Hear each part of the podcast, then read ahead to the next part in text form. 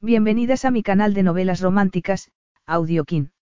Antes de continuar, regálame un minuto de tu tiempo y comparte esta novela con familiares, amigas y conocidas. Me ayudarías a que otras personas conozcan este hermoso trabajo y cada día seguir creciendo. Estaré infinitamente agradecida por tu apoyo y deseando que una lluvia de bendiciones caigan sobre ti. Comencemos con la narración de la novela cuyo título es El secreto del millonario. Argumento. Imposible dejar enterrados para siempre los secretos del pasado. Nicolo Chatsfield, el que fuera en su día uno de los don Juanes de la escena londinense, vivía desde hacía tiempo en la vieja casa familiar. Durante años, nadie se había atrevido a acercarse y perturbar su frágil paz. Pero, de repente, llegó un rayo de esperanza a su mundo solitario, alguien que llenó de luz las sombras de su pasado. Sofía Stone sabía mejor que nadie lo que era tener un pasado doloroso.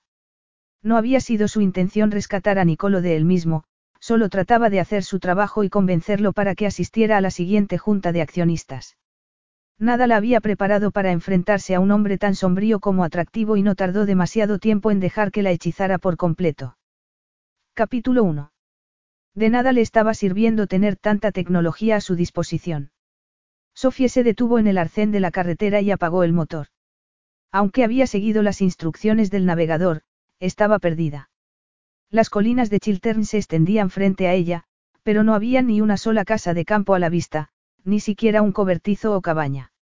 El camino rural por el que la había guiado el navegador era tan estrecho que no quería ni pensar en lo que pasaría si se encontraba con algún otro vehículo en dirección opuesta.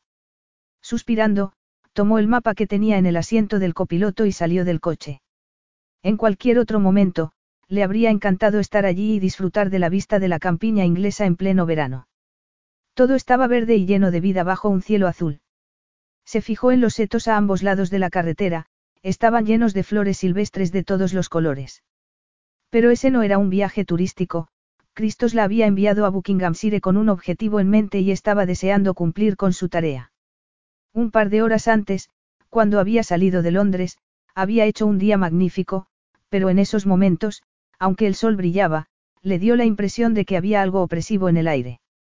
Se dio la vuelta y se le cayó el alma a los pies cuando vio unos grandes y ominosos nubarrones en el horizonte. Una tormenta era lo último que necesitaba cuando estaba atrapada en medio de la nada. Oyó de repente un ruido sordo y pensó por un segundo que podía ser un trueno, pero no tardó en comprobar aliviada que se trataba de un tractor. Hola. Estoy buscando la casa Chatsfield, le dijo al conductor del tractor cuando se cruzó con su coche. Creo que me he debido de equivocar al tomar esta carretera, no. No, siga por aquí un kilómetro más y se encontrará con ella, señorita. Por este camino. Le preguntó ella mientras miraba con el ceño fruncido la carretera que desaparecía poco después en un denso bosque. El camino deja de ser vía pública aquí. A partir de esta zona, más o menos, pasa a ser propiedad privada de la familia Chatsfield. Pero no se molestan en mantenerlo en condiciones, contestó el hombre levantando la vista hacia el cielo oscuro. Va a llover, tenga cuidado de no meter una rueda en uno de esos agujeros o se quedará atascada. Gracias, repuso Sofía mientras se metía de nuevo en el coche. El granjero la miró con algo de suspicacia. Tiene algún asunto de trabajo allí, ¿verdad? Casi nunca llegan visitas a la casa Chatsfield. La familia se fue hace mucho tiempo. Pero Nicolo Chatsfield aún vive allí, no. Sí, volvió hace unos años, pero pocas veces lo vemos por el pueblo. La hermana de mi esposa trabaja como limpiadora en la casa y nos ha dicho que se pasa todo el tiempo frente a su ordenador, trabajando en no sé qué finanzas con las que ha ganado una fortuna. Es una lástima que no gaste algo de ese dinero en el pueblo, le dijo el hombre. No espere una cálida bienvenida de Nicolo. Y mucho cuidado con su perro, es del tamaño de un lobo. Vio que las cosas se le ponían cada vez mejor. Hizo una mueca mientras encendía el motor. Tuvo la tentación de darse la vuelta y regresar a Londres, pero no podía presentarse ante su jefe y admitir que había fracasado. No era una opción aceptable. Cristos Giatracos era el nuevo director general de la cadena de hoteles Chatsfield y había sido nombrado directamente por el patriarca de la familia, Gene Chatsfield, para recuperar el prestigio que siempre había tenido su imperio hotelero. Desde entonces, se había convertido en su secretaria personal. No había tardado mucho en darse cuenta de que la mejor manera de lidiar con la formidable personalidad de Cristo era enfrentándose a él y mostrándole que no le tenía miedo. El resto del personal lo trataba con guantes de seda, pero ella no lo hacía. Había pocas cosas que asustaran a Sofie. El haber tenido que enfrentarse a su propia mortalidad durante su adolescencia le había dado una perspectiva diferente de la vida. Estaba orgullosa de que Cristos la hubiera escogido a ella entre los cientos de candidatos que se habían presentado a la entrevista de trabajo. Avanzó por el camino. Los árboles que bordeaban la carretera eran tan espesos que formaban un túnel oscuro. Los escasos rayos de luz que llegaban a esa parte del camino se filtraban a través de las hojas de los árboles, llenándolo todo de misteriosas sombras verdes. Se sentía como si fuera a aparecer de repente en el mágico reino de Narnia. Sabía que tenía una imaginación demasiado activa, algo que debía controlar. Continuó por el camino y no pudo evitar contener la respiración cuando, al girar en una curva, se encontró por fin con la casa Chatsfield. Era una edificación enorme y laberíntica, le recordó a los antiguos manicomios.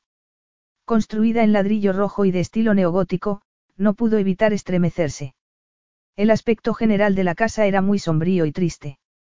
Ni siquiera la glicinia morada que crecía alrededor de la puerta principal conseguía suavizar esa primera impresión. Supuso que en sus tiempos habría sido la acogedora casa de la familia, pero tenía cierto aire de abandono que la hacía parecer inhóspita y gris. Se imaginó que no era algo que le preocupara al único miembro de la familia Chatsfield que seguía viviendo allí.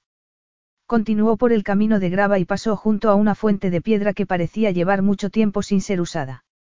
La base de la fuente estaba vacía, excepto por unos centímetros de agua marrón en el fondo de la misma. Y la estatua de una ninfa que la decoraba había perdido la cabeza.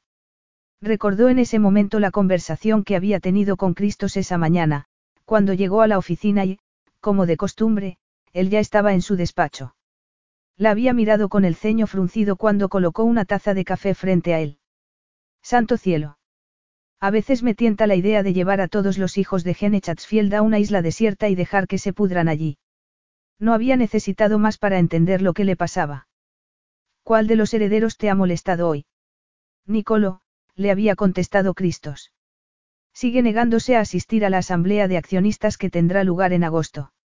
Es tan terco como, como tú, pensó ella sin atreverse a decirlo en voz alta. Su jefe estaba de muy mal humor esa mañana y prefirió morderse la lengua. Acabo de hablar con él. Me ha dicho que no tiene ningún interés en la empresa familiar ni en la parte de ella que le corresponde. Motivos por los que no ve necesario asistir a la reunión, le explicó su jefe. Me aconsejó que no perdiera su tiempo ni el mío llamándolo de nuevo y, después, me colgó el teléfono. No pudo evitar estremecerse cuando oyó a Cristos vociferar entre dientes. Cristos Giatracos no estaba acostumbrado a que nadie le colgara el teléfono. Se dio cuenta de que Nicolo había conseguido sacarlo de sus casillas. Entonces, ¿qué vas a hacer? No tengo tiempo para seguir lidiando con Nicolo, así que vas a tener que ir tú hasta la residencia familiar de los Chatsfield y convencerlo para que venga a Londres. No puedo poner en práctica todos los cambios necesarios para reestructurar la cadena si no tengo la aprobación de todos los hijos. Si tampoco le interesa la empresa, supongo que estará dispuesto a vender sus acciones, pero tiene que estar en la reunión. Pero, ¿qué te hace pensar que me va a escuchar a mí? Le había preguntado ella. Recuerdo que me contaste que ha vivido como un recluso durante años y que evita cualquier tipo de contacto con otras personas. Cristos había ignorado por completo sus quejas. No me importa cómo lo hagas. Tráelo de la oreja si es necesario, pero asegúrate de que Nicolo esté en la junta de accionistas, le había dicho Cristos. Además, me vendrá bien tenerte en Buckinghamshire. Quiero que te encargues del papeleo relativo a un inmueble que los Chatsfield tienen en Italia. Gene comenzó trabajando desde su despacho en la casa familiar durante los primeros años. No empezó a pasar más tiempo en Londres hasta después del nacimiento de los gemelos, cuando empezaron también sus problemas matrimoniales con Liliana. Su jefe le había dedicado entonces su sonrisa más persuasiva. Te vendrá bien salir de la ciudad y pasar un tiempo en esa casa de campo. Los Chatsfield tienen una gran finca alrededor de la casa. Creo que hay incluso una piscina de la que podrás disfrutar mientras estés allí. Eso suponiendo que Nicolo me invite a quedarme en la casa, algo que veo poco probable. No necesitas su invitación. Vive en la casa, pero no es suya, le había aclarado su jefe. Tienes permiso del propio Gene Chatsfield para quedarte todo el tiempo que quieras. Qué suerte, pensó Sofía con sarcasmo mientras miraba la imponente casa. La enorme puerta de entrada estaba pintada de negro y tenía un feo llamador de bronce en forma de cabeza de carnero. Respiró profundamente, golpeó la puerta con la aldaba y esperó un par de minutos antes de llamar de nuevo. Suponía que Nicolo tendría contratadas a algunas personas para el mantenimiento y cuidado de una casa de ese tamaño y estaba segura de que cualquiera que estuviera dentro de la casa habría oído sus golpes en la puerta. Una repentina ráfaga de viento removió un montón de hojas muertas frente a la fachada principal y vio que el cielo se estaba oscureciendo ya. No pudo evitar estremecerse, cada vez estaba más inquieta. Sabía que tenía que controlar su impaciencia. Se asomó a una ventana, pero no vio señales de vida dentro de la casa. No entendía dónde podría estar Nicolo Chatsfield. Cristos le había dicho que había hablado con él por teléfono esa misma mañana. Tenía una buena excusa para conducir de vuelta a Londres y decirle a Cristos que había sido incapaz de encontrar a Nicolo, pero ella no era así, no podía renunciar sin intentarlo. Nunca se había dado por vencida. Habían pasado ya diez años desde que tuviera que armarse de valor y tenacidad para luchar por su vida. Que le dijeran a los 16 años que tenía un tipo de cáncer muy agresivo había sido un golpe demoledor. Había pasado entonces de ser una adolescente feliz y despreocupada a tener que enfrentarse a la posibilidad de morir por culpa de esa enfermedad. Por mucho que viviera, sabía que nunca iba a poder olvidar la punzada de terror que había sentido en la boca del estómago cuando el médico le había dado la noticia. También recordaba perfectamente la expresión de miedo en el rostro de su madre. En ese momento, se había prometido a sí misma que, si superaba la enfermedad y el duro tratamiento de quimioterapia por el que iba a tener que pasar, viviría su vida al máximo, aprovechando todas las oportunidades que se le presentaran y sin dejar que ninguno tipo de problema la echara para atrás, por difícil que pareciera. Después de todo lo que le había pasado, encontrarse con una puerta cerrada no era más que un pequeño inconveniente. Rodeó el camino de grava hasta llegar a la parte de atrás de la casa. Se encontró entonces con un enorme jardín con mucha vegetación. Supuso que allí habría habido un cuidado césped que los jardineros se habrían encargado de recortar con regularidad, pero se dio cuenta de que nadie había cuidado tampoco esa zona de la casa. Se había convertido en un prado salvaje y los rosales estaban invadidos por malas hierbas que crecían libremente. El aire de abandono que había en toda la propiedad era innegable. Trató de abrir la puerta de atrás y vio que no estaba cerrada con llave. Supuso que Nicolo debía de estar en casa. Después de unos segundos, decidió entrar y se encontró en la gran cocina de la vivienda. Había en el centro un antiguo hornillo de hierro fundido que atrajo su atención nada más verlo. Hola. ¿Hay alguien en casa? Preguntó entonces. Atravesó la cocina y salió a un pasillo. Siguió mirando en otras habitaciones. Se fijó en los muebles antiguos y en la elegante decoración, había incluso un piano de cola en el salón. Se acercó al piano y levantó la tapa. Pasó los dedos sobre las suaves teclas. Los pianos siempre le recordaban a su padre, que solía tocarlo en su casa de Oxford, donde se había criado. Siempre le había encantado escucharle. No pudo evitar recordar con nostalgia esos tiempos tan felices. Su infancia había sido idílica y siempre le había parecido que sus padres habían tenido una buena relación amorosa. Pero unos años después, su cáncer extendió una especie de nube negra sobre su vida y había terminado por destruir lo que hasta entonces había sido una familia feliz. La traición de su padre había sido lo más difícil de aceptar, incluso más complicado que su enfermedad. Siempre había sentido que la había abandonado cuando ella más lo había necesitado y aún le dolía recordarlo. Bajó la tapa del piano, no quería dejarse llevar por esos recuerdos tan dolorosos, no era el momento. Sintió en ese instante que no estaba sola y sonó segundos después un gruñido que le erizó el cabello. Se dio la vuelta y se quedó sin respiración al ver un hombre y un perro en el umbral de la puerta. Los dos eran grandes y tenían un aspecto sombrío y amenazador. Aunque tenía que reconocer que el perro le pareció menos aterrador que su amo. La única fotografía que había visto de Nicolo Chatsfield había sido una imagen recortada de un periódico que Cristos le había enseñado. La foto debía de tener unos diez años. Por aquel entonces, Nicolo había sido uno de los más famosos don Juanes de la escena internacional, un joven que se dedicaba a vivir la vida gastándose el dinero de su familia con coches deportivos, champán y bellas mujeres. A los 20 años, su aspecto no había tenido nada que envidiar a los modelos masculinos que aparecían en las revistas de moda. No eran visibles en la foto las terribles cicatrices que tenía, al parecer por culpa de un terrible incendio. Muchos creían que no había conseguido superar lo ocurrido y por eso vivía allí como un ermitaño. Como les pasaba a sus hermanos, también Nicolo había atraído a la prensa con su comportamiento. Durante años, sus escándalos habían llenado páginas y páginas en las revistas del corazón, algo que había afectado negativamente a la imagen de la empresa familiar. Pero, durante los últimos tiempos, los medios lo habían ignorado por completo. El hombre que tenía frente a ella en esos momentos apenas se parecía al joven de la vieja fotografía. Sus hermosos rasgos se habían endurecido y sus pómulos y su mandíbula parecían tan inflexibles y duros como el granito. Sabía que solo tenía 32 años, pero parecía más viejo. No sonreía y sus ojos eran completamente inexpresivos. Llevaba su cabello castaño bastante largo, casi hasta los hombros, y vio una sombra de barba en su mandíbula. Tenía el aspecto de un hombre al que no le importaba nada lo que los demás pensaran de él. Sofía tragó saliva. No tenía miedo, pero no pudo evitar sentirse algo intimidada por la impresionante masculinidad y fuerza que parecían emanar de él. No había hablado y su silencio era inquietante. Tuvo que hacer un gran esfuerzo para recuperar la compostura y sonreír. Supongo que se estará preguntando qué hago en su casa, comenzó ella. No, sé lo que está haciendo, replicó Nicolo con brusquedad. A pesar del tono, había algo tan sensual en su voz que no pudo evitar que un escalofrío recorriera su espalda. Está cometiendo un delito, allanamiento de morada, agregó Nicolo. Bueno. No exactamente. Sofía dio un paso adelante, pero vaciló cuando oyó que el perro gruñía a modo de advertencia. Miró al animal con cautela. Reconoció enseguida su raza, era un lobero irlandés y de un tamaño muy grande. No quería convertirse en su cena esa noche, así que decidió que era mejor no moverse mientras hablaba con Nicolo. Será mejor que me presente. Me llamo Sofía Sdown y soy la secretaria personal de Cristos Giatracos. Cristos me encargó que viniera para pedirle. Ya sé lo que quiere Cristos, la interrumpió Nicolo.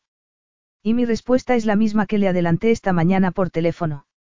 Me temo que ha venido para nada, señorita Asdown. Cierre la puerta al salir. Espere. exclamó ella al ver que Nicolo se daba la vuelta y salía del salón con el perro. Señor Chatsfield. Salió detrás de Nicolo, pero él la ignoró por completo.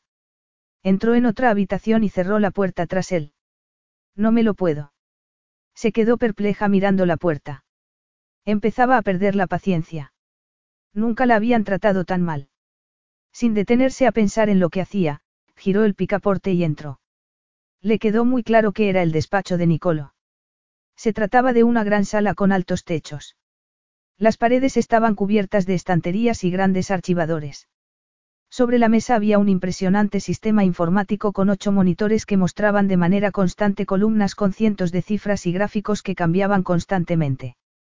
Recordó entonces lo que Cristos le había contado. Nicolo había conseguido hacerse una exitosa carrera como operador financiero. Era el dueño de una empresa de inversiones que se llamaba Lobo Negro y gracias a ella se había convertido en uno de los hombres más ricos de la región. Lo miró de arriba abajo. Por muy rico que fuera, no parecía gastarse el dinero en ropa. Llevaba un gabán negro bastante viejo y sus botas de media caña estaban desgastadas. Le llamó la atención ver que solo llevaba un guante y que cubría su mano izquierda. De no haber sabido de quién se trataba, lo podría haberlo confundido con un cazador cualquiera. Sobre todo si se empeñaba en ir a todas partes acompañado por su perro. El animal seguía gruñéndole y decidió no moverse. Nicolo, en cambio, estaba de pie junto a la mesa, estudiando los monitores.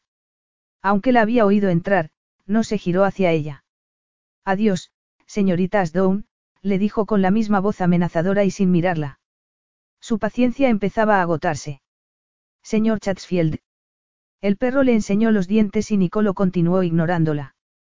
Llegó a pensar que sería capaz de quedarse sin hacer nada aunque el perro tratara de atacarla. La situación le parecía ridícula. No iba a poder hacer su trabajo y tratar de persuadir a Nicolo para que al menos la escuchara mientras tuviera los ojos de ese perro fijos en ella. No tenía demasiada experiencia con perros, pero había leído en alguna parte que el lobero irlandés era de carácter amistoso a pesar de su aspecto imponente. El de Nicolo seguía mirándola con cara de pocos amigos e incluso mostrándole los dientes, pero tenía que arriesgarse. Solo había una manera de averiguar qué tipo de carácter tenía ese perro. Respiró profundamente, se acercó a él y le mostró el dorso de la mano para que el animal la oliera. Hola, chico. Eres muy bueno, ¿verdad? Le susurró ella algo más tranquila mientras miraba de reojo a Nicolo. ¿Cómo se llama? Madonna. Se quejó Nicolo entre dientes. Aunque se había criado en Inglaterra, usaba a menudo el italiano, la lengua materna de su madre. Sobre todo en los momentos más emotivos o cuando estaba molesto por algo. Por ejemplo, por la intrusión de esa mujer. No podía creer que se hubiera atrevido a entrar de esa manera, sin ser invitada. Y no solo a su casa, sino también a su despacho. Apartó los ojos del monitor en el que había estado estudiando el índice FTSE 100 y la miró por encima del hombro.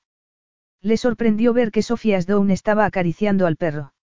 Dorcha, murmuró irritado. Significa, oscuro, en irlandés. Ah. Entonces, acerté con la raza. Es un lobero irlandés, ¿verdad? Nicolo gruñó entre dientes. Tenía que reconocer que le estaba sorprendiendo lo intrépida que era esa mujer. A casi todo el mundo le asustaba su perro. Después de todo, era casi del tamaño de un pony. Con su pelaje negro y espeso, tenía un aspecto muy amenazante. Pero, tal y como estaba demostrándole en ese momento a la recién llegada, tenía muy buen carácter. La verdad es que no parece un lobo, comentó la joven. Se llaman así porque antiguamente se usaban para cazar lobos, no tiene nada que ver con su apariencia. La raza es muy antigua, de los tiempos del Imperio Romano. Utilizaban a los loberos como perros de guardia y para cazar jabalíes y lobos. Bueno, me alegra ver que no quiere cazarme a mí, le dijo Sofía con una alegre sonrisa. Tenía que admitir, aunque fuera a regañadientes, que la secretaria de Giatracos era una mujer muy atractiva. Frunció el ceño al pensar en ese tipo. Le parecía increíble que su padre hubiera puesto a ese griego a la cabeza del imperio Chatsfield. No lo conocía personalmente ni pensaba hacerlo. Llevaba los últimos ocho años muy distanciado de la empresa y había tratado de convencerse a sí mismo de que no le importaba lo que le pudiera pasar a la cadena hotelera, pero la decisión de su padre de nombrar como director general a alguien que no formaba parte de la familia le había demostrado que esa empresa le importaba más de lo que quería reconocer. Le dolía sobre todo por su hermana. Lucilla había trabajado muy duro en el hotel que era el buque insignia de la compañía, el Chatsfield de Londres, y todos habían asumido que algún día tomaría el relevo de su padre al frente del imperio hotelero. No le extrañaba nada que Lucilla estuviera muy molesta al ver cómo su propio padre la había ignorado para contratar a Cristos. Se sentía muy mal por ella. Creía que su hermana mayor había hecho todo lo posible para mantener a la familia unida después de que su madre los abandonara y su padre se dedicara a acostarse con las doncellas del hotel. Pero, en lugar de darle el puesto en la empresa que se merecía, se había visto relegada a un segundo lugar y a las órdenes del nuevo director general. La ira se apoderó de él mientras miraba a Sofía Stone de arriba abajo. No entendía cómo se atrevía a entrar en su casa y dar por sentado que iba a ser bien recibida. Incluso su aspecto estaba consiguiendo irritarlo. Llevaba un elegante traje de lino que parecía muy caro y exclusivo, medias claras en sus largas piernas y unos tacones demasiado altos para el campo. Tenía el pelo rubio dorado, casi del color de la miel. No quería siquiera imaginarse cuántas horas tendría que pasar cada semana en la peluquería para conseguir esa perfecta melena que caía en capas hasta la mitad de su espalda. La señorita Asdown tenía un aspecto impecable y era muy bella. Supuso que, con ese aspecto, estaría acostumbrada a salirse con la suya. En el pasado, durante sus años más locos y salvajes, se habría sentido atraído de manera casi inmediata por esa mezcla de sofisticación y sensualidad y le habría faltado tiempo para tratar de llevársela a la cama. Pero no quería ni pensar en ese Nicolo. Había llegado a despreciar al hombre que había sido y odiaba que le recordaran su pasado. Dorcha, ven aquí, le ordenó con firmeza. Fue un alivio ver que el perro le obedecía de inmediato. Lo último que necesitaba era que Dorcha lo avergonzara delante de esa mujer. Echó un vistazo a los monitores de ordenador.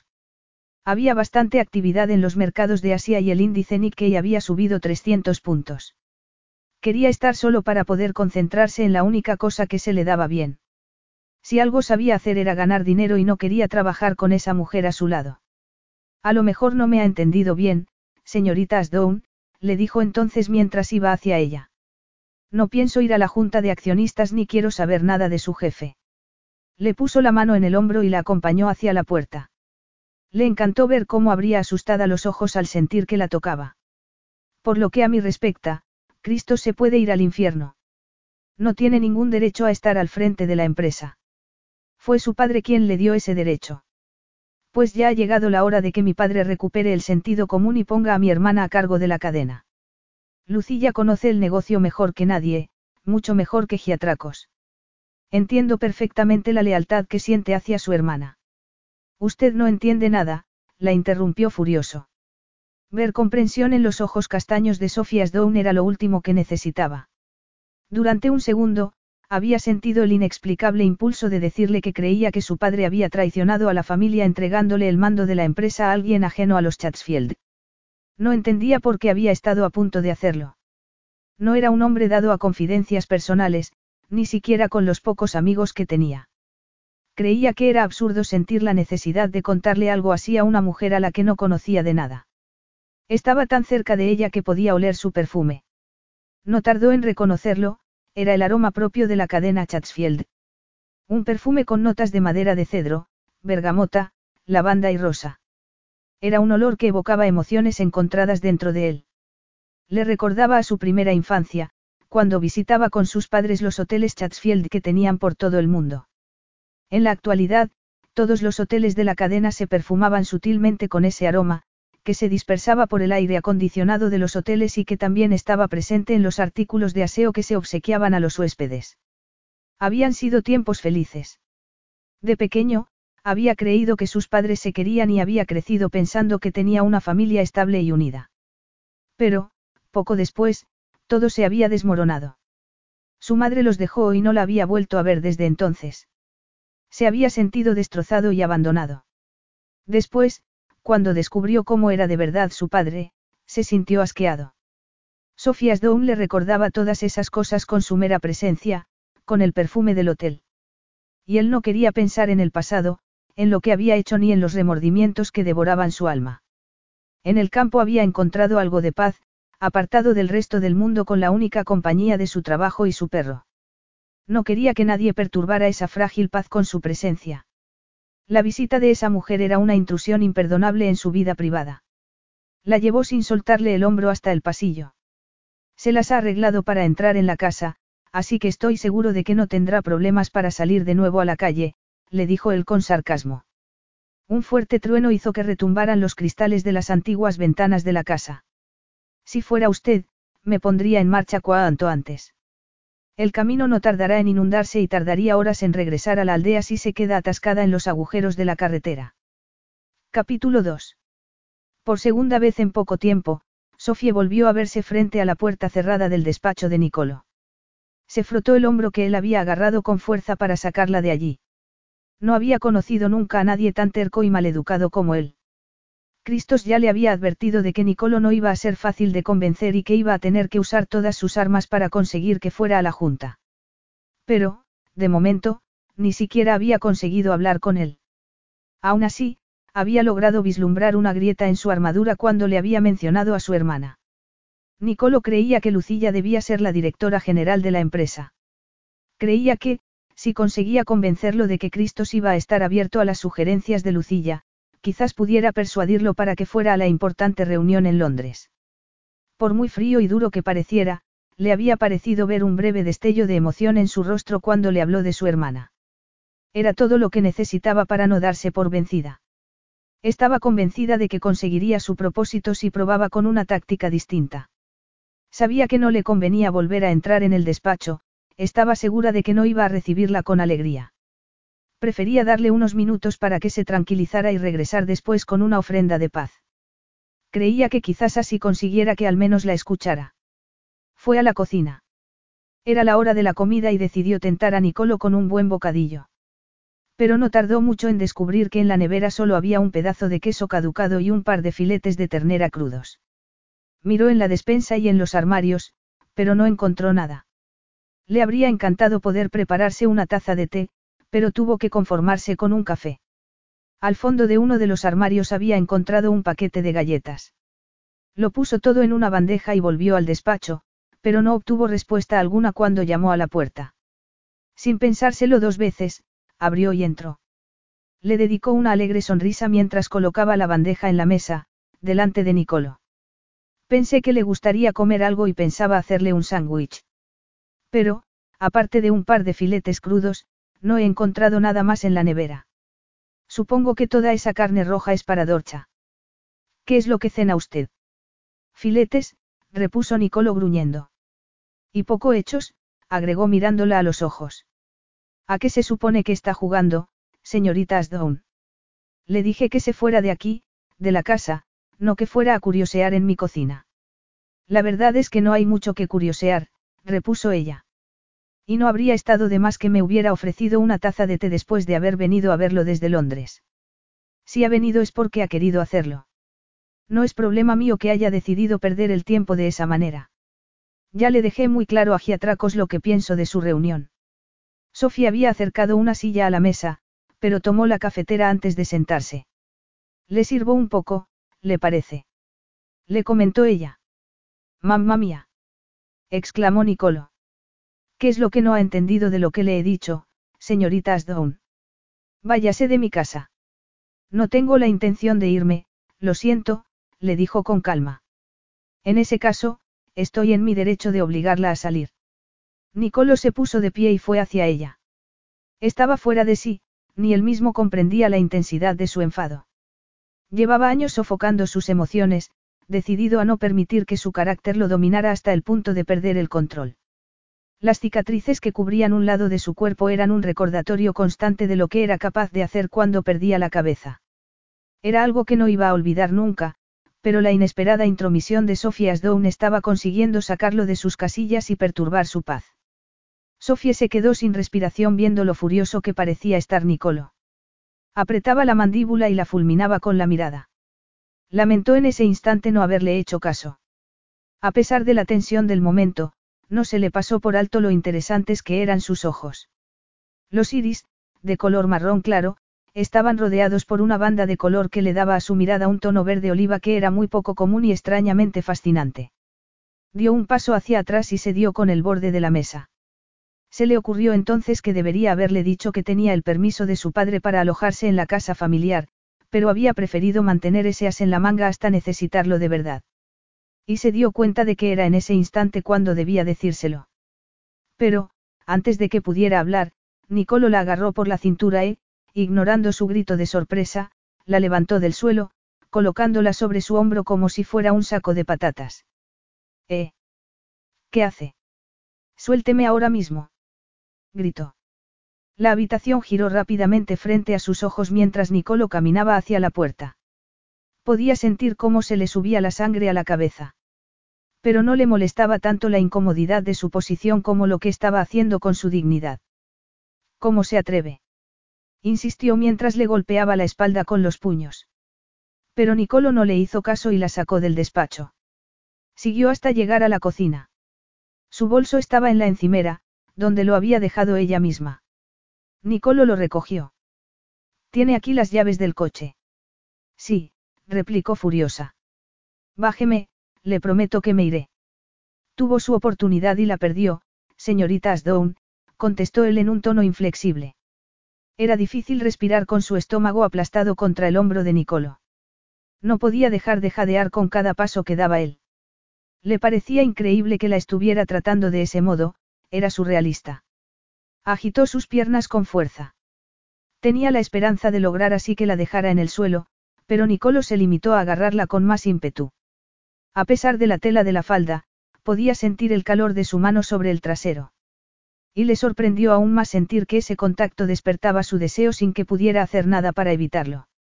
Se puso rígida, le horrorizaba que su cuerpo pudiera traicionarla de esa manera cuando ese hombre estaba siendo un cavernícola. Después de todo, era una profesional bien educada, tenía titulación universitaria.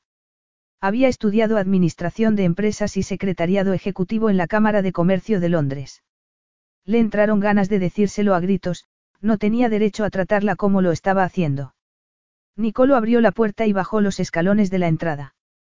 Ya había llegado por fin la esperada tormenta y sintió la lluvia en su espalda, empapando su blusa. Recordó entonces que había dejado su chaqueta en la cocina. Pero, aunque consiguiera convencer a Nicolo para que la dejara ir a por ella, no quería ni pensar en volver a entrar en esa casa. Cuando por fin la dejó en el suelo, estaba tan furiosa que no le salían las palabras. Eres. Eres un neandertal. Le gritó poco después. Voy a denunciarte por asalto. Tuvo que apretar la mandíbula para tratar de controlar sus dientes, que no dejaban de castañetear por culpa de la fría lluvia y de lo que acababa de pasarle con Nicolo. Ha entrado en mi propiedad sin ser invitada y tengo derecho a utilizar los medios razonables para sacarla de aquí, le dijo Nicolo fríamente mientras se cruzaba de brazos. Sofía se quedó mirando sus atractivos y masculinos rasgos y sintió que se derretía por dentro, no podía evitarlo. Muy a su pesar, tenía que reconocer que era un hombre muy sexy. Con ese largo y negro gabán y las botas altas, parecía sacado de la época victoriana, de una de esas novelas románticas de las que solía disfrutar en secreto. Vio cómo Nicolo se apartaba el pelo de la cara. Más que caballero de esa época, tenía aspecto de bandolero. Le había dejado muy claro que sentía un desprecio total por las normas sociales. Se dio cuenta entonces de que Cristos iba a tener que encontrar otra manera de convencerlo para que asistiera a la junta porque ella se negaba a permanecer allí ni un minuto más. Abrió el bolso con manos temblorosas para sacar las llaves y fue a su coche. Estaba empapada y la falda se aferraba a sus piernas. Le resultó bastante difícil entrar y sentarse al volante. Conduzca con cuidado, le aconsejó Nicolo. Hay algunas curvas muy pronunciadas y son bastante traicioneras cuando el camino está mojado. Le habría encantado abofetearlo en ese momento, la miraba con un gesto tan arrogante, pero había también un brillo peligroso en sus ojos y su sentido común prevaleció. Váyase al infierno, le espetó ella mientras cerraba la puerta y encendía el motor. Pisó con tanta fuerza el acelerador que los neumáticos giraron sobre la grava húmeda, pero poco después comenzó a moverse deprisa de camino a la salida. Miró por el espejo retrovisor. No le habría extrañado ver que Nicolo se quedaba observándola para asegurarse de que salía de la finca, pero vio que ya se había dado la vuelta e iba hacia la casa.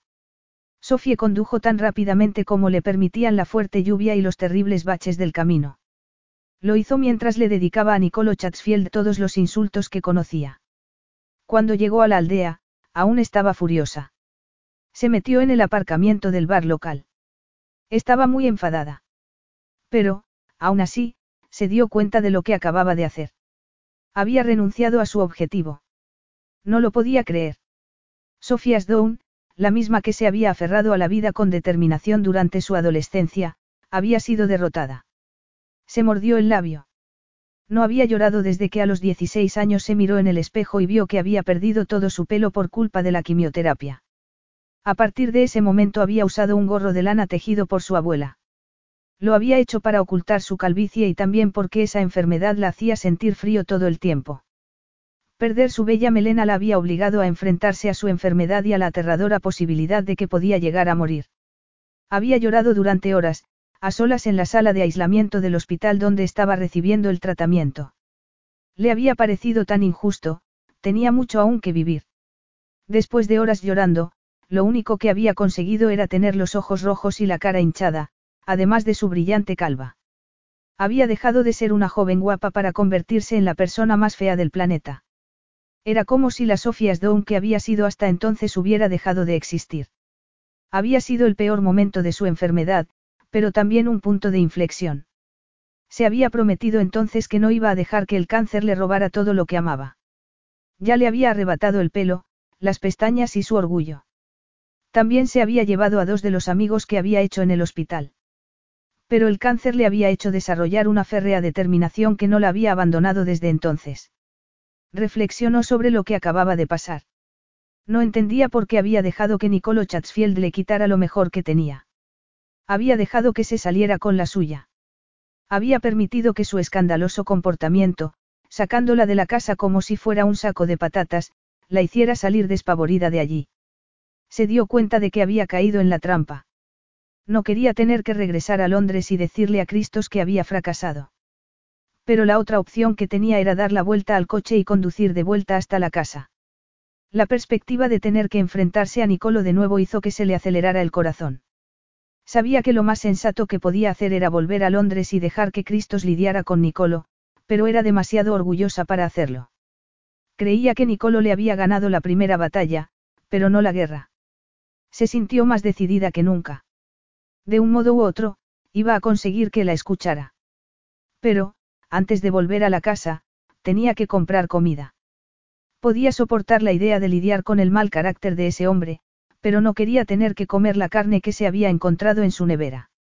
Nicolo salió del espeso arbolado que había al final de la finca y buscó a Dorcha con la mirada. No tardó en encontrarlo husmeando en la madriguera de un conejo. Vamos, chico, lo llamó mientras abría la puerta del jardín y cruzaba el césped mojado.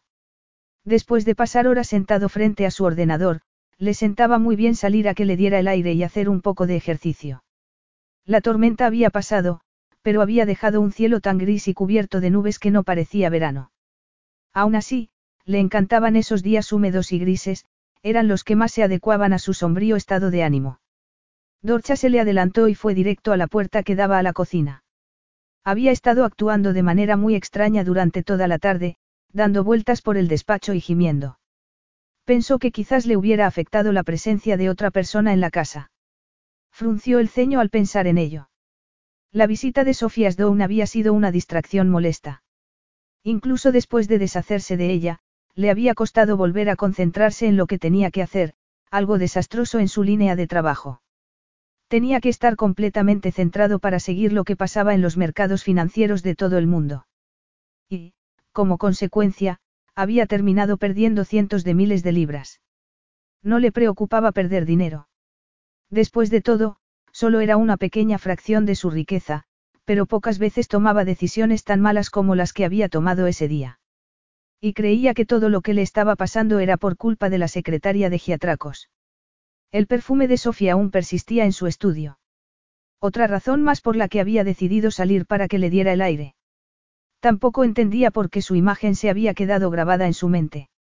Le había parecido una mujer atractiva, pero él ya no era el descerebrado que había sido en su juventud, siempre a merced de sus hormonas. No sabía con cuántas mujeres se había llegado a acostar. Prefería no pensar en ello. Sus estúpidas hazañas solían llenar las revistas del corazón y había provocado con su agitada vida amorosa que los paparazzis lo siguieran a todas partes. Vio que Dorcha estaba ladrando y saltando bajo la ventana de la cocina. Supuso que habría visto un ratón. Pero, cuando llegó y abrió la puerta de la cocina, se detuvo en seco. Otra vez aquí. Exclamó fuera de sí. Por el amor de Dios, señorita Asdown, es que no se lo he dejado bastante claro. No quiero que esté en mi casa. Pues parece que su perro no piensa lo mismo. Te alegra verme, ¿verdad, muchacho? Le dijo Sofía alegremente a Dorcha. Eso que hueles es tu cena, le dijo al perro. Después, lo miró a él. Estoy haciéndole un filete a él y truchas rellenas para nosotros. No debería comer tanta carne roja, es malo para su sistema digestivo y seguro que además uno de los motivos por los que está de tan mal humor. ¿Eso cree? Le preguntó fulminándola con la mirada. No podía confesarle que el aroma de las truchas estaba consiguiendo abrirle el apetito. En realidad, estaba harto de comer carne cada noche, pero no se había dado cuenta hasta entonces. He comprado un montón de verdura y otras cosas, le explicó Sofie. La dueña de la tienda me dijo que tenía cocinera, pero que, desde que se jubiló, ha estado viviendo aquí solo. Me gusta estar solo, le dijo Nicolo con firmeza. También me dijo que tiene una señora de la limpieza que viene dos veces por semana. Pero eso ya lo sabía.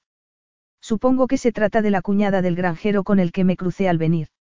No tengo ni idea de quién me está hablando. ¿Y cómo se ha enterado de todo eso? Le preguntó mientras se acercaba a ella. Mamma mía. Es que nunca deja de hablar, señorita Asdown. Le preguntó. ¿Qué es lo que quiere? Ya sabe lo que quiero. Cristos me pidió que viniera a hablar con usted para que asistiera a la junta de accionistas. Me estoy limitando a tratar de hacer mi trabajo, le dijo ella. Pero, si está pensando en volver a usar la fuerza bruta para echarme, tengo que decirle que puedo defenderme, le dijo ella. Si no lo hice antes fue solo porque me pilló por sorpresa. Soy bastante más alto que usted. ¿Qué es lo que va a hacer para defenderse? Morderme los tobillos. Le preguntó con sorna. Los ojos castaños de Sofía lo fulminaron mientras cruzaba los brazos sobre su pecho. Para que lo sepa, soy cinturón negro de taekwondo. Nunca había tenido que enfrentarse a un oponente tan físicamente imponente como Nicolo, pero decidió no decírselo. Me gustaría ofrecerle un trato, señor Chatsfield. No está en condiciones de ofrecerme ningún trato, señorita Asdown. Pero, muy a su pesar, le intrigaba esa mujer. Al entrar en la cocina, le había sorprendido de verdad descubrir que tenía las suficientes agallas como para haber regresado a la casa después de cómo la había echado. Tenía que reconocer que tenía mucho valor. Y tampoco le agradaba tener que admitir que era aún más atractiva de lo que le había parecido en un principio. Tenía una belleza clásica. Se había cambiado de ropa. Llevaba puestos unos vaqueros y una sencilla camiseta. El atuendo no tenía nada de especial, pero resaltaba sus curvas. Ya se había fijado en su trasero respingón y en sus firmes pechos. Se había recogido su larga melena en una cola de caballo, aunque algunos mechones se habían escapado y enmarcaban su rostro.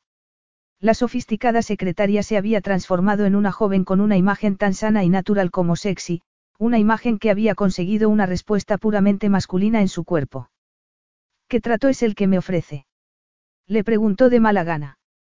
Sofía sintió que había conseguido una pequeña victoria, pero prefirió no mostrar satisfacción. Si me permite quedarme en la casa mientras trato de convencerlo, cocinaré para usted, le dijo ella sonriendo. Y, no debería alardear, pero soy muy buena cocinera. Tengo que advertirle que es una pérdida de tiempo, señorita Asdown. No tengo ninguna intención de ser un títere en las manos de Cristos giatracos. Todo lo que le pido es que me escuche. Además, Cristos me ha pedido que me quede unos días para ordenar cierta documentación que su padre guarda aquí. Se tomó el silencio de Nicolo como una rendición. ¿Me podría mostrar mi dormitorio, por favor? Le preguntó fingiendo más tranquilidad de la que sentía. Y, ya que vamos a convivir juntos unos días, será mejor que nos tuteemos. Me puedes llamar Sofie. Nunca había conocido a una mujer tan decidida a salirse con la suya. Por alguna razón que no alcanzaba a entender, se le fue la vista a la boca de Sofie. Sus labios parecían suaves, jugosos y muy tentadores. No pudo evitar imaginarse cómo sería aplastar esa boca contra la de él y besarla hasta que entendiera por fin quién mandaba en esa casa. Pero prefería no pensar en esas cosas. Después de todo, no tenía ningún interés en la secretaria personal de Cristos Giatracos, le parecía una mujer molesta, impertinente y demasiado segura de sí misma. Sabía que podría echarla de esa casa, pero también estaba seguro de que ella encontraría la manera de volver a entrar. Ya le había demostrado que era sorprendentemente ingeniosa. Molesto, apretó la mandíbula. Se dio cuenta de que iba a tener que soportar su presencia durante un par de días. Esperaba que se fuera de regreso a Londres en cuanto captara por fin el mensaje de que no iba a cambiar de opinión sobre la junta de accionistas. Puede usar la habitación que hay al final del pasillo, en el segundo piso, le dijo él bruscamente. Tiene buenas vistas. Gracias, murmuró Sofía casi sin aliento. Se había dado cuenta de que Nicolo la había mirado de arriba abajo para centrarse después en sus pechos y llevaba un par de minutos tratando de controlar los latidos de su corazón. Esperaba que no hubiera notado cómo se habían endurecido sus pezones. Era muy consciente de la potente masculinidad que emanaba de ese hombre y no sabía qué hacer con la sutil tensión sexual que empezaba a notar entre ellos dos. Lo último que necesitaba era sentirse atraída por Nicolo Chatsfield. Algo nerviosa, se apartó de él y regresó al horno. Si tienes que seguir trabajando, te llamaré cuando la cena esté lista, le dijo sin mirarlo. Le pareció oír que Nicolo murmuraba algo entre dientes. Lo miró de reojo mientras se quitaba su abrigo. Debajo llevaba una camisa de seda negra que no podía esconder su musculoso torso. Se quitó entonces el guante que cubría su mano izquierda y Sofía se quedó sin aliento cuando vio su piel descolorida. Era la cicatriz de una gran quemadura que iba desde los dedos, cubriendo todo el dorso de la mano, hasta esconderse bajo el puño de la camisa. No pudo evitar preguntarse hasta dónde llegaría la cicatriz. Lo miró entonces a la cara y se dio cuenta de que Nicolo se había quedado muy rígido al notar la reacción de Sofie. Pero su expresión no reflejaba ninguna emoción, no podía saber lo que estaba pensando. Acabo de ver tu mano, le explicó ella con voz algo temblorosa. Cristos me contó que sufriste graves quemaduras durante un incendio que hubo hace años en el Chatsfield. Nicolo no respondió y ella decidió continuar. Me dijo que le salvaste la vida a alguien, que fuiste un héroe. Él rió al oírlo e hizo una mueca que reflejaba mucha amargura. Se quedó sin aliento al verlo así. No deberías creer todo lo que te dicen, replicó con dureza. Se dio la vuelta y salió de la cocina. Fue directo a su despacho y se encerró allí dando un fuerte portazo. Con un hombre con tanto genio viviendo allí, Sofía no entendía cómo las ventanas podían seguir con sus cristales intactos. Héroe, se repitió Nicolo una y otra vez. Esa palabra no dejaba de resonar en su cabeza, burlándose de él. Se sentó en su silla y golpeó la mesa con el puño. Sofía no sabía la verdad. De hecho, solo su familia la sabía. Los periódicos que describieron el fuego en la suite del ático donde se alojaba su padre solo habían contado la mitad de la historia. Se habían centrado en decir cómo un adolescente Nicolo Chatsfield había salvado la vida de una doncella del hotel que había quedado atrapada en el fuego, pero él no había sido ningún héroe, sino un niño asustado y estúpido. Después de todo, había sido él quien había provocado el incendio. Su padre había logrado ocultar ese dato, pero ese terrible secreto había sido una losa que había llevado toda su vida a sus espaldas. Durante muchos años, había enterrado la verdad dentro de él, limitándose a disfrutar de la atención de los medios, jugando con la reputación que empezaba a forjarse como héroe y don Juan. Su vida había estado entonces llena de fiestas, champán y decenas de bellas mujeres. Solo le había preocupado dejarse llevar por la diversión y el placer. Después de los meses de sufrimiento que había tenido que soportar hasta que sus quemaduras fueron sanando muy poco a poco, decidió que tenía que aprovechar el tiempo perdido. Se había visto con derecho a disfrutar de los placeres de la carne después de tener que pasar por los agonizantes dolores de sus quemaduras. No sabía durante cuánto tiempo habría sido capaz de continuar con esa vida tan superficial si no lo hubiera ido a ver Marisa Bisek, la doncella que había resultado gravemente herida en el incendio. Si esa mujer no se le hubiera acercado para pedirle ayuda financiera, creía que aún seguiría siendo un mujeriego y un degenerado. Le avergonzaba pensar en el tipo de hombre que había sido entonces. Todo su mundo se había derrumbado al mirar a esa pobre doncella, que había sufrido quemaduras aún más graves que él, y que seguía sintiéndose agradecida hacia él por haberla salvado. Se había sentido tan culpable entonces que se había visto moralmente obligado a reconocer la verdad. No era el héroe que todos creían que era, incluyendo la propia Marisa. Estaba convencido de que las feas cicatrices que cubrían su cuerpo eran una especie de castigo divino por el crimen cometido durante su adolescencia. Después de ese conmovedor reencuentro con Marisa, le habían entrado ganas de desaparecer para siempre, de esconderse del resto del mundo. Pero ver que la mujer no sentía compasión por sí misma no había hecho más que avergonzarlo más. Se había dado cuenta entonces de que tenía otras alternativas. Podía quedarse sintiendo lástima de sí mismo o podía cambiar de vida y hacer algo que valiera la pena. Eso fue lo que le llevó a fundar una organización benéfica de ayuda a otras víctimas de quemaduras y durante los últimos ocho años se había dedicado a recaudar fondos para esa causa. Le entristecía ver que no era ningún héroe, pero al menos había cambiado lo suficiente para hacer algo con lo que espiar los pecados de su pasado. Por un momento, trató de imaginar cómo reaccionaría Sofía Stone si le contara la verdad. Estaba seguro de que lo miraría con asco y que se volvería a Londres para decirle a su jefe que Nicolo Chatsfield no tenía ningún derecho moral a participar en el negocio hotelero de su familia. Estaba deseando que se fuera de su casa, pero no se atrevía a contarle la verdad. No quería correr el riesgo de ver la misma expresión de horror en sus ojos que había observado cuando Sofía vio las cicatrices en su mano. Y no quería ni imaginarse cómo reaccionaría si alguna vez llegaba a ver las grotescas cicatrices que cubrían un lado de su torso.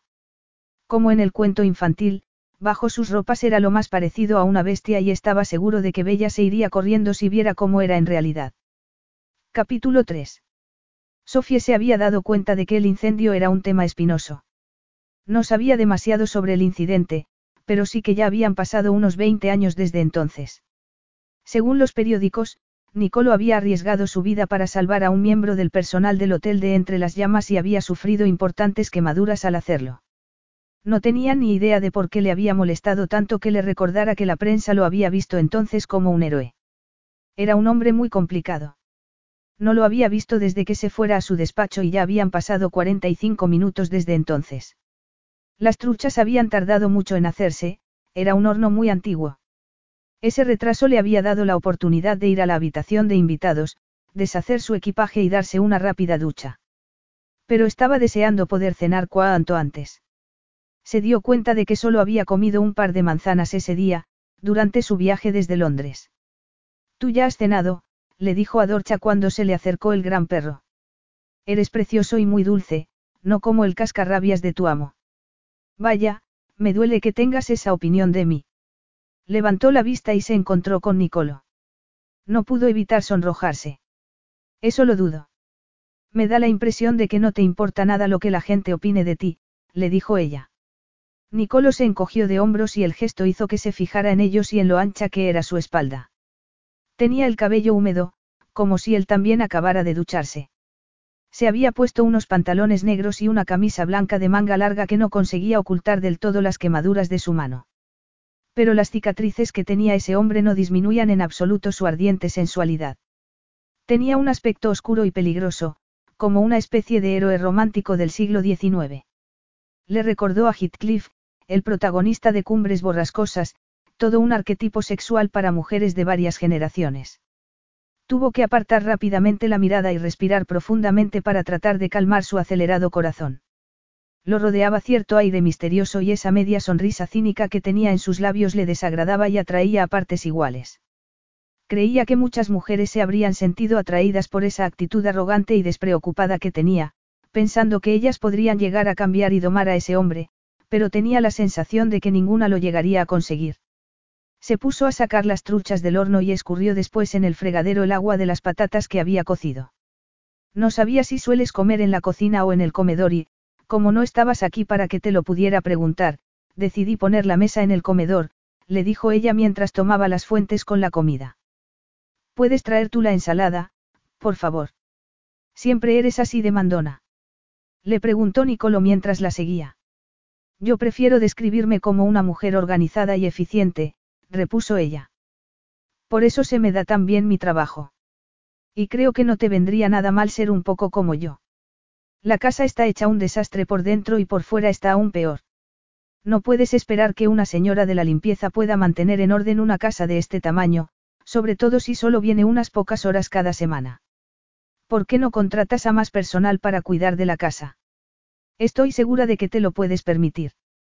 Cristos me dijo. Se quedó callada cuando vio que Nicolo fruncía el ceño. Se sentó frente a ella en la mesa y se recostó en el respaldo de la silla, estudiándola con los ojos entrecerrados. ¿Qué te dijo Cristos? Que has conseguido hacer toda una fortuna en la bolsa. Obviamente, no voy a decirte cómo deberías gastar tu dinero. Pero tengo la sensación de que vas a decírmelo de todos modos. No pudo evitar sonrojarse. Me parece una verdadera lástima dejar que esta gran casa se deteriore. Fue aquí donde creciste, no. Seguro que esta casa te trae buenos recuerdos. No demasiados.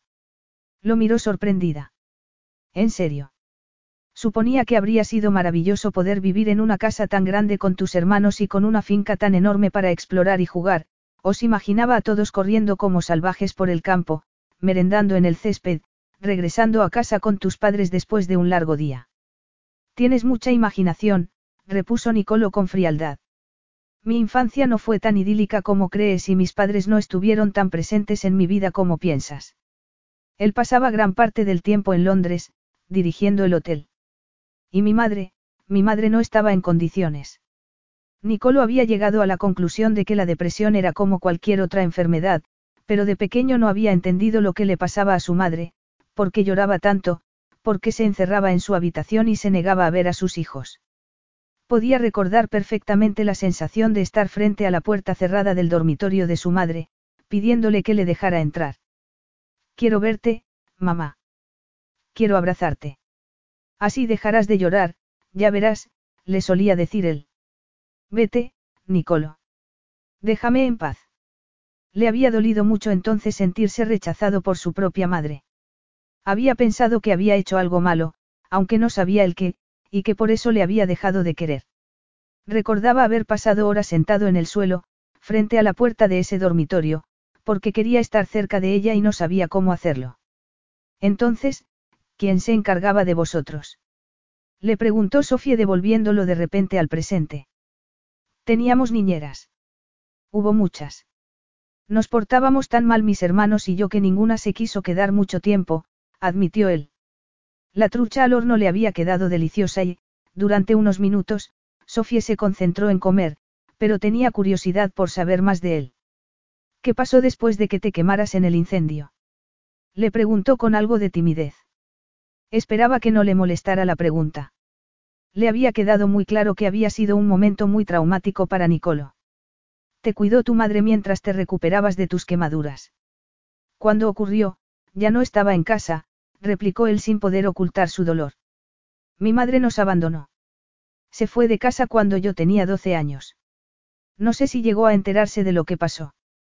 Si lo hizo, no le preocupó lo suficiente como para ir a ver cómo estaba. Y eso que pasé muchos meses en la unidad de quemados de un hospital. No me lo puedo creer. Repuso Sofía horrorizada. Cristos le había contado que Liliana Chatsfield abandonó a su marido y a sus hijos y que nadie había vuelto a saber de ella desde entonces. Le costaba creer que esa mujer hubiera sabido de las quemaduras de Nicolo y no hubiera corrido para estar con él. Las circunstancias eran distintas, pero ella también entendía hasta cierto punto lo duro que era sentirse abandonado por uno de sus progenitores. Aunque ella había mantenido el contacto con su padre después de que se fuera de casa. Su cáncer ya había estado en remisión cuando James Asdown les anunció a su madre y a ella que se iba para comenzar una nueva vida con su amante. Aún así, le había destrozado la decisión de su padre y podía imaginarse la sensación de abandono que habría sentido el pequeño Nicolo, sufriendo en la cama de un hospital y necesitando más que nunca a su madre. La echarías mucho de menos, le dijo. Sobre todo cuando estabas en el hospital. Pero su rostro no expresaba nada. Le dio la sensación de que no le gustaba hablar de su pasado. No podría haber hecho nada para ayudarme, repuso secamente. Le debo mi recuperación a los médicos y al personal de enfermería que me cuidó. No necesitaba tener allí a mi madre pendiente de mí. Le costaba creerlo. Ella sí había necesitado el apoyo de su madre durante su enfermedad y, de alguna manera, el cáncer las había unido más. Antes de la enfermedad, su madre había estado muy ocupada con su trabajo y Sofía había pasado más tiempo con su padre. Pero, cuando le diagnosticaron el cáncer, su madre había dejado de trabajar para estar con ella en el hospital. Se había llegado a preguntar si su padre se habría sentido algo apartado por el estrecho vínculo que se había desarrollado entre madre e hija. Pensaba que quizás por eso había llegado a tener una aventura con otra mujer, relación que había terminado por romper a la familia y que también había roto su corazón. Pero no quería pensar en esas cosas. Se fijó de nuevo en Nicolo. Le había hablado con desdén de su madre, pero empezaba a ver lo bien que se le daba ocultar sus emociones. Estaba segura de que le había dolido mucho que su madre lo dejara y no fuera a verlo tras el incendio. ¿Cómo empezó el fuego en el hotel? Le preguntó con curiosidad. No lo sé, le dijo gruñendo. ¿Por qué estás tan interesada? Fue hace mucho tiempo y es mejor dejar el pasado donde está. Ya empieza a cansarme que no dejes de meter las narices donde no te importa. Suspiró frustrada. Había vuelto a levantar una pared de hielo a su alrededor. Lamentó haberle preguntado por el incendio cuando ya le había parecido que era un tema doloroso para él. Su intención había sido tratar de comprenderlo mejor y solo había conseguido darse con una pared de ladrillos. No entiendo por qué te niegas a colaborar para conseguir recuperar el prestigio de la cadena Chatsfield. Lo único que desea Giatracos es que vuelva a ser lo que era, murmuró ella. La marca solía ser sinónimo de elegancia y buen gusto, pero eso ya no es así. Ahora, cada vez que el nombre Chatsfield aparece en la prensa es porque alguno de tus hermanos ha vuelto a hacer algo escandaloso. Vio que Nicolo fruncía el ceño, pero decidió ignorarlo. No es de extrañar que tu padre quiera cambiar la percepción que tiene el público del nombre Chatsfield. Gene solo está tratando de hacerlo mejor para la empresa familiar. A lo mejor no entiendes las razones que le han llevado a tomar alguna de sus decisiones, pero creo que ha actuado siempre como lo ha hecho porque ama a sus hijos y quiere ayudaros. Por eso ha nombrado a Cristos director general de la cadena. Piensa que él puede mejorar de verdad el prestigio de la cadena, le explicó ella. Pero, para lograrlo, Cristos necesita el apoyo de los accionistas. No podrías, al menos por respeto a tu padre, asistir a la junta de accionistas. Mi padre es el culpable de muchos de los problemas que tiene hoy en día la empresa, le espetó Nicolo. Fue su comportamiento el primero en empañar el apellido Chatsfield y él fue el que hizo que mi madre. Pero no terminó la frase. ¿Qué ibas a decir de tu madre? Le preguntó ella rompiendo el tenso silencio que había caído. No sé a qué te refieres, no lo entiendo. Es que no tienes por qué entenderlo, repuso Nicolo poniéndose de pie. No es asunto tuyo. Pero estarás algo preocupado, no. Si te niegas a cooperar con Cristos, tu padre va a desheredarte y retener el dinero que recibes del fondo fiduciario de la familia. Poco me importa ese dinero, le aseguró Nicolo poniendo las manos sobre la mesa y mirándola a los ojos. Giatracos tenía razón en una cosa. He hecho una fortuna en la bolsa. No necesito limosnas de mi padre y no me importa lo que le suceda a la cadena Chatsfield. Pero si te importa lo que le pueda pasar a tus hermanos, sobre todo a Lucilla, adivinó Sofie. Dices que no estás interesado en la empresa, pero a Lucilla sí le preocupa mucho. Si no quieres hacerlo por tu padre, hazlo al menos por tu hermana, ve a la junta de accionistas. Me parece que la mejor manera de ayudar a mi hermana es negándome a hacer lo que Cristos quiere que haga, le dijo Nicolo con dureza. La miraba con tanta intensidad que se sintió completamente atrapada por la fuerza de su poderosa personalidad. Has perdido tu único argumento para convencerme. Mañana por la mañana puedes volver a Londres y decirle a tu jefe que mi respuesta no ha cambiado. No voy a estar en esa reunión. Se apartó bruscamente de la mesa y Sofía soltó el aire que había estado conteniendo en sus pulmones. Era como si hubiera quedado libre de repente del hechizo magnético que Nicolo le había tendido. Era la primera sorprendida al ver cómo reaccionaba cuando estaba con él. Mientras Nicolo se había inclinado sobre la mesa para mirarla, ella había estado más pendiente de su deliciosa boca e incluso había estado fantaseando, preguntándose cómo sería besarlo. Algo le decía que no debía de ser un amante tranquilo y considerado, todo lo contrario. Estaba segura de que sus besos serían apasionados y salvajes. Sacudió la cabeza, irritada consigo misma. Mientras observaba cómo salía del comedor dando grandes zancadas, se recordó que no estaba interesada en Nicolo. Ella estaba acostumbrada a salir con hombres liberales, de mente abierta y cómodos con la igualdad de géneros. No había estado nunca con alguien como Nicolo, un salvaje capaz de cargarla al hombro como si fuera un saco de patatas para echarla de esa casa. Recogió los platos y los llevó a la cocina. Volvió a pensar en él mientras llenaba el lavavajillas y no pudo evitar suspirar. Parecía completamente ajeno al concepto de hombre moderno, no tenía nada que ver con los hombres sofisticados con los que solía salir y le molestaba darse cuenta de que había conseguido fascinarla, aunque no sabía por qué. Ni siquiera estaba interesada en tener nada con nadie. Ya no estaba enamorada de Richard, pero no iba a poder olvidar nunca la razón por la que él había dado por terminada su relación. Era algo que seguía doliéndole. Su incapacidad para darle a Richard los hijos que quería había hecho que se sintiera incompleta y defectuosa. Se había sentido tan abandonada como cuando su padre las dejó a su madre y a ella para irse con su amante. Sabía que la atracción que empezaba a sentir por Nicolo era meramente sexual y no tenía ninguna intención de dejarse llevar por esos sentimientos. Creía que esos hombres con aspecto de peligrosos bandoleros estaban muy bien para las novelas románticas, pero no en su vida. Sofía no sabía por qué se había despertado. Por un momento, se sintió desorientada. No estaba acostumbrada a la intensa oscuridad de su habitación. En el campo todo era distinto, no le llegaban las luces de los coches ni de las farolas. Miró su reloj y vio que eran las tres de la mañana. Oyó de repente un fuerte trueno y pensó que quizás hubiera sido la tormenta lo que la había despertado. Se acomodó de nuevo en la cama, pero estaba completamente despierta y era muy consciente de todos los ruidos extraños que había en esa gran casa.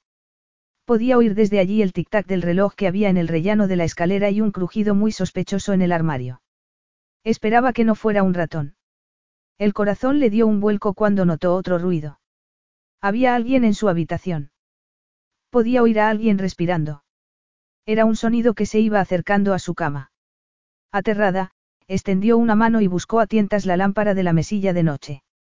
Sus dedos entraron en contacto con algo peludo y apenas pudo controlar un grito al sentir el aliento caliente en su cara. Muy nerviosa, encontró por fin el interruptor de la lámpara y la encendió. Dios mío. Dorcha. exclamó cuando vio al perro. Sintió una inmensa sensación de alivio. Me has dado un susto de muerte. Pensé que. Había pensado en todo tipo de estupideces aunque sabía que solo los niños soñaban con fantasmas y monstruos acechándolos en la oscuridad. Vuelve a tu cesta, le ordenó al perro. Voy a ver si puedo volver a dormirme. Pero, cuando iba a apagar la lámpara, oyó un grito seguido de un gemido que le heló la sangre. Sonaba como si alguien, o algo, estuviera sufriendo. Oyó otro gemido más y se dio cuenta de que no se lo había imaginado. Aparte de Dorcha, solo estaban Nicolo y ella en esa casa. Se hizo el silencio y contuvo el aliento. Pero volvió a oírlo. Esa vez, fue un grito de agonía. No pudo soportarlo. Se levantó de un salto y no perdió el tiempo poniéndose su bata. Salió al pasillo y se detuvo un segundo. No sabía dónde estaba la habitación de Nicolo, pero se dio cuenta de que los gemidos le llegaban desde el otro extremo del pasillo. Fue hasta esa habitación y vaciló un momento antes de entrar, pero oyó otro grito desesperado y se le ocurrió que quizás hubiera entrado un ladrón en la casa y estuviera atacando a Nicolo. Tragó saliva, tomó un pesado jarrón de metal de un mueble del pasillo y abrió la puerta. La luna iluminaba ese lado de la casa y entraba algo de luz a través de las cortinas. Pudo distinguir una oscura figura en la cama, pero no había nadie más en la habitación. Nicolo soltó entonces un grito desgarrador, era como si le saliera directamente del alma. No quería ni pensar en qué lugar infernal estaría atrapada la mente de ese hombre en esos momentos. No pudo controlarse, se acercó a él. Nicolo, le dijo en voz baja. Fuera. Gritó con fuerza. Por el amor de Dios, fuera de aquí. Está bien, me voy. Lo siento, repuso ella volviendo deprisa hacia la puerta. Se sentía muy avergonzada. Se había equivocado. Al parecer, Nicolo no había estado durmiendo ni los gritos eran fruto de terribles pesadillas. No tenía ni idea de por qué habría estado gritando y gimiendo como lo había hecho, pero no pensaba volver para preguntárselo. Salió de nuevo al pasillo, pero sus gritos la siguieron. Sal. Si no salimos de aquí, vamos a morir. Gritó entonces. Se quedó helada al oírlo. Tal y como había pensado, Nicolo estaba dormido y atrapado en una pesadilla. No le atraía la idea de volver a su habitación, pero sus gritos desgarradores le hicieron cambiar de opinión. Entró en su dormitorio y se acercó directamente a la cama. Vio entonces que estaba tendido de espaldas y con un brazo echado sobre la cara. A la luz de la luna, pudo distinguir su pelo largo y oscuro sobre la almohada. Nicolo, despierta. Él gimió de nuevo. Necesitaba despertarlo y decidió intentarlo sacudiendo suavemente su hombro. Nicolo. Gritó sorprendida cuando Nicolo agarró de repente su muñeca y tiró de ella. Perdió el equilibrio y cayó encima de él. ¿Qué pasa? Preguntó confundido. Nicolo, soy yo, Sofie, le dijo sin aliento.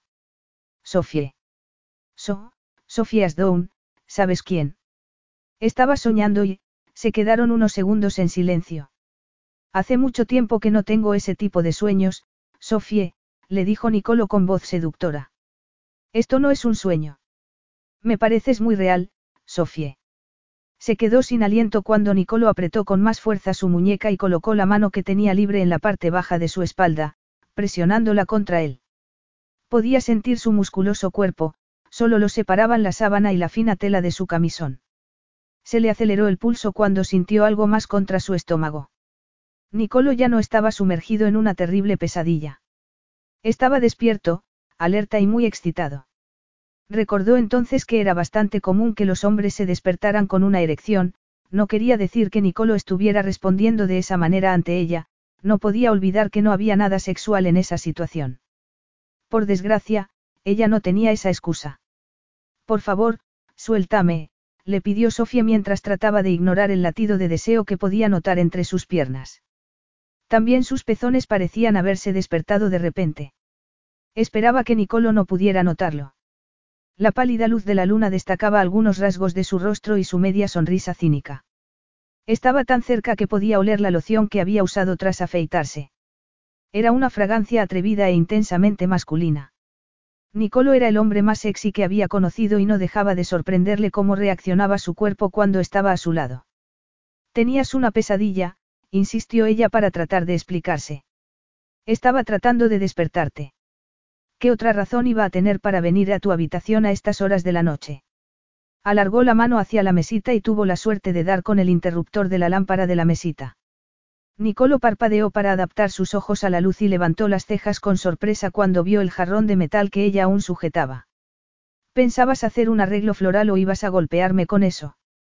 Sofía se sonrojó, no entendía cómo se le podía haber olvidado que aún estaba sosteniendo el pesado jarrón.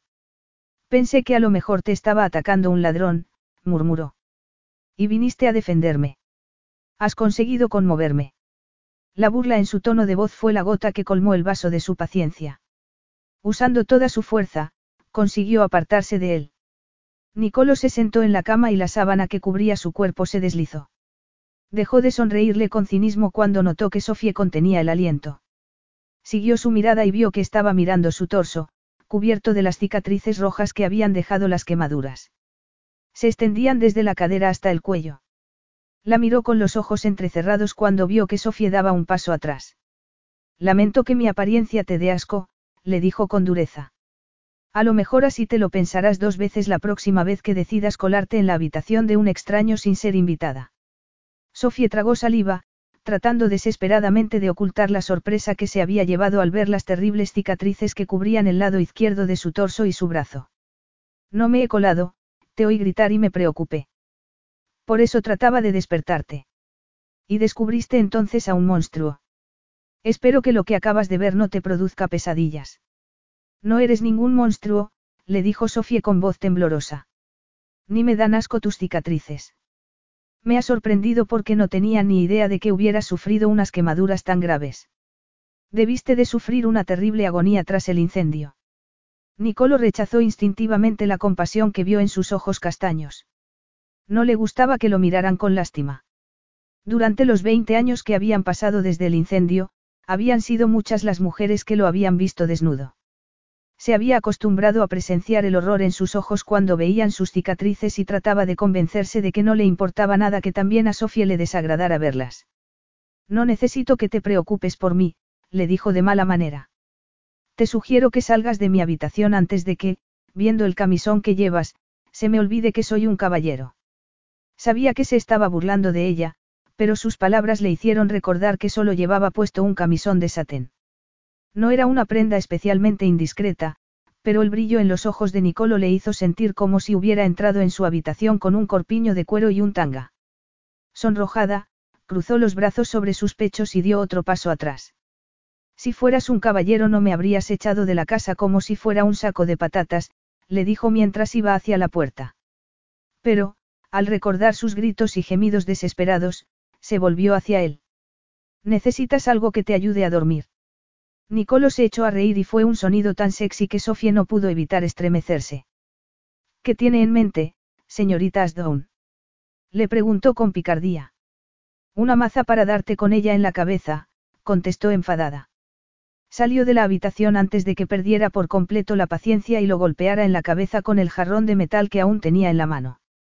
Después de que ella se fuera, Nicolo apagó la lámpara de la mesita y se quedó con los ojos abiertos en medio de la oscuridad, tratando de olvidar la pesadilla. Ya no tenía tantas como al principio. Durante los meses y años posteriores al incendio, había tenido que sufrirlas casi todas las noches.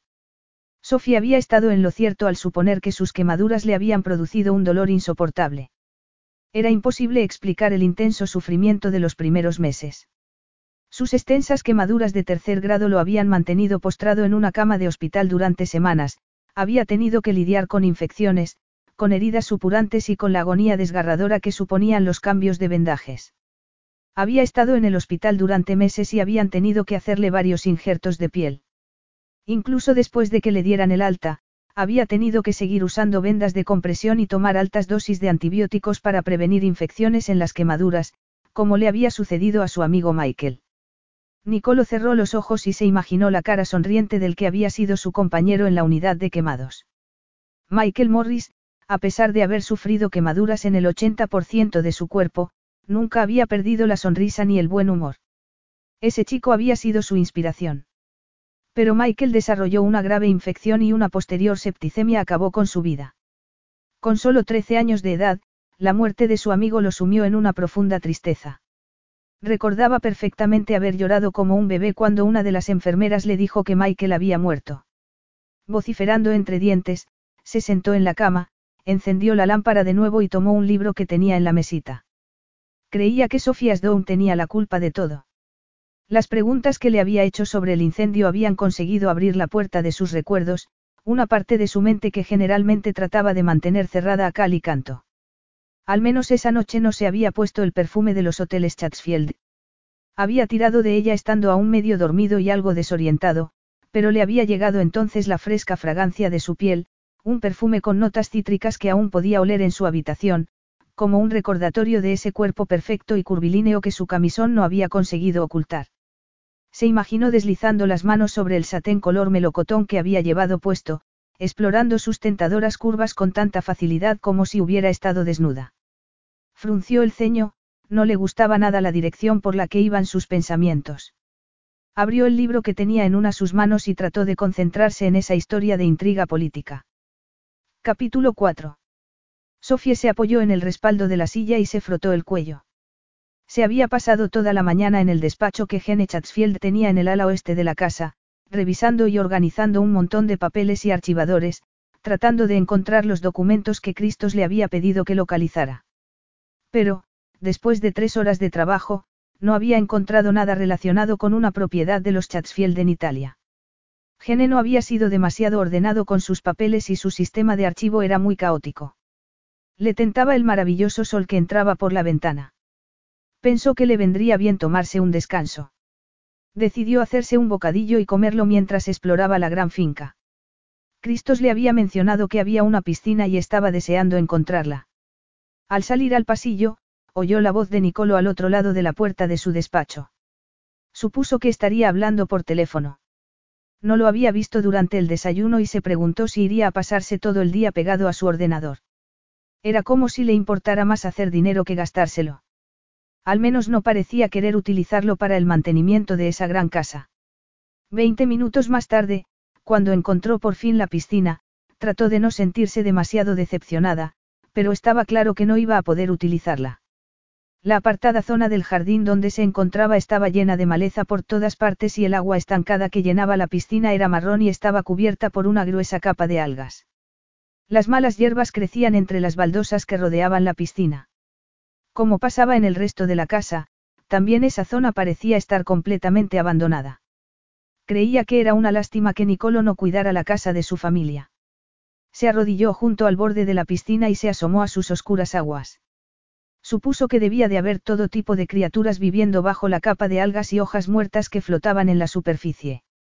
Estaba pensando en eso cuando algo saltó fuera del agua y no pudo ahogar un grito de sorpresa cuando una rana aterrizó en su regazo. Después de haber vivido toda su vida en la gran ciudad, Sofía prefería admirar la naturaleza desde cierta distancia. Con cuidado, movió la pierna para tratar de quitarse a la rana de encima, pero el bicho volvió a saltar y gritó aterrorizada al sentir que se había posado en su pelo. Oyó una carcajada detrás de ella que le hizo darse la vuelta. Nicolo estaba contemplando la escena con una gran sonrisa. Deja de mover así los brazos, le dijo él mientras se le acercaba. La pobre rana te tiene más miedo a ti que tú a ella. No estoy tan segura, murmuró ella. Y deja de reírte, santo cielo. Le molestó mucho que se estuviera divirtiendo a su costa y lo empujó.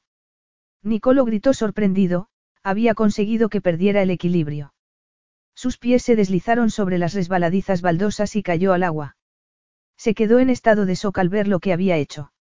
Apenas lo había tocado, no había sido su intención tirarlo al agua, ni mucho menos. Se sintió muy culpable y se quedó mirando fijamente la piscina, pendiente de él. Pero fueron pasando los segundos y su cabeza no asomaba entre las algas. Cada vez estaba más nerviosa. Se arrodilló para tratar de encontrarlo entre las sucias aguas. Genial, Sofie, murmuró para sí misma. Lo has matado. Se inclinó hacia adelante, explorando frenéticamente la piscina, tratando de divisarlo. Salió de repente una mano a la superficie que agarró con fuerza su brazo. No tuvo tiempo para nada, solo pudo chillar sorprendida al sentir que tiraba de ella para meterla en el agua estancada. ¡Qué asco! Huele fatal.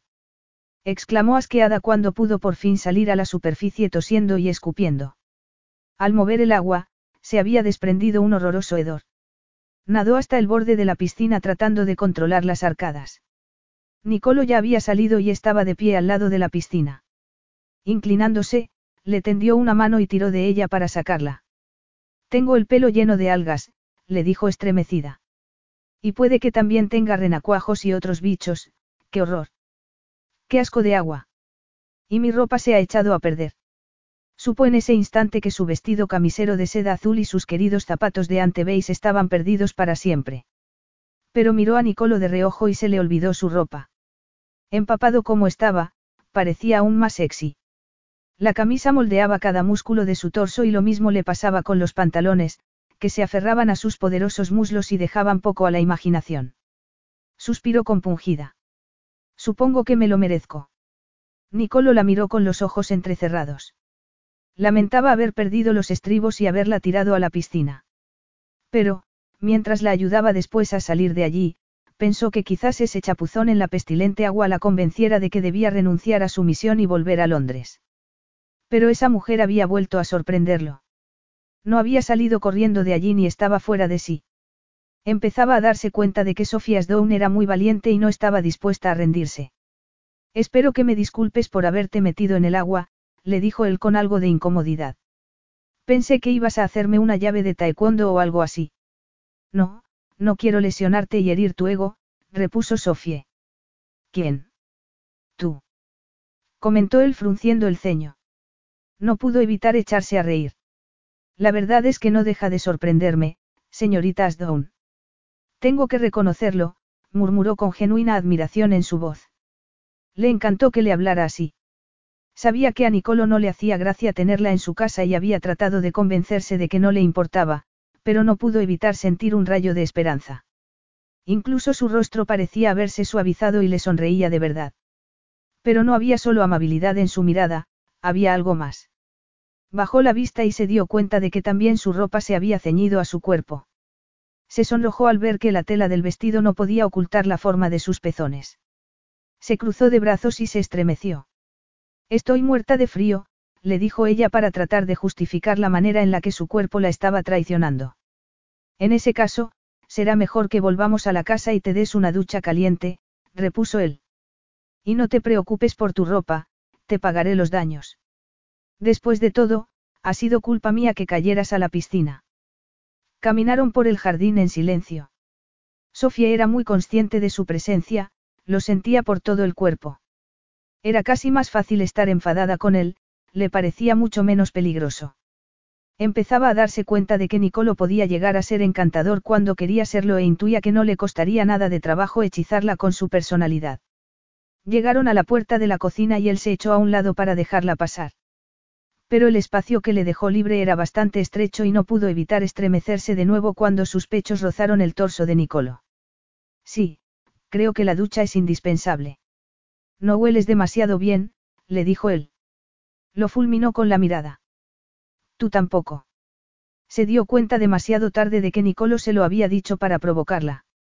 Lo miró a los ojos y se quedó sin respiración mientras observaba sus duros rasgos. Había algo muy sensual en sus pómulos cincelados, en la firme mandíbula y en su boca. Se le aceleró el pulso cuando Nicolo levantó hacia ella la mano y le apartó un mechón mojado de la cara. Era como si el tiempo se hubiera detenido y le costaba trabajo respirar con normalidad.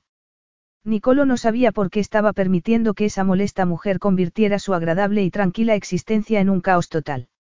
Había pasado una noche muy inquieta y sabía que no había sido capaz de volver a conciliar el sueño después de la visita nocturna por culpa de Sofie, no por la pesadilla que había tenido. Y esa mañana se había levantado decidido a decirle que tenía que irse de esa casa. Era una distracción que no quería tener. Pero la había visto por la ventana del despacho mientras trabajaba frente a su ordenador y había perdido la capacidad de volver a concentrarse en su trabajo. Mientras la observaba esa mañana, una ligera brisa había pegado el vestido contra su cuerpo, moldeado las curvas de sus firmes pechos y sus esbeltos muslos. Y ese mismo viento había agitado su melena rubia y ligeramente ondulada. Había tenido que admitir entonces, aunque de mala gana, que esa mujer le intrigaba y había sido lo bastante estúpido como para salir de su despacho y seguirla por el jardín. En ese instante, se encontraba completamente hechizado por las delicadas facciones de su cara. Detuvo su mirada en esos labios tan sensuales y sintió que el deseo despertaba en su cuerpo. Es curioso, murmuró. Nunca me había tentado la idea de besar a una mujer cubierta de verdes y pestilentes algas. Aunque su tono era burlón, a Sofía le pareció oír algo más en su voz que la dejó sin respiración. Y vio que la miraba con deseo. Tragó saliva antes de contestar.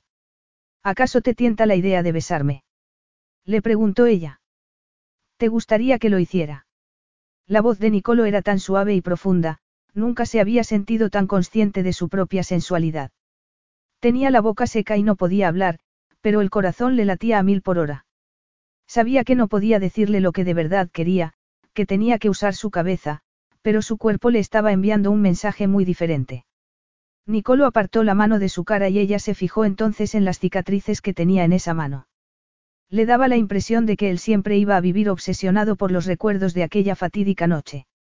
No había sido entonces más que un niño, alguien que necesitaba desesperadamente el amor y los cuidados de una madre. Creía que no era de extrañar que se hubiera convertido en adulto autónomo e independiente. No podía evitarlo, sentía compasión por él. Nicolo estrechó los ojos mientras miraba el expresivo rostro de Sofie. Estaba seguro de que había visto repugnancia en sus ojos después de ver sus cicatrices. Dejó caer la mano y le dedicó una triste sonrisa. No, por supuesto que no, contestó él mismo. ¿Cómo va a querer Bella besar a la bestia? Pasó al lado de Sofía y entró en la cocina. No es así como te veo, le dijo Sofía con voz temblorosa. Sus palabras hicieron que se detuviera y se diera la vuelta para mirarla. No te culpo, Sofía. Durante mucho tiempo, ni yo mismo soportaba ver mi reflejo en un espejo. Después, cuando pude hacerlo, me di cuenta de que me aterrorizaba mi apariencia. Lo entiendo, de verdad, admitió él. He llegado a aceptar mis quemaduras y estoy satisfecho conmigo mismo y con mi aspecto. Después, bajó la vista y abrió los brazos para recordarle por qué habían vuelto a la casa. Voy a ducharme, le dijo Nicolo. Te sugiero que hagas lo mismo. Sofía tuvo que frotar con fuerza su cabello para deshacerse del mal olor del agua estancada. Aunque había dejado sus zapatos de ante a remojo no tenía muchas esperanzas de que fuera a ser capaz de limpiarlos y poder usarlos. Pero no podía estar enfadada con Nicolo. Le gustaba ser justa y creía que ella era la única culpable de lo que había pasado. Estaba allí en contra de la voluntad de Nicolo y, desde su llegada, no había hecho más que molestarlo. Si de verdad quería persuadirlo para que asistiera a la junta de accionistas, iba a tener que cambiar su estrategia. En eso estaba pensando cuando volvió a la cocina. Tomó la masa de pan que había hecho esa tarde. La había dejado reposando unas horas para que creciera. La golpeó con el puño para quitarle las burbujas de aire mientras la amasaba con firmeza. Era una labor casi terapéutica. Le venía bien ensañarse con la masa. Después de darle forma al pan, lo metió en el horno para cocerlo. Acababa de hacerlo cuando entró una mujer mayor por la puerta trasera. Ya me había dicho Mary, la de la tienda, que el señor Nicolo había contratado a una nueva cocinera, le dijo la mujer en cuanto vio a Sofie. Soy Betty. Soy la que me encargo de barrer y limpiar el polvo en las habitaciones de esta planta. Con mis dolores de rodillas, no puedo hacer mucho más. Bueno, estoy segura de que haces un trabajo estupendo a pesar de tus problemas, respondió Sofía con una sonrisa. No quiso corregirla y decirle que no era la nueva cocinera, la verdadera razón por la que estaba en esa casa era demasiado complicada de explicar. ¿Cuánto tiempo llevaba el señor Nicolo sin cocinera?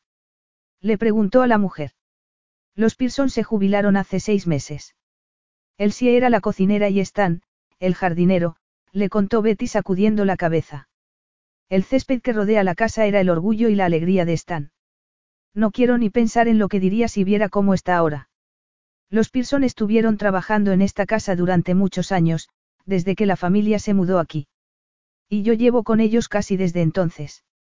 La señora Chatsfield me contrató cuando el señor Nicolo no era más que un bebé. Pero entonces había mucho más personal que ahora.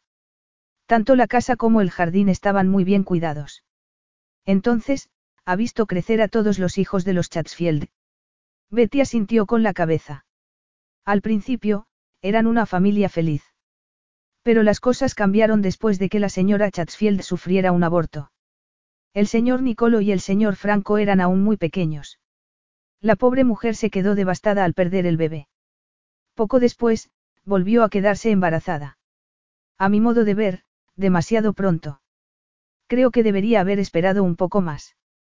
Fue entonces cuando tuvo a los gemelos y sufrió lo que ahora llaman depresión posparto. Solía pasar horas a solas en su habitación, siempre llorando, y los hijos mayores eran los que tenían que cuidar de los más pequeños.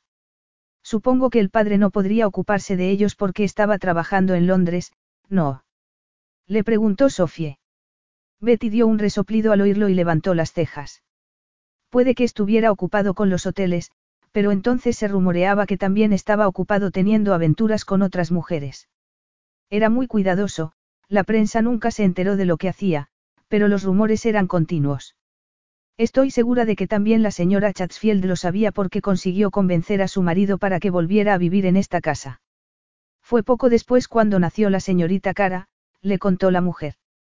Y a partir de ese momento, empeoró aún más el estado de ánimo de la señora Chatsfield. Era como si no fuera capaz de encargarse de nada.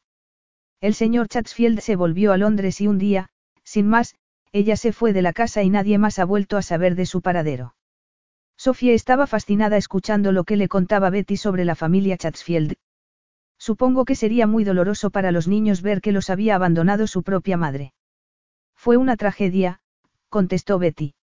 Los mayores tenían que hacer las funciones de padres de sus hermanos más pequeños. Todos los niños sufrieron mucho, pero creo que el señor Nicolo más que ninguno. Estaba muy unido a su madre y le afectó muchísimo su marcha. Recuerdo que solía escuchar a menudo cómo lloraba encerrado en su habitación. Pobre muchacho, y después lo del incendio, sufrió unas quemaduras horribles y las cicatrices lo estropearon. Con lo guapo que era. Pero bueno, él se lo buscó. ¿Qué quiere decir? Le preguntó Sofía frunciendo el ceño. Se portó como un héroe. He oído que salvó a alguien de las llamas. Betty apretó los labios antes de hablar. No digo que no fuera valiente, lo fue. Pero el señor Nicolás tuvo una adolescencia bastante salvaje y los periódicos no cuentan toda la historia, le dijo. Madre mía. exclamó de repente. Mire la hora que es. No puedo estar aquí charlando todo el día. La mujer parecía haber decidido de repente que ya le había contado demasiado y se apresuró a salir de la cocina con un plumero en la mano. Sofía suspiró algo frustrada mientras golpeaba la masa para hacer una segunda hogaza de pan. Tuvo la tentación de ir a buscar a Betty y pedirle que le explicara mejor lo que le había querido decir con lo del incendio, pero no lo hizo. Se quedó muy pensativa recordando sus palabras. Le había dado a entender que Nicolo era de alguna manera culpable del incendio en el Hotel Chatsfield. Su espíritu curioso anhelaba tener respuesta a sus preguntas, pero no se atrevía a preguntárselo a Nicolo. Contuvo el aliento al ver que entraba en la cocina en ese momento y se quedó ensimismada mirándolo. Llevaba unos pantalones negros y una camisa de mangas anchas que ocultaba parcialmente las cicatrices de su mano. Se fijó entonces en su rostro. Betty le había descrito lo guapo que había sido Nicolo antes del incendio, pero para ella era el hombre más atractivo y sexy que había visto nunca. Además, no había quemaduras en su cara. Cuando estaba vestido, no había sombra de sus lesiones por ninguna parte. Pero debajo de la ropa, todo cambiaba. Le habían sorprendido sus cicatrices cuando vio su torso desnudo la noche anterior, eran más extensas de lo que había imaginado, pero también le había dejado impresionada la descripción que Nicolo hacía de sí mismo. No era ni una bestia ni un monstruo. De hecho, sabía que había tenido mucho éxito con las mujeres hasta que decidió dejar esa vida e irse a vivir solo al campo. Ya me parecía que olía a pan casero. No deja de sorprenderme todo lo que sabes hacer, Sofie. Se encogió de hombros al oír sus amables palabras. Me gusta cocinar, me relaja. Y desde que trabajo para Cristos, no me viene nada mal encontrar una afición que me libere del estrés de cada día. Ese hombre es adicto al trabajo, le confesó suspirando. ¿Cuánto tiempo llevas trabajando para Giatracos? Unos meses. Antes de este trabajo, era la secretaria de dirección de una multinacional de fabricación de automóviles. Tenían una fábrica en Japón y solía visitar con frecuencia ese país acompañando a mi antiguo jefe. Japón es un país fascinante, ¿no? ¿Coincidió alguno de tus viajes con la época de floración de los cerezos? No, por desgracia no, pero he oído que es todo un espectáculo ver los cerezos en flor, le dijo ella mirándolo con curiosidad. ¿Has estado en Japón? Muchas veces, pero siempre por temas de trabajo. Gran parte de mis operaciones financieras las hago en los mercados asiáticos y visito Japón y Hong Kong con regularidad, repuso Nicolo. Pero, aunque vaya por trabajo, normalmente me las arreglo para hacer un poco de turismo durante mis viajes. Pero Cristos me dijo que casi nunca sales de esta casa. Lamentó haberlo mencionado. Se dio cuenta de que solo había conseguido que volviera a cerrarse en sí mismo. Giatracos no me conoce en absoluto, le dijo secamente. Vio un brillo peligroso en sus ojos y decidió dejar el espinoso tema del nuevo director general de la cadena Chatsfield. Volvió a concentrarse en la masa del pan. ¿Quién te enseñó a cocinar? Le preguntó Nicolo unos minutos después. Tu madre. No, no, repuso ella riendo. Mi madre no sabe ni hacer un nuevo frito. Es abogada y estaba demasiado concentrada en su carrera profesional como para aprender a cocinar. Pero, afortunadamente, tuvo el suficiente sentido común como para casarse con un chef. Entonces, tu interés por la cocina te viene de tu padre.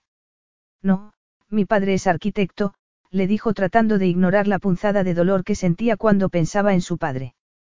Mis padres están divorciados y mi madre se casó con Giraud hace cuatro años. Lo más sorprendente de todo fue que renunció a su carrera como abogada y se mudó con él a París para ayudarle a dirigir su restaurante. Nicolo la miró con suspicacia. Había notado algo raro en la voz de Sofie cuando mencionó a su padre. Pensó que quizás aún le costara aceptar el divorcio de sus padres, pero recordó entonces que no tenía ningún interés en la vida personal de esa mujer. En fin, quería saber quién me enseñó a cocinar y la verdad es que aprendí mucho de una maravillosa au pair italiana que tuvimos en casa durante un par de años. Donatella estaba estudiando para ser chef y lo consiguió.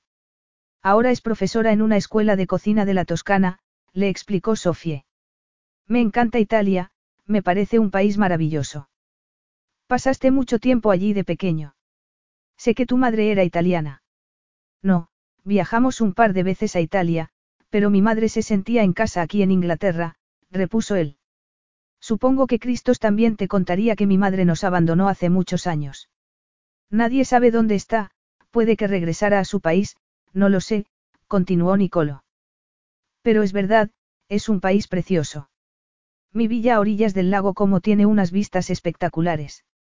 No sabía que tuvieras una casa en Italia, repuso sorprendida. ¿Por qué ibas a saberlo? Giatracos no sabe nada de mi vida privada. Contestó Nicolo. Se dio cuenta de que tenía razón, con lo que Cristos le había dicho, había asumido que Nicolo llevaba una vida solitaria, pero en realidad viajaba con regularidad. Tenía que reconocer que sentía bastante curiosidad por su vida personal. Se preguntó si tendría una amante o si tendría varias. La prensa del corazón ya no hablaba de él, de sus escándalos y conquistas, pero seguía siendo un hombre joven y atractivo.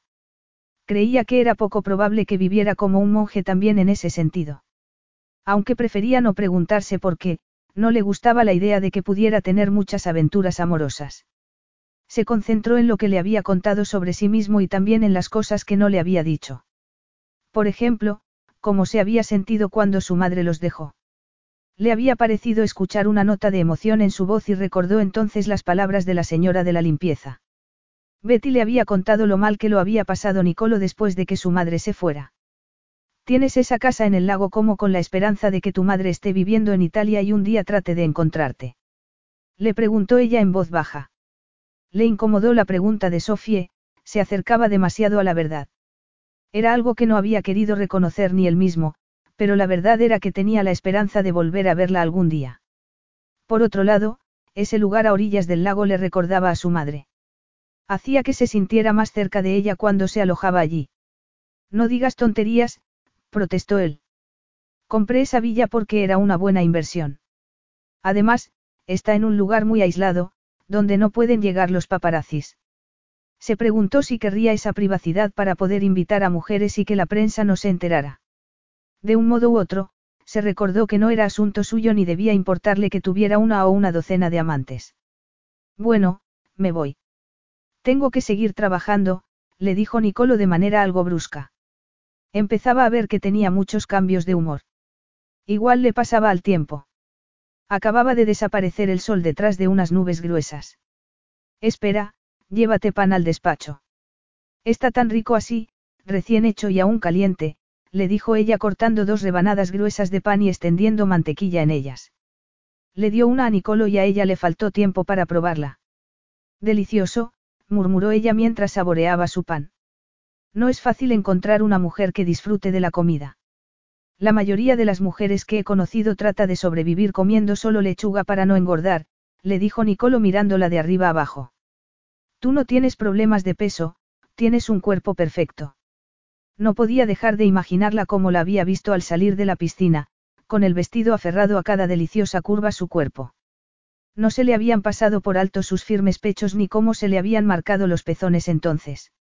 Los pantalones vaqueros y la camiseta que llevaba puestos en esos momentos no eran tan reveladores, pero no pudo evitar sentir el deseo despertando en su interior. Me gusta comer, admitió Sofie. Supongo que es algo que aprecio más que otras personas porque durante mucho tiempo no pude comer bien. Dejó de hablar de repente cuando se dio cuenta de cómo la estaba mirando. Nicolo. Lamentó entonces haber hablado sin pensar. ¿Por qué no podías comer? Bueno. Tuve algunos problemas de salud durante mi adolescencia, le explicó ella quitándole importancia al asunto. No le apetecía hablar de su batalla contra el cáncer. Después de todo, apenas conocía a ese hombre. Se había dado cuenta de que su enfermedad era un asunto espinoso. Cuando conocía a alguien nuevo, nunca sabía cuándo era apropiado contarle que había tenido un cáncer que había cambiado por completo su manera de ver la vida. Richard, por ejemplo, la había acusado de haberle ocultado a propósito el hecho de que el cáncer la había dejado estéril. Le había dicho que, si ella se lo hubiera dicho poco después de que se conocieran, él no habría permitido que su relación fuera a más porque quería llegar a formar una familia y tener hijos. Habían pasado ya tres años desde su ruptura. Había oído que Richard se había casado y estaba esperando su primer hijo. Desde entonces, había salido con otros hombres, pero muy de vez en cuando y nunca había llegado a ser nada demasiado serio. Ya había aceptado que nunca iba a tener su propia familia. La quimioterapia había destruido su capacidad para tener hijos, pero la enfermedad había hecho que fuera una mujer realista. Había aprendido muy pronto que la vida no le debía nada y que, en lugar de llorar por lo que no tenía, debía estar agradecida por seguir viva. Pensaba aprovechar cada día al máximo. Se dio cuenta de que Nicolo estaba esperando a que terminara su explicación. Pero, como sabía que no había ninguna posibilidad de que pudiera llegar a tener ningún tipo de relación con él, no tenía ningún motivo para hablarle de su pasado. Pero ahora estoy muy bien, le dijo ella alegremente. Bueno, ¿qué te parece mi pan? Está muy rico. Nicolo probó otro pedazo del pan integral que había hecho Sofie. Tenía la sensación de que no quería contarle qué problemas de salud había tenido durante su adolescencia, pero supuso que habría sido algún trastorno alimenticio. Le había mencionado que sus padres se divorciaron y pensó que quizás le hubiera costado hacer frente a la ruptura en una edad tan vulnerable. A él también le había resultado muy difícil aceptar el fin del matrimonio de sus padres. Estaba convencido de que su padre había tenido la culpa de todo. Le había sido infiel a su mujer durante años y creía que ese era el motivo por el que ella había terminado por irse. Y, después de muchos años, volvía a traicionar a sus hijos eligiendo a alguien ajeno a la familia para que fuera el nuevo director general de la cadena Chatsfield. Pero si su padre y Giatracos esperaban que colaborara con ellos iban a llevarse un buen chasco. Igual que le iba a pasar a Sofie cuando se diera cuenta de que no podía persuadirlo para que asistiera a la junta de accionistas de la empresa. Capítulo 5. Sofía removió una última vez la comida que estaba terminando de hacer y comprobó después que las patatas se estuvieran asando bien en el horno. Si la cena que se había pasado toda la tarde preparando no conseguía poner a Nicolo de buen humor para que pudiera tratar de convencerlo, no sabía qué otra cosa intentar. Había decidido apelar a su conciencia y tratar de hacerle ver que su participación en la junta de accionistas era lo mejor para todos, en especial para su hermana Lucilla. Estaba decidida a usar todos sus poderes de persuasión y esa cena era parte de su estrategia. La mesa del comedor estaba preciosa. Había usado un mantel blanco con bordados y había colocado un jarrón lleno de rosas del jardín en el centro de la mesa. Incluso había conseguido encontrar velas en uno de los armarios de la cocina para ponerlas en los candelabros de plata. Cuando ya lo tenía todo listo, fue al salón para mirarse en el espejo. Se había puesto un vestido negro que era elegante y formal.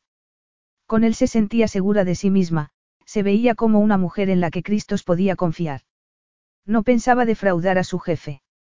Estaba decidida a regresar a Londres al día siguiente para poder decirle que su anfitrión había accedido a participar más en la empresa de su padre. Nicolo salió de su despacho en ese momento y, como solía pasarle, el corazón le dio un vuelco mientras lo miraba de arriba abajo. Llevaba unos pantalones negros que parecían hechos a medida y una camisa blanca sin cuello. A pesar de lo formal que era su ropa, le seguía recordando a un bandolero de otros tiempos, con su pelo oscuro cayendo sobre los hombros y una sombra de barba en la mandíbula. Al verlo así, sintió que le flaqueaban las fuerzas, ya no estaba tan segura y no sabía si iba a poder convencerlo. Pero escondió sus miedos tras una gran sonrisa. Estoy a punto de servir la cena. He preparado un guiso de pollo al vino. ¿Qué te parece? Huele muy bien, pero la verdad es que me comería cualquier cosa que no fuera un filete de ternera. De verdad solo comes carne cuando estás solo. Es lo único que sé preparar. Además, así no tengo que perder el tiempo tratando de decidir qué voy a cenar. Siempre es lo mismo, pero así tengo más horas para dedicar al trabajo. Tan importante es para ti el ganar más y más dinero. Tanto como para que no te tomes algo de tiempo para hacer otras cosas como detenerte a oler las flores o escuchar el canto de un mirlo. La vida es para disfrutarla. Es algo que no podemos olvidar, menos aún las personas como nosotros. Nicolo se quedó mirándola con el ceño fruncido. ¿Qué quieres decir con, personas como nosotros? Sofía creía que tanto Nicolo como ella habían recibido el regalo de tener una segunda oportunidad en esa vida. Los dos habían tenido que mirar a la muerte a la cara y habían sobrevivido, pero no podía decírselo. No quería pensar en la parte más dura de su enfermedad, en lo asustada y sola que se había sentido durante los largos tratamientos en el hospital. Había aprendido a fingir más fuerza de la que sentía para no disgustar a su madre, a ocultar sus verdaderos sentimientos detrás de una apariencia de buen humor. Ese modo de actuar se había convertido en parte de su personalidad y pocas veces compartía sus verdaderas emociones, ni siquiera con sus mejores amigos. Me refería a que los dos tenemos suerte. Vivimos en un país en paz, no tenemos que enfrentarnos a las dificultades que tienen muchas personas en otras zonas del mundo. Estamos sanos y tenemos el lujo de vivir la vida que hemos elegido. El optimismo implacable de esa mujer empezaba a irritarle. ¿Crees que debería estarle agradecido a la vida? ¿Te parece una suerte haber sufrido graves quemaduras en un incendio? Le preguntó él. No, pero creo que tienes la suerte de haberte recuperado y de poder llevar una vida normal. ¿No te parece? Sintió una punzada de culpabilidad al recordar a Michael, él no se había podido recuperar. A través de su fundación, Nicolo ayudaba a muchas víctimas de graves quemaduras. Durante esos años, había conocido a muchas personas cuyas vidas habían cambiado para siempre por culpa de sus lesiones. Tenía que reconocer que, comparado con ellos, tenía mucha suerte. Pero no necesitaba que una joven como Sofie, que no sabía lo que era sufrir de verdad, le dijera cómo debía sentirse. Sofía entró en el comedor y él la siguió. Pero se quedó inmóvil al ver el candelabro en el centro de la mesa. Había una caja de cerillas sobre el mantel. Se quedó sin respiración mientras veía cómo Sofía encendía una cerilla y la llevaba a una de las velas. Fue hacia ella y apagó la llama con la yema de los dedos. ¿Qué se supone que estás haciendo con esas velas? Le preguntó con un gruñido mientras le quitaba la caja de cerillas de la mano. ¿Dónde las encontraste? No permito que haya velas en la casa. Sofía lo miró boquiabierta. Estaba a punto de protestar enfadada ante un comportamiento tan grosero cuando vio algo en los ojos de Nicolo que le hizo sentirse aún más confundida. Le había parecido ver miedo en su mirada durante unos segundos. Es, estaban en la parte de atrás de uno de los armarios de la cocina, tartamudeó ella cuando recuperó el habla. ¿Por qué no quieres que las encienda? ¿Qué tiene de malo cenar a la luz de las velas? ¿Sabes cuántos incendios provocan las velas encendidas cuando alguien se olvida de vigilarlas? No iba a dejarlas encendidas sin más. Bueno, a lo mejor solo durante un par de minutos, mientras iba a la cocina a por la comida. Vio que Nicolo parecía fuera de sí. Está bien, lo siento. No sabía que las velas estuvieran prohibidas en esta casa. La verdad es que no creo que un par de velas puedan ser peligrosas, pero bueno. No. ¿Y qué pasa si dejas una vela encendida en la mesa, sales un momento de la habitación y una brisa la tira sobre el mantel? No tienes ni idea de la rapidez con la que las llamas se propagan ni la intensidad que puede alcanzar un incendio en cuestión de segundos. En su mente, Nicolo estaba de vuelta en la suite del ático, la que su padre había ocupado en el Hotel Chatsfield de Londres, atrapado en el balcón mientras la habitación se convertía en un auténtico infierno. Con las llamas cortando su camino e impidiendo que se acercara a la puerta. Su única opción era tratar de descolgarse desde el balcón, pero estaba a mucha altura.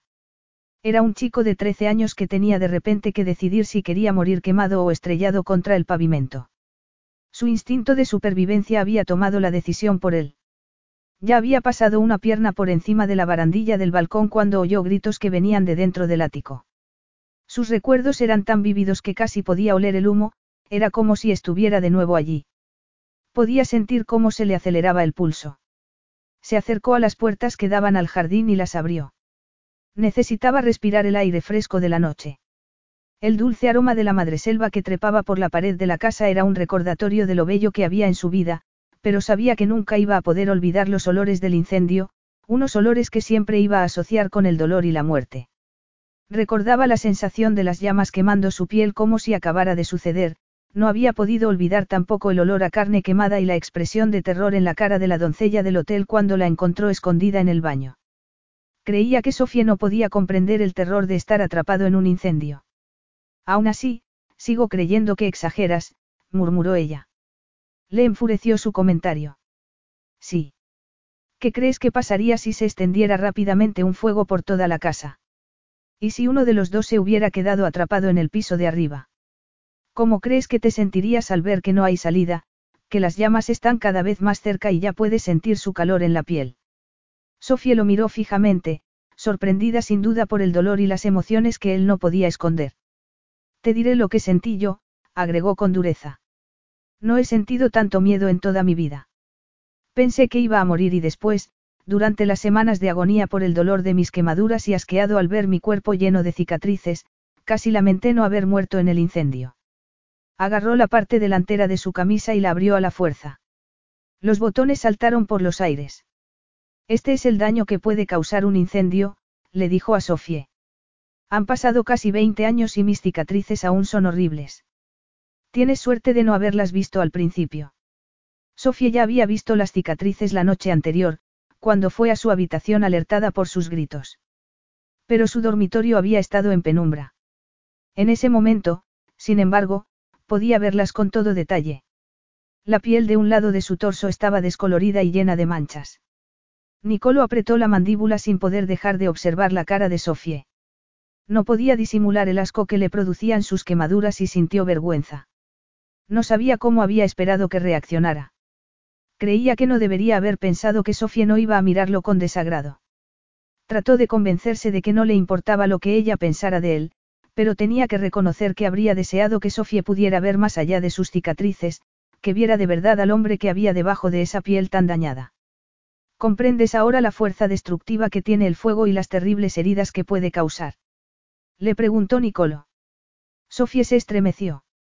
Había mucho dolor en la voz de ese hombre. Le había asegurado que aceptaba su cuerpo y sus cicatrices, pero intuía que la estaba observando de cerca para ver cómo reaccionaba. Recordó entonces cómo se había sentido ella en el hospital, la primera vez que vio su cabeza calva en el espejo del baño. No había podido dejar de llorar al verse tan fea. A esa edad, todas sus amigas ya habían empezado a salir con chicos y creía que ninguno querría estar con una chica sin pelo. Con el tiempo, su pelo había crecido de nuevo y no le habían quedado signos visibles de su enfermedad. Pero Nicolo iba a tener que vivir con sus cicatrices durante el resto de su vida. Le parecía que debajo de un exterior duro, había un hombre muy vulnerable. Quería asegurarle que a ella no le parecía un monstruo, todo lo contrario, pero sabía que Nicolo iba a interpretarlo como compasión y no era eso lo que quería. No sabía qué decirle, pero tenía la necesidad de hacerle ver que lo comprendía y entendía su dolor. Se acercó a él y, después de un momento de incertidumbre, levantó la mano y la colocó sobre la parte quemada de su torso. Sintió que Nicolo se estremecía, pero sabía que era por la sorpresa, no porque le hubiera dolido. Siento mucho lo de las velas, le dijo ella en voz baja. Debería haberme imaginado que aún sufres las consecuencias de haberte visto atrapado en medio de las llamas, agregó mientras movía los dedos suavemente sobre su piel. Supongo que estas cicatrices te recuerdan constantemente lo que pasó esa noche. Pero estas marcas no te definen, no deciden quién eres. Nicolo se la quedó mirando fijamente. Se dio cuenta entonces de que sus inusuales ojos de dos colores eran casi completamente verdes esa noche. Se fijó en sus pupilas, pero no podía adivinar qué estaba pensando, no podía ver su alma. Bajó entonces la mirada y se fijó en su mano. ¿No te da asco? Le preguntó Nicolo. No, por supuesto que no, repuso ella sosteniéndole la mirada y hablándole con honestidad. Entraba una suave brisa desde el jardín, llenando el comedor del dulce aroma de la madreselva y del azar. Estaban en silencio y Sofía podía oír lo entrecortada que era su propia respiración. Poco a poco, se dio cuenta de que se estaba produciendo un ligero cambio en la atmósfera, podía sentir bajo su palma cómo se aceleraba el pulso de Nicolo. De repente, fue verdaderamente consciente de lo que estaba haciendo, lo estaba tocando y había algo muy íntimo en ese hecho. Sabía que debía apartar la mano, pero una fuerza invisible se lo impedía. Nicolo la miraba con los ojos entrecerrados, como si también él estuviera sintiendo la misma tensión que parecía haberse apoderado de su cuerpo. Nicolo puso la mano en su hombro y envolvió un mechón de su cabello en el dedo. Tienes un pelo precioso, murmuró él. Sabía que Nicolo no era consciente de ello, pero esas palabras consiguieron despertar todo tipo de emociones dentro de ella. Se había sentido tan agradecida cuando su pelo volvió a crecer después de la quimioterapia, la pérdida de una parte tan importante de su feminidad había hecho estragos en ella, había perdido mucha seguridad en sí misma. Diez años más tarde, sabía que aparentaba ser una mujer muy segura, pero en el fondo seguía siendo esa chica de 16 años a la que le había preocupado tanto que ningún chico quisiera salir con ella. Nicolo acarició con la otra mano su cara. Lentamente, bajó la cabeza y se quedó sin aliento al darse cuenta de que estaba a punto de besarla. Quería que lo hiciera, tenía que admitirlo. Se había imaginado ese momento casi desde que lo viera por primera vez y, en ese instante, sintió que se le iba a salir el corazón del pecho. No habría sido capaz de decir en qué momento había dejado de estar enfadado con Sofía para desearla. Tenía que reconocer que había sentido cierta tensión sexual entre ellos desde que la tomara en sus brazos el día anterior para sacarla de la casa. Desde entonces, había hecho todo lo posible por ignorarla, pero Sofía Stone no era fácil de ignorar. Hacía mucho tiempo que no se sentía como en esos momentos, atrapado por la necesidad urgente de besar a una mujer. Y algo le decía que Sofía se sentía tan confundida como él. Pasó los dedos por su cabello dorado, parecía de seda, tan suave como lo había imaginado. Sintió que Sofía abría la boca y, antes de que pudiera decirle que se detuviera, bajó la cabeza y aplastó su boca contra la de ella, besándola con toda la pasión que sentía en esos momentos. Las palabras que había estado a punto de pronunciar Sofía murieron en su garganta en cuanto sintió los labios de Nicolo contra los suyos. Una parte de ella estaba sorprendida, no podía creerlo fácilmente que había capitulado, pero dejó de pensar en nada más cuando Nicolo la rodeó con sus brazos, aplastándola contra su cuerpo. En ese momento, nada más le importaba, solo lo que estaba sintiendo. Llevó las manos a la cara de Nicolo y se estremeció al sentir la áspera piel de su mandíbula contra las palmas. Mientras tanto, él había abandonado sus labios para besarla en las mejillas y en los párpados. Regresó después a su boca con un hambre salvaje que encontró increíblemente excitante. Se estaba comportando tal y como había esperado de ese hombre con aspecto de bandolero. Era audaz y decidido, no dejaba que nada se interpusiera en su camino para conseguir lo que quería. Podía sentir contra su pelvis lo excitado que estaba, no podía ocultar cuánto la deseaba. Cuando Nicolo por fin soltó sus labios, trató de recobrar el aliento mientras recuperaba también parte de su cordura. Estaba a punto de dejar que hiciera con ella lo que quisiera. Sentía que había conseguido derretirla por completo, también ella estaba muy excitada, no había manera de ocultar cómo estaba despertando su traicionero cuerpo.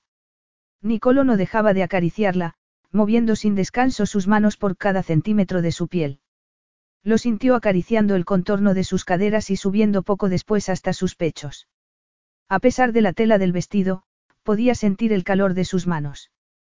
No pudo ahogar un grito de intenso placer cuando Nicolo movió ligeramente los dedos sobre sus excitados pezones, un placer que sintió también entre sus piernas. Se inclinó para besarla una vez más, pero sentía que todo estaba ocurriendo demasiado rápido. La sensación de tener la lengua de ese hombre entre sus labios era excitante y muy erótica, pero no estaba preparada para llegar tan lejos con él, para ese nivel de intimidad. Después de todo, eran casi dos desconocidos. Pensó que, en realidad, apenas sabía nada de ese hombre y fue entonces cuando recordó por qué estaba en esa casa.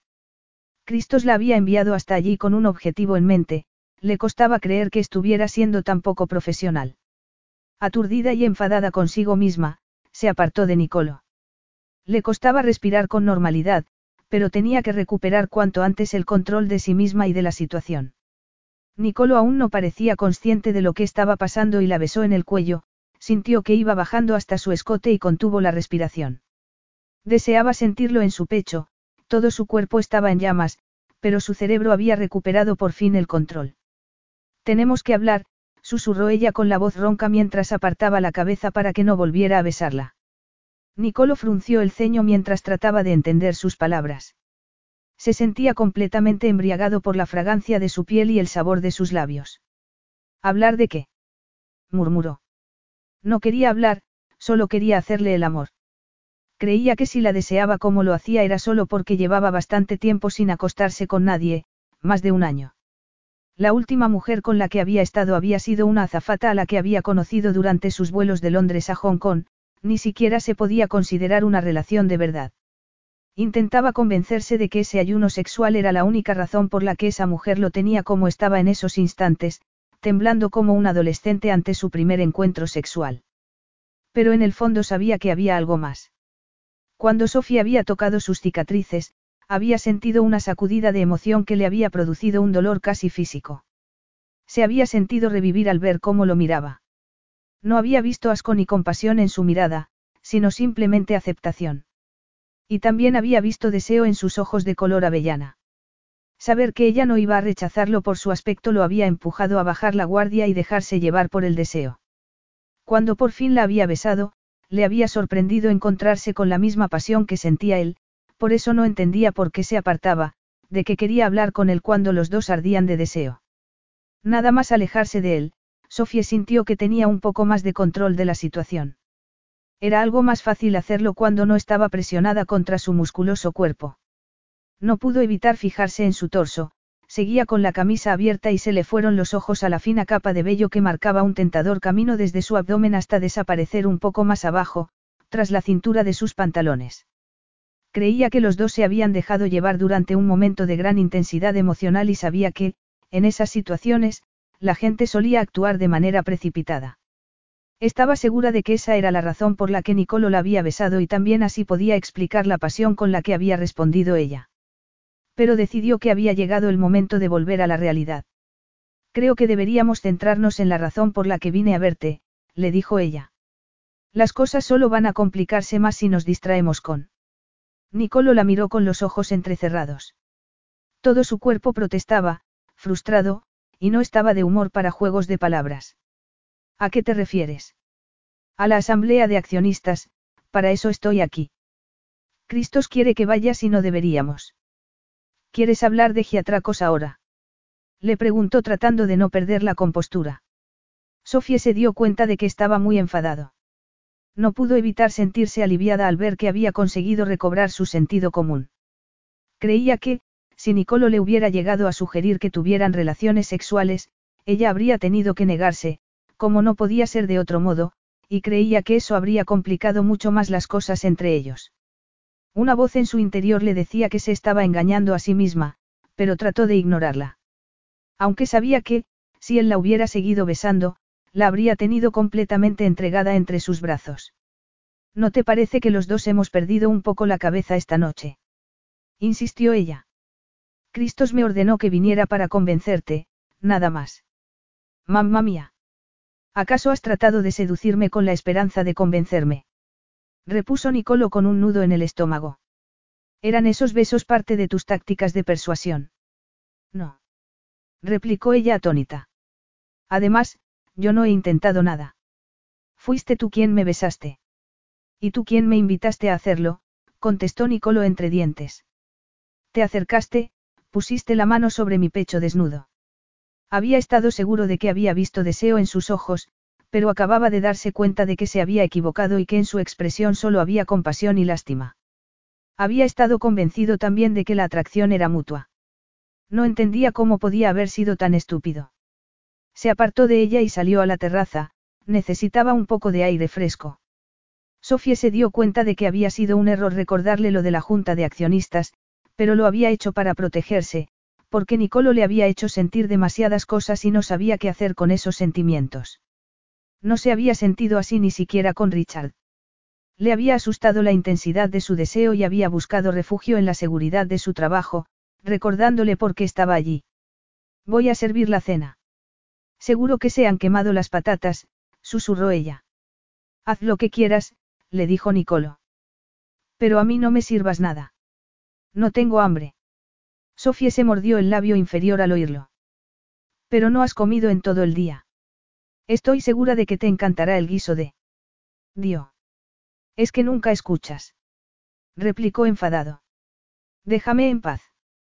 O mejor aún, haznos un favor a los dos y vete a Londres. No puedo. Tengo que quedarme y buscar los documentos que te dije en el despacho de tu padre. Entonces, hagamos un trato, le dijo Nicolo.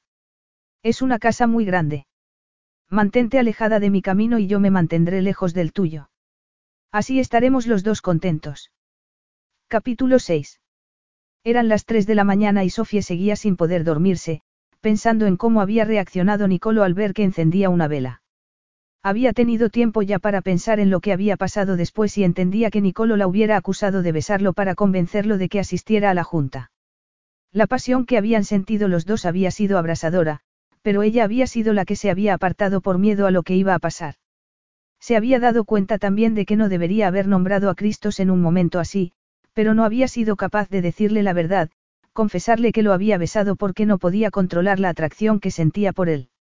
Ese hombre había conseguido despertar sentimientos en ella que hacía mucho tiempo que no había tenido.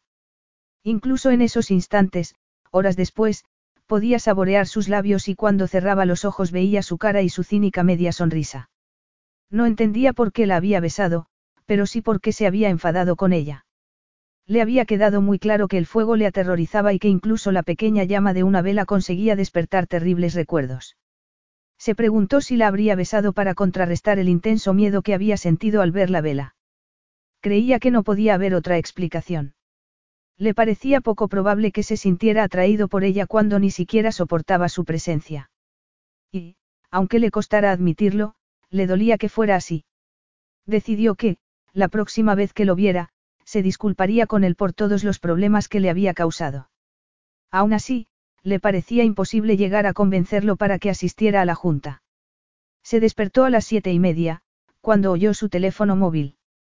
Antes de contestar, supuso que se trataría de Cristos. Solo él podía estar llamándole a esas horas. Voy a estar fuera de la oficina unos días, así que todas mis llamadas serán desviadas automáticamente a tu móvil. Tendrás que encargarte de todo desde allí, le dijo su jefe. Le dictó varias cartas que quería que escribiera y le reenviara a su correo electrónico.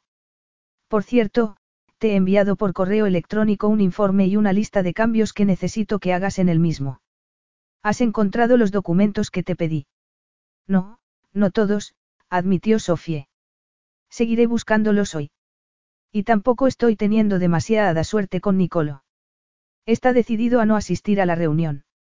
Estoy seguro de que se te ocurrirá alguna manera de convencerlo, respondió Cristos. Cuento contigo, Sofie. Una de las razones por las que te elegí para este puesto fue porque tengo plena confianza en tu capacidad para resolver los problemas más difíciles. Suspiró cuando colgó el teléfono. Cada vez sentía más presión. Se dio cuenta de que su trabajo podía estar en juego si no conseguía convencer a Nicolo. Bajó a la planta baja, pero no había ni rastro de él. Supuso que ya estaría trabajando en su despacho, pero le sorprendió ver que la puerta estaba abierta y que Nicolo no estaba allí. Otro enigma que no pudo resolver fue el coche que vio aparcado junto al de ella frente a la puerta principal. Sabía que no era el de Nicolo. Fue después de desayunar al que había sido el despacho de Gene y se pasó la mañana escribiendo las cartas que Cristos le había dictado y buscando los documentos que su jefe le había pedido.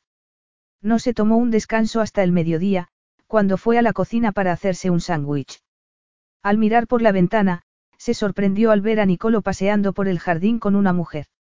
Frunció el ceño al ver que era además una mujer preciosa. Los dos iban hacia la puerta trasera de la casa y no tardaron en entrar en la cocina. Vio que Nicolo entrecerraba los ojos al verla allí. Beth, te presento a Sofía Asdown, va a pasar aquí un par de días, le dijo Nicolo a la otra mujer. Antes de que pudiera completar las presentaciones, la mujer se adelantó y le tendió la mano a Sofie. Encantada de conocerte. Soy Beth Doyle, una vieja amiga de Nicolo. Dorcha fue corriendo a saludar a Beth. Hola, guapo, le dijo al perro mientras frotaba su cabeza. Me dedico a criar loberos irlandeses en una granja en Irlanda, le explicó a Sofía antes de volverse hacia Nicolo. Tienes que volver a la granja pronto. Y ve con Dorcha, seguro que le gustaría ver a su madre. Lo intentaré, murmuró Nicolo. Sofía sintió una extraña sensación en el estómago al ver el cariño con el que se miraban Nicolo y Beth. Él rodeó con el brazo los hombros de la joven y a Sofía le quedó muy claro que eran muy buenos amigos, quizás más que amigos. Bueno, será mejor que nos pongamos a trabajar, ya sabes que no puedo quedarme mucho tiempo, le dijo Beth a su amigo. Nicolo miró entonces a Sofía. Has terminado de ordenar los papeles del despacho de mi padre. Era una manera muy poco sutil de preguntarle cuándo iba a irse de allí. Me temo que no. Parece que voy a tener que quedarme más tiempo del que pensaba, repuso Sofía mientras veía cómo iban los dos al despacho de Nicolo y cerraban la puerta tras ellos. Supuso que, si trabajaban juntos, Beth debía de ser también un genio de las finanzas, además de tener apariencia de modelo. Volvió de mala gana al despacho de Gene. Suspiró al ver la montaña de carpetas y papeles que tenía que revisar. Había dormido poco y le estaba costando mucho concentrarse. Se preguntó si la visita de Beth sería una simple coincidencia o si Nicolo habría invitado a esa bella mujer para dejarle muy claro que el beso que había compartido con ella era un error que no tenía ninguna intención de repetir. El sol de media tarde entraba por las ventanas del despacho con tanta fuerza que se sentía como si estuviera en un invernadero. Decidió sacar su ordenador portátil al jardín y trabajar durante un rato en el informe que Cristos le había enviado. Fue a su dormitorio para cambiarse de ropa. Se puso unos pantalones cortos y la parte de arriba del bikini que había metido en la maleta con la esperanza de poder usar la piscina. Tenía muy claro que no iba a nadar en esa agua verde y pestilente, pero había descubierto el día anterior una zona aislada del jardín que le había parecido un lugar muy agradable para sentarse a pasar el rato. Para entrar en esa especie de jardín secreto había que abrir una puerta en el muro alto que lo rodeaba. Era un lugar encantador. Los setos de buey estaban recortados formando un intrincado diseño a ambos lados de estrechos caminos de grava. En el centro del jardín había un pequeño estanque con el agua limpia y clara. Tanto que podía ver sin problemas los peces de colores que nadaban bajo los nenúfares. Le sorprendía ver lo bien cuidado que estaba ese pequeño jardín. Supuso que sería Nicolo el que se encargaba de mantenerlo tan bien. Por alguna razón, ese lugar debía de ser más importante para él que el resto de la finca. El aroma de la lavanda que crecía en las macetas de terracota llenaba el aire de una fragancia embriagadora y el único sonido que se oía era el zumbido de las abejas que se afanaban sobre las flores para conseguir néctar. Se sentó en un banco y levantó la cara hacia el sol. Quería tomarse unos minutos antes de encender el portátil y ponerse a trabajar. Se prometió que solo serían unos minutos, pero los párpados le pesaban tanto que era muy difícil mantenerlos abiertos. Nicolo dio vueltas por el jardín sin entender dónde podría estar Sofie. Su coche seguía aparcado frente a la casa. Le parecía increíble que solo hubiera pasado dos días en esa casa. Había conseguido alterar su rutina por completo y, aunque estaba deseando que se fuera, no podía dejar de pensar en ella. Beth también se había dado cuenta de que le estaba costando concentrarse y había aprovechado para burlarse de él, diciéndole que no debía de encontrar a Sofie tan molesta como aseguraba y que, en realidad, creía que se sentía atraído hacia ella. Lo había negado, pero tenía que reconocer que Beth lo conocía mejor que nadie. Llevaban siendo buenos amigos mucho tiempo, desde que empezaran a verse a menudo en el hospital cuando Beth visitaba a su hermano, Michael, en la unidad de quemados donde también estaba él. Entonces, no había sido más que una niña de 12 años que había sufrido mucho tras la muerte de su hermano. Aún así, había seguido visitando a Nicolo hasta que le dieron el alta. Después, habían mantenido el contacto y lo había apoyado desde el principio cuando Nicolo decidió crear la Fundación Michael Morris en honor a su hermano. Creía que al menos había brotado algo positivo del terrible incendio del ático, pero también sabía que nunca iba a poder olvidar que todo había sido culpa suya y que había destrozado la vida de Marisa Bisek, la empleada del hotel. Creía que no había dinero suficiente en el mundo para espiar sus errores. Pero sabía que no tenía sentido vivir en el pasado. Quedaba poco tiempo para el aniversario del incendio, una fecha dolorosa cada año, quizás un poco peor en esa ocasión y sabía muy bien por qué. Sofía Sdown había conseguido despertar emociones en el que había creído enterradas para siempre. Ella le había hecho pensar en su familia, en la cadena Chatsfield y en su padre. Durante años, había culpado a Gene de todo lo malo que había tenido en su vida. Pero, según Sofie, no era más que un hombre que quería a sus hijos y que estaba tratando de ayudarlos. Tenía que reconocer que tanto sus hermanos como él habían llevado vidas bastante desordenadas y necesitaban encauzar su futuro, pero el nombramiento de Giatracos como director general no había hecho sino distanciarlos aún más de su padre. Estaba pasando en ese instante junto el jardín amurallado y se dio cuenta de que la puerta estaba entreabierta. Fue hacia allí y se quedó inmóvil.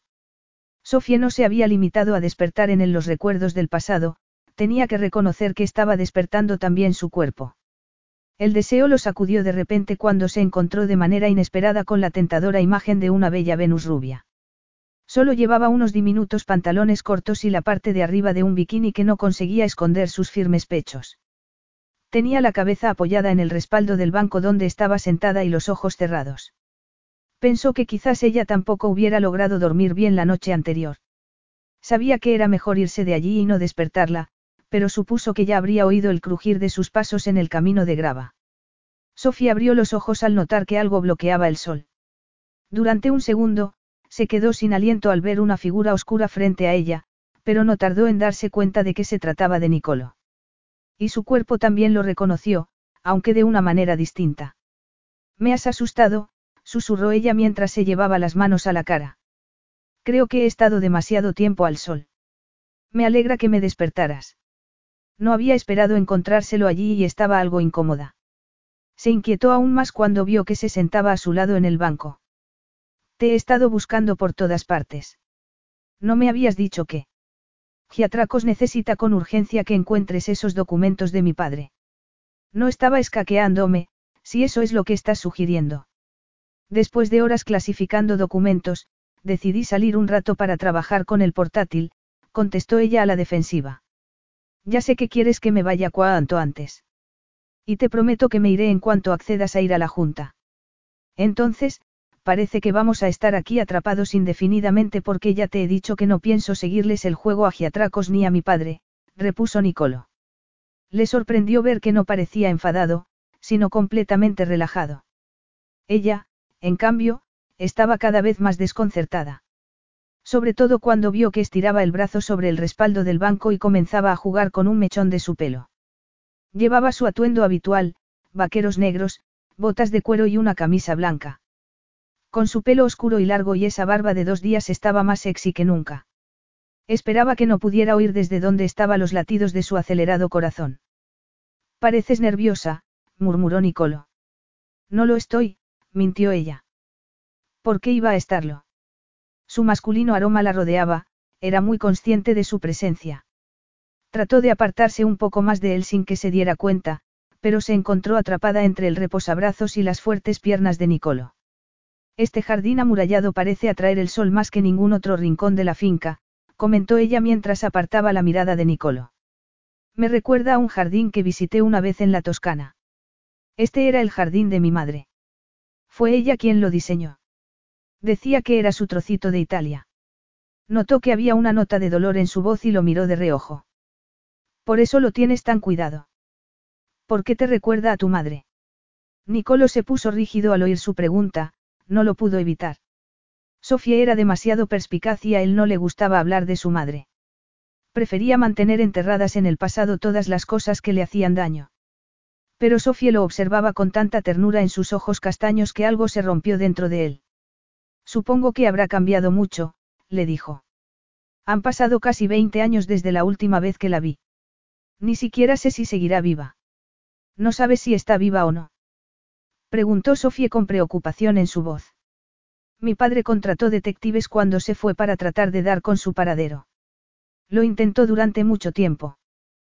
También lo hicimos mis hermanos y yo mismo. Pero su desaparición sigue siendo un misterio. Me temo que nunca sabremos lo que pasó. Es muy triste, le dijo ella con un nudo en la garganta. Le parecía muy doloroso que ni siquiera supieran si estaba viva o muerta. Sobre todo para Nicolo, que había estado muy unido a Liliana y que tanto habría necesitado su apoyo después del incendio. Ella también había sufrido mucho cuando sus padres se separaron. Se le rompió el corazón cuando su padre se mudó a Escocia, pero al menos había podido visitarlo. Supuso que Nicolo se sentiría completamente abandonado por su madre y quizás fuera esa la razón por la que se había convertido en un adulto tan frío y distante. Sofía sabía lo duro que era sentirse abandonado por alguien importante en su vida. Tenía la necesidad de demostrarle que lo entendía. Puso la mano en el brazo de Nicolo y lo apretó suavemente.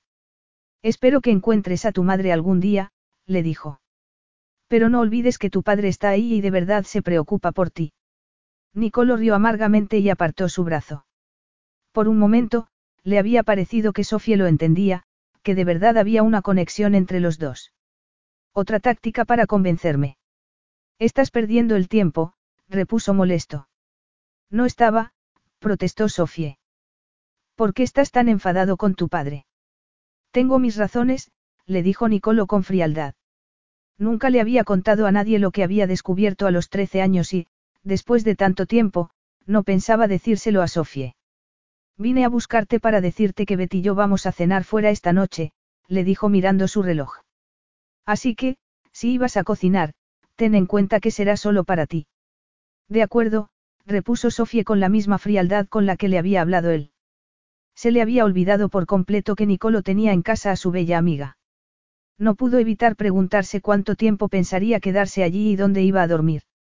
Sabía que no era asunto suyo si Betty y Nicolo eran amantes, pero no podía controlar sus pensamientos.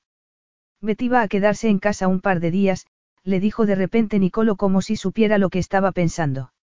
Pero ha llamado su marido para decirle que uno de sus hijos tiene varicela. Está tratando de buscar un vuelo de regreso a Dublín para esta misma noche. Su marido. Repitió sorprendida. No creí que estuviera casada. Sí, está casada con Liam, un irlandés. Él se ha quedado al cuidado de sus dos hijos y de la granja que tienen en Connemara. Pensé que ella y tú, comenzó ella sin pensar. ¿Creías que estábamos juntos? Le preguntó Nicolo frunciendo el ceño. Si fuera así, me verías capaz de invitarla después de besarte ayer. ¿Qué clase de hombre crees que soy? Bueno, sé que durante años tuviste reputación de don Juan, le recordó ella. A lo mejor no sales ya en las revistas del corazón, con una mujer diferente cada semana porque has aprendido a esconderte de los paparazzis, no porque hayas cambiado de vida. Hay muchas cosas de mi pasado de las que no estoy orgulloso, reconoció Nicolo. Pero ya no soy la misma persona que era entonces.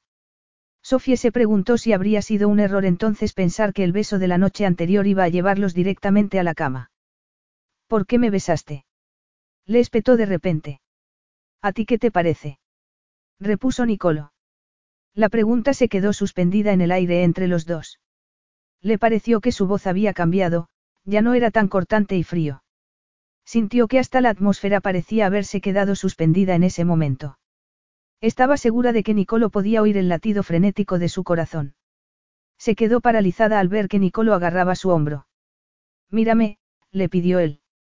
Volvió la cabeza lentamente y se lo encontró mirándola con los ojos entrecerrados. Había visto esa misma expresión la noche anterior, justo antes de que la besara. Se quedó sin aliento al pensar que iba a hacerlo de nuevo. No eres tonta, Sofie. Sabes muy bien lo que está pasando entre nosotros, le dijo en voz baja. A Nicolo le había costado dormir después del beso que había compartido con Sofie. No había podido dejar de revivir la pasión con la que ella había reaccionado, había estado convencido de que había visto deseo, y no compasión, en sus ojos. Lo mismo le estaba pasando en ese instante. Estaba seguro de que era el deseo lo que oscurecía sus ojos castaños mientras él deslizaba la mano hasta su esbelta nuca. Sé que también tú sientes la química que hay entre los dos, insistió. Sofía abrió la boca para negarlo y, antes de que pudiera hablar, Nicolo inclinó la cabeza hacia ella y la besó. Sintió que se deshacía entre los brazos de ese hombre en cuanto sus labios se unieron. Él le había hablado de la química que había entre los dos y ella no podía estar más de acuerdo. La misteriosa alquimia de esa atracción sexual que los unía era imposible de definir, pero sentía que la quemaba por dentro. La estaba besando en esos momentos con un hambre que no trataba de ocultar. Cerró los ojos y se dejó llevar por lo que le transmitían sus otros sentidos, por la suavidad de sus labios, el sensual y masculino aroma que la envolvía, el sonido de sus respiraciones entrecortadas. A pesar del calor que hacía en ese jardín, no pudo evitar estremecerse cuando sintió la boca de Nicolo sobre el cuello, el hombro y su escote. Solo era consciente de las manos de Nicolo sobre su piel y de sus besos. Se quedó sin respiración cuando él desató los tirantes del bikini y desnudó sus pechos. Eres tan condenadamente bella, susurró Nicolo. Esas palabras le recordaron al hombre que las había pronunciado, alguien directo y contundente que le hablaba con una sinceridad que conseguía emocionarla. Se estremeció al sentir sus manos cubriéndole los pechos y su cuerpo respondió con entusiasmo. Sintió cómo se endurecían sus pezones sin que pudiera ahogar un gemido de placer cuando Nicolo atrapó uno de ellos entre sus dientes. Aturdida por el deseo y temblando de necesidad, Sofía arqueó la espalda hacia él. Por favor, susurró mientras se agarraba a su fuerte pelo. Nicolo estaba haciendo que se derritiera con sus besos y mordiscos, las sensaciones se intensificaban por momentos y toda esa energía parecía concentrarse entre sus piernas. No había experimentado nada parecido en su vida. Oyó fuertes gemidos y tardó unos segundos en darse cuenta de que venían de su propia boca. Cuando Nicolo abandonó uno de sus pechos para concentrarse en el otro, dejó de pensar y apretó su cuerpo tembloroso contra el de él. Nicolo tuvo que moverse ligeramente para tratar de aliviar la presión que estaba ejerciendo su erección contra la tela de los pantalones. Solo podía pensar en deslizarse entre sus muslos delgados y estar dentro de ella, alcanzando por fin esa unión que los dos ansiaban. Sabía que Sofía también lo deseaba, sentía que su cuerpo reaccionaba con honestidad, sin hipocresías, y se dio cuenta de que también ella misma era así. Apenas la conocía, pero confiaba en su integridad. Subió de nuevo por su cuello y su cara hasta hacerse con su boca una vez más. Sofía separó los labios y lo besó con una pasión y ternura a las que no estaba acostumbrado. Una voz en su interior trataba de decidir si sería buena idea hacer el amor con ella allí mismo, en ese jardín. La casa estaba muy lejos y tardarían demasiado tiempo en llegar a su habitación. Deseaba tumbarse con ella sobre la fresca hierba y dejarse llevar por el deseo antes de que su cuerpo explotara de pura frustración. Otra voz le aconsejaba moderarse y controlar su deseo. No pudo evitar recordar en ese momento las palabras de Sofie. También ella sabía que había sido un mujeriego. Pero le había dicho la verdad, ya no era ese hombre. Ya no trataba a las mujeres como juguetes ni tenía aventuras de una noche. Por eso no entendía por qué estaba pensando en acostarse con una mujer a la que apenas conocía. Le había costado mucho cambiar y volver a creer en sí mismo. Sofía le atraía tanto que le tentaba tirar todo ese esfuerzo por la borda para acostarse con ella porque sabía que no podía ser nada más que unos momentos de placer sin sentido. No quería una relación con ella. Estaba demasiado atado a su pasado para poder ofrecerle a nadie una relación normal. Pero sabía de manera casi instintiva que, con Sofie, el sexo no iba a ser solo algo sin sentido y superficial.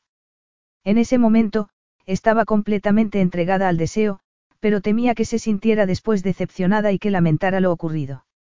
Se fijó en su bello y sonrosado rostro y estuvo a punto de flaquear cuando vio deseo en sus ojos. Nunca había ansiado tanto estar con una mujer como en esos momentos. Cerró los ojos y vio otro rostro, el de Marisa.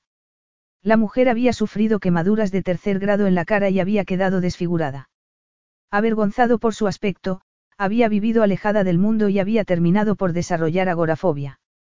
Recordaba como si acabara de pasar la sensación que le había producido verla de nuevo cuando fue a visitarlo a su casa para pedirle ayuda a pesar del terror que le producía salir de su casa. Sofía no conocía sus secretos ni la culpa que acarreaba sobre sus hombros. Creía que no podía acostarse con ella sin decirle la verdad sobre sí mismo, no era justo hacerlo. Pero sabía que, si lo hacía, Sofía se apartaría de él horrorizada. Estaba seguro de que no podría entender su sufrimiento, que alguien alegre y vivaz como Sofía nunca habría tenido que pasar por nada parecido en su vida. No podía soportar la idea de echar a perder su naturaleza optimista y alegre con la negrura que había en su alma. Demasiado tarde, se dio cuenta de que debería haber escuchado la voz de su sentido común y haberse ido del jardín en cuanto la vio allí medio dormida. Tuvo que usar toda su fuerza de voluntad para apartarse de ella y se sintió muy mal cuando vio confusión en sus bellos ojos. Lo siento, le dijo bruscamente alejándose de ella. No es culpa tuya. Se levantó y salió rápidamente del jardín. Capítulo 7. Sofía no fue consciente de que Nicolo se había ido hasta que oyó la puerta del jardín cerrándose tras él. Se dio cuenta entonces de que había estado conteniendo el aliento y soltó de golpe el aire que había retenido en sus pulmones. Aunque se sentía muy humillada, una parte de ella quería salir corriendo tras él y rogarle que terminara lo que había empezado. Su cuerpo protestaba y eran demasiadas las sensaciones que tenía a flor de piel. Nicolo le había dicho que no era culpa suya, pero sabía que no era verdad. Estaba convencida de que si se había apartado de ella era porque no le atraía como él a ella. La había rechazado y sabía que esa era la única explicación posible. Nicolo había conseguido despertar su deseo con sus apasionados besos, pero estaba claro que a él no le pasaba lo mismo. Verlo salir de esa manera tan abrupta del jardín hacía que se sintiera fracasada como mujer. Pensó con amargura que quizás le faltara algo para conseguir que los hombres permanecieran a su lado. Richard había roto su relación porque ella no podía darle hijos, pero empezaba a temer que tal vez su infertilidad hubiera sido solo parte del problema, no el único motivo. Bajó la mirada hacia sus pechos desnudos y sintió vergüenza al recordar cómo acababa de perder la cabeza con él. Se ató el bikini con dedos temblorosos mientras trataba de entender por qué había estado a punto de acostarse con un hombre al que apenas conocía.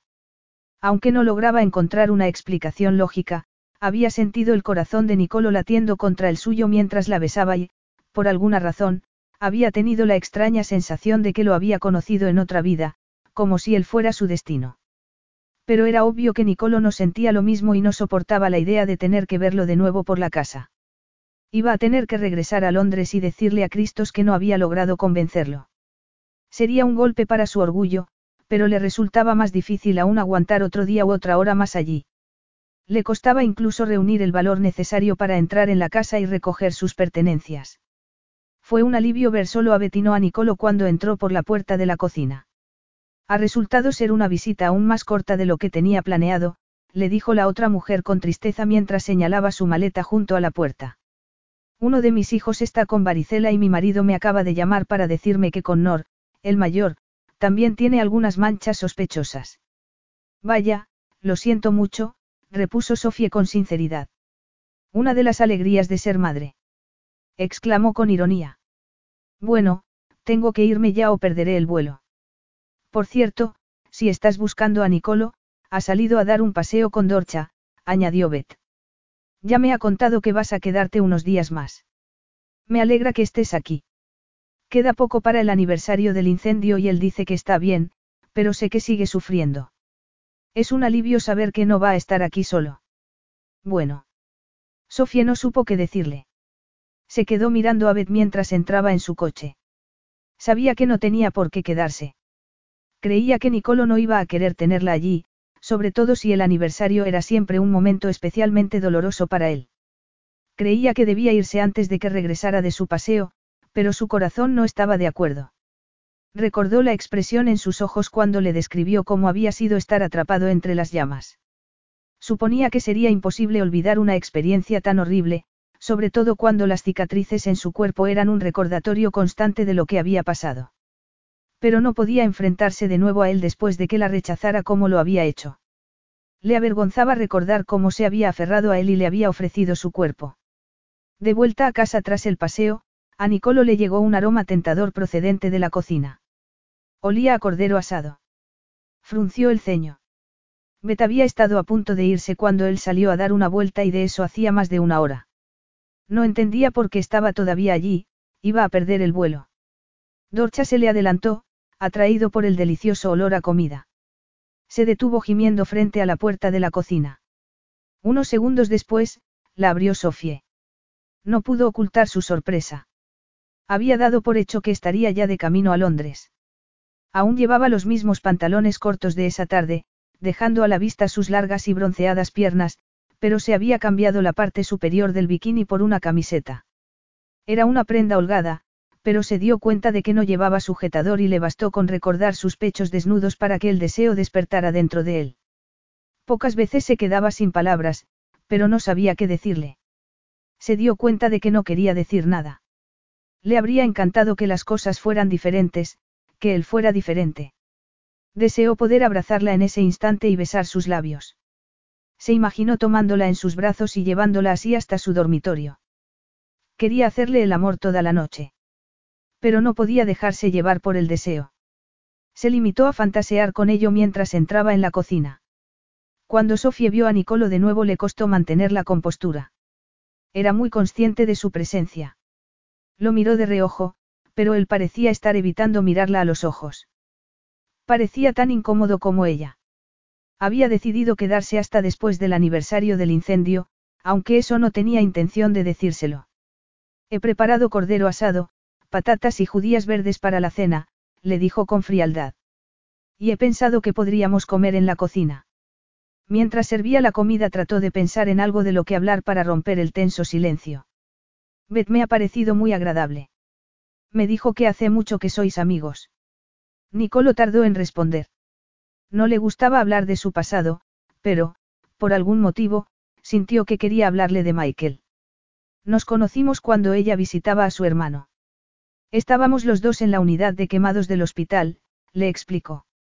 Michael sufrió graves quemaduras durante un incendio que se inició por culpa de una vela que olvidó encendida una noche. Betty y su madre habían estado pasando unos días con un familiar. Cuando regresaron, se encontraron con un escenario dantesco. La casa había quedado destruida y Michael estaba ingresado en la unidad de cuidados intensivos. Nos hicimos amigos en el hospital. Desgraciadamente, él terminó muriendo semanas después. ¡Qué horror! murmuró Sofie. Entendió entonces por qué Nicolo había reaccionado como lo había hecho al verla la noche anterior con las velas. Pensó también en Betty en cuanto habría sufrido esa mujer. Entendió mucho mejor el estrecho vínculo que había percibido entre los dos. Conocían muy bien la devastación que un incendio podía llegar a causar. Miró a Nicolo.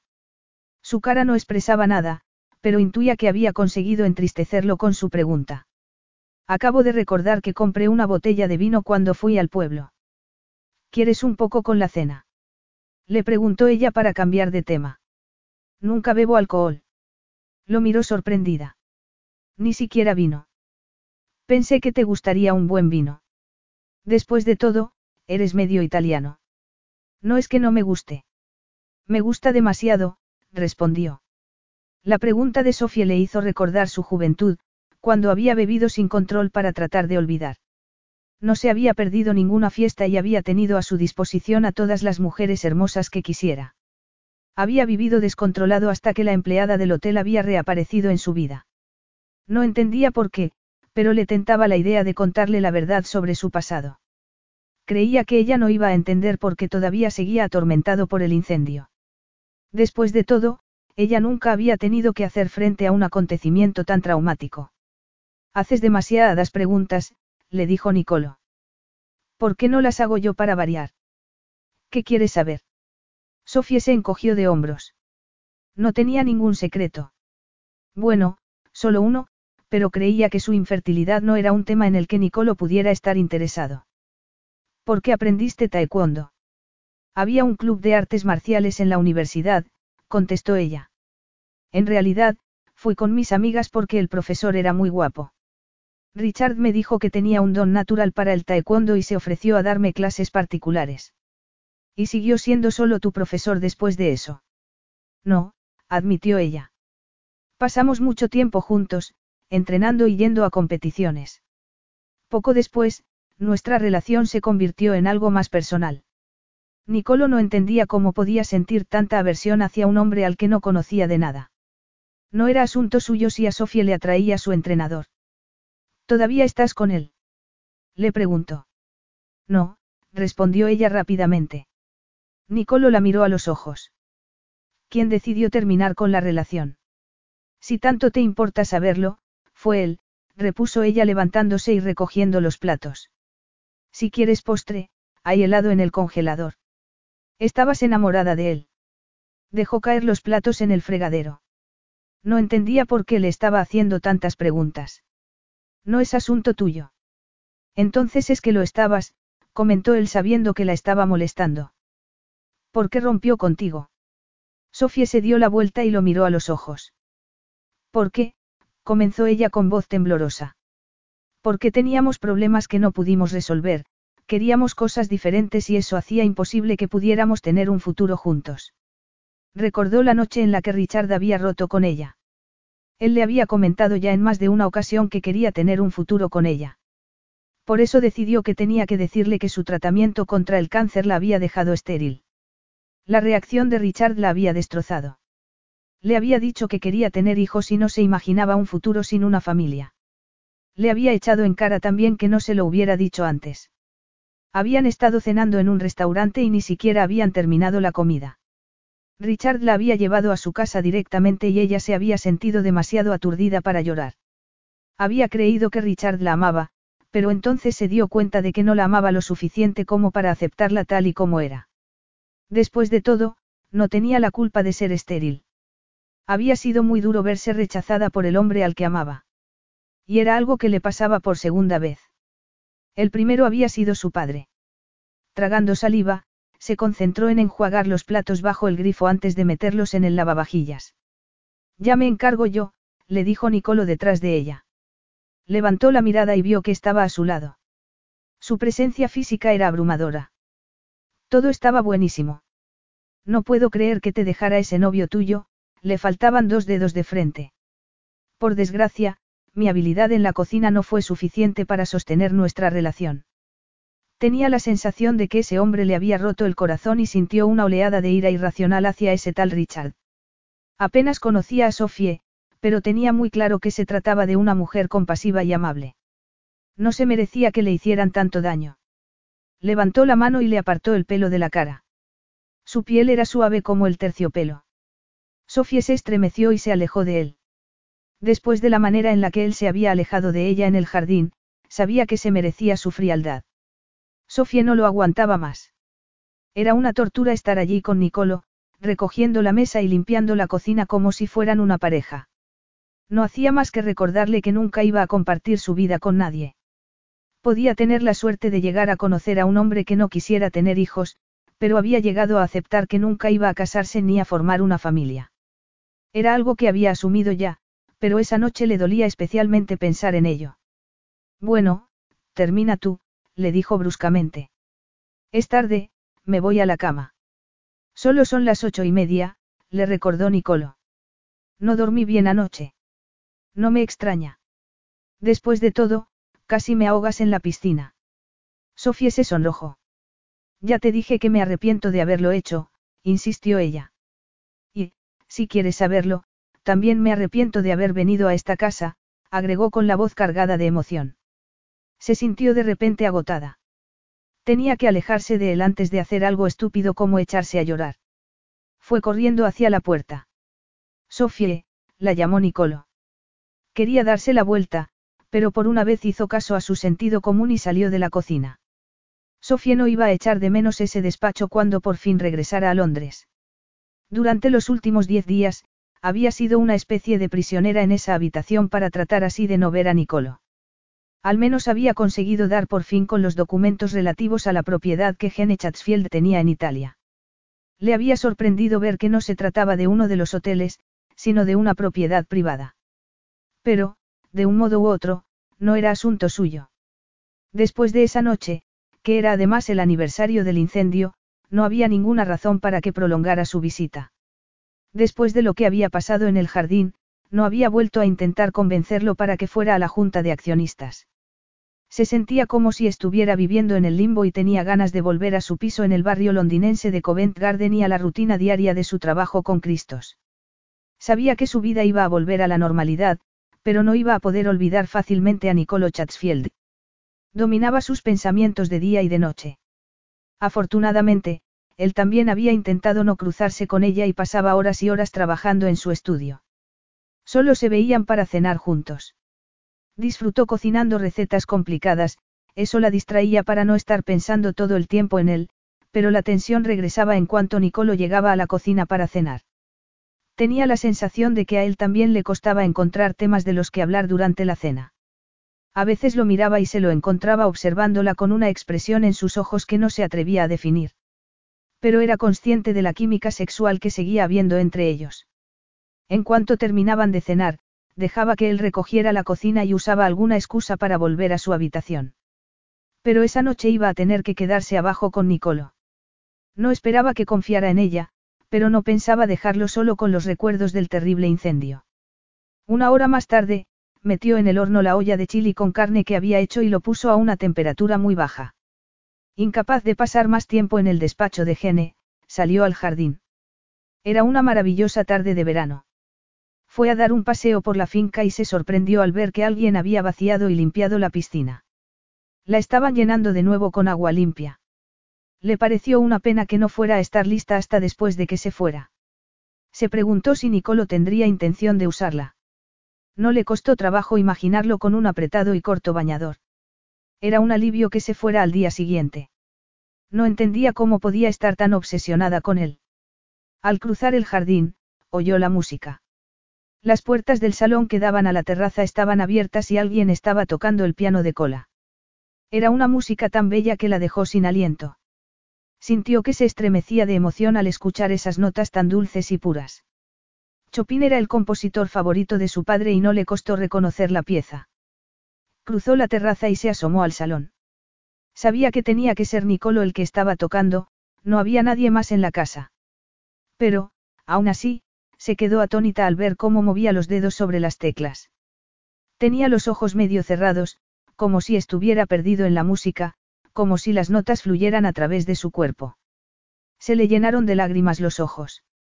Le parecía increíble que Nicolo, que había experimentado un dolor tan terrible, pudiera tocar con tanta sensibilidad y belleza. Entra si quieres. No tienes por qué quedarte ahí escondida. Su voz la sobresaltó y no pudo evitar sonrojarse. Entró en el salón y Nicolo la miró sin dejar de tocar. Siguió con otras obras clásicas y otras más modernas hasta terminar con la pieza nocturno de Chopin. ¿La música siempre te hace llorar o es que tocó muy mal? Le preguntó. Nicolo terminando la obra. Por supuesto que no.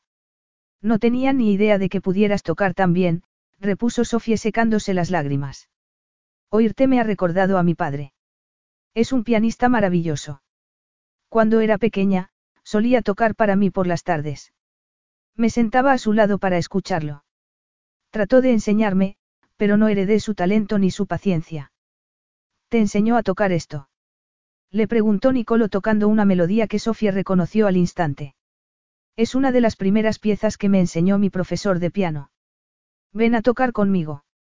Le hizo sitio en el taburete del piano y, después de vacilar un momento, se sentó junto a él. Pero no recuerdo las notas. Es fácil. Toca tú estas notas en la octava superior, le dijo mostrándole las teclas correctas. Y yo tocaré la melodía de acompañamiento en una octava inferior. Lista. Después de un par de salidas en falso, Sofía consiguió tocar su parte del dúo. Los recuerdos la inundaron de inmediato. Había estado sentada muchas veces con su padre como lo estaba en ese momento con Nicolo. Solíamos fingir que estábamos tocando en un famoso teatro de fama mundial y, cuando terminábamos la pieza, me daba la mano y nos inclinábamos para saludar al público, le dijo sonrojándose. Ya sé que parece una tontería, pero era muy divertido. No es una tontería. Me alegra que tengas buenos recuerdos de tu infancia. Estáis muy unidos. Solíamos estarlo, contestó Sofía tratando de controlar sus emociones. Adoraba a mi padre cuando era pequeña. Mi madre era abogada y estaba muy centrada en su carrera. Él me enseñó a jugar al tenis y al ajedrez. Pero todo cambió cuando mis padres se divorciaron. No quería pensar en ese terrible día, cuando su padre se fue de casa.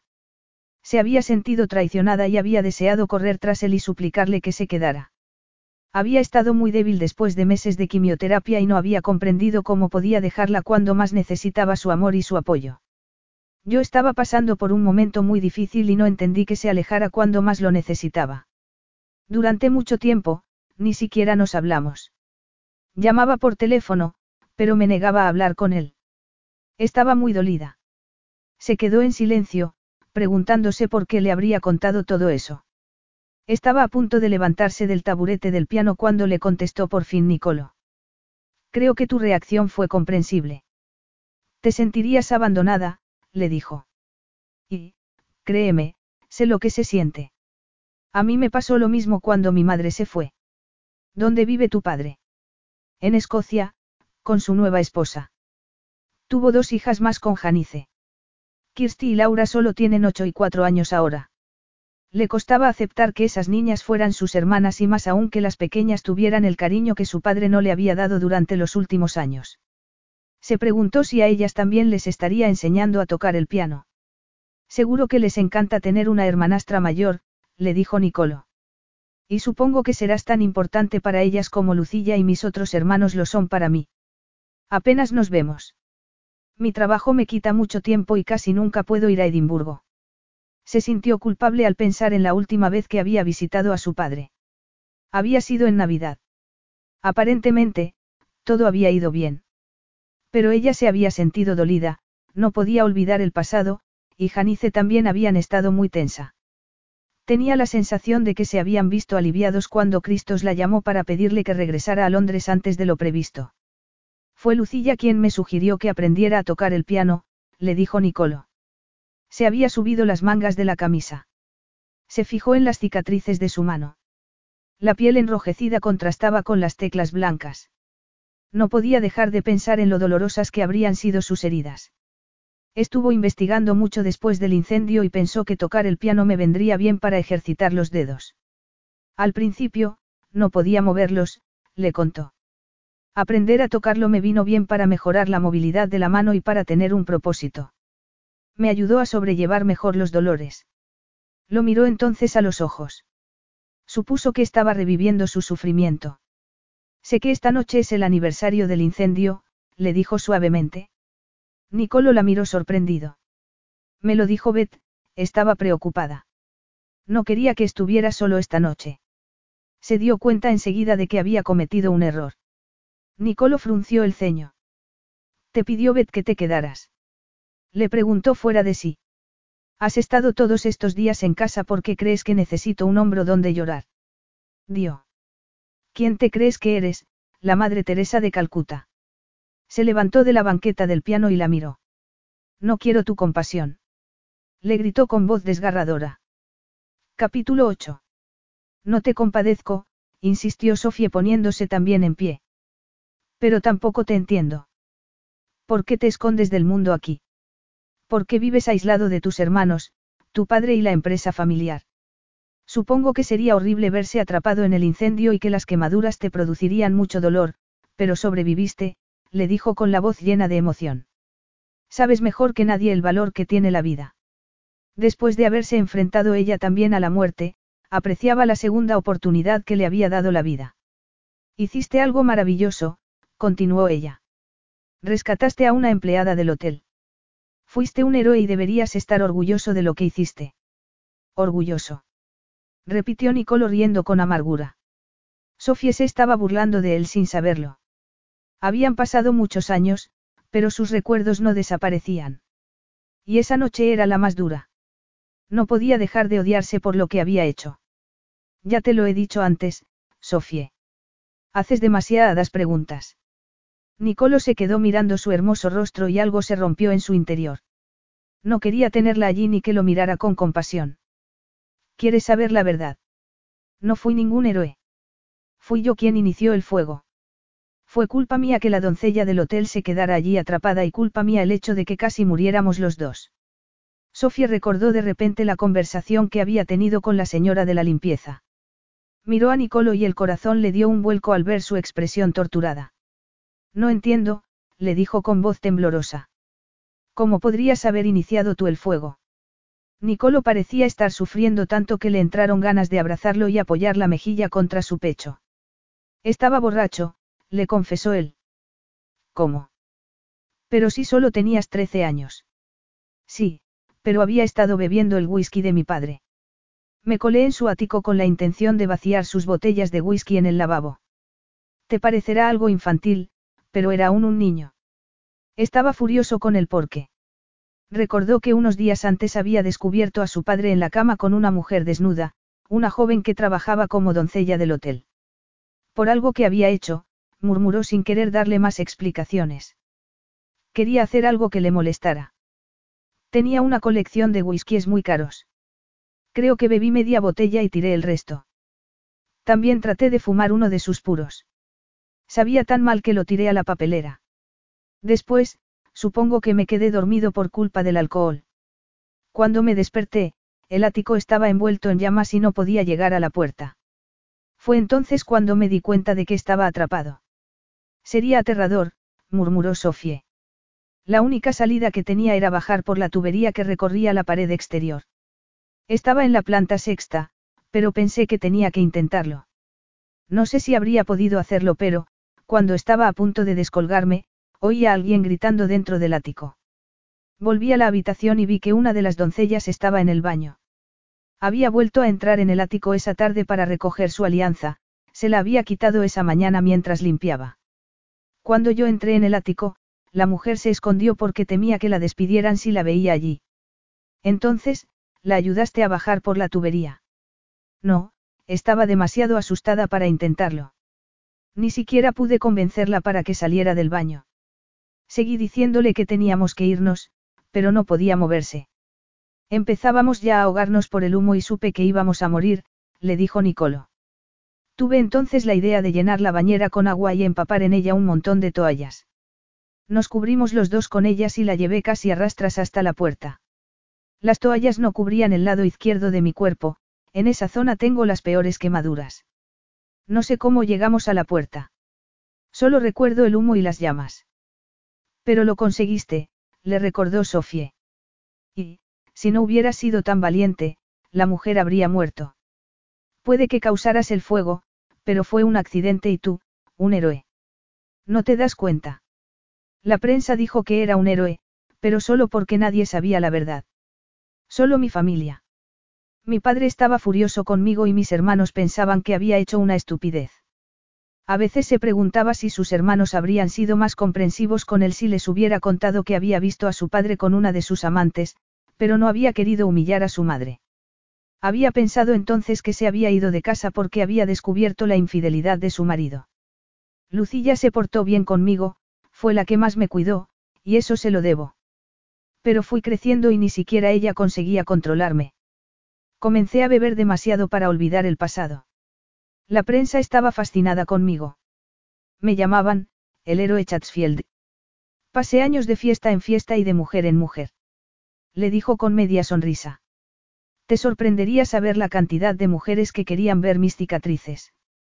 Supongo que para ellas era una especie de reto acostarse con un monstruo como yo. ¿Por qué dices eso? exclamó Sofie. ¿Cómo puedes hablar así de ti mismo, Nicolo? No eres un monstruo y estoy segura de que no te veían así. Cometiste un error a los trece. Vas a pasarte toda la vida castigándote. Te honra ser tan compasiva, pero no sentirás lo mismo después de que te cuente lo que le pasó a esa doncella. Desarrolló una enfermedad respiratoria grave después de inhalar tanto humo y comenzó a tener ataques de pánico que la dejaron incapacitada para trabajar. También sufrió quemaduras graves, sobre todo en su cara, que la desfiguraron. No supe lo que le había pasado hasta mucho después. Estaba tan centrado en mí mismo que ni siquiera pensaba en ella. Pero volvió a aparecer en mi vida y tuve que enfrentarme a la gravedad de lo que había hecho, a la miseria que le había causado. Nicolo se acercó a la ventana. Ya era de noche. No sabía por qué le estaba contando cosas que nunca había compartido con nadie, pero le estaba sentando bien hacerlo, sentía cierto alivio. Hace unos ocho años, se presentó en esta casa cuando estaba celebrando una fiesta. Había bebido bastante y, cuando el mayordomo me dijo que una mujer llamada Marisa Bisek quería verme, no supe quién era. Ni siquiera me había molestado en aprender su nombre. Sintió que Sofía se le había acercado, pero no se giró para mirarla. Me costó reconocerla. Era como si hubiera envejecido 30 años y tenía un lado de su cara lleno de cicatrices. Me dijo que su marido la había abandonado porque no podía aceptar su nuevo rostro. Como no podía trabajar, le estaba costando criar sola a sus hijos.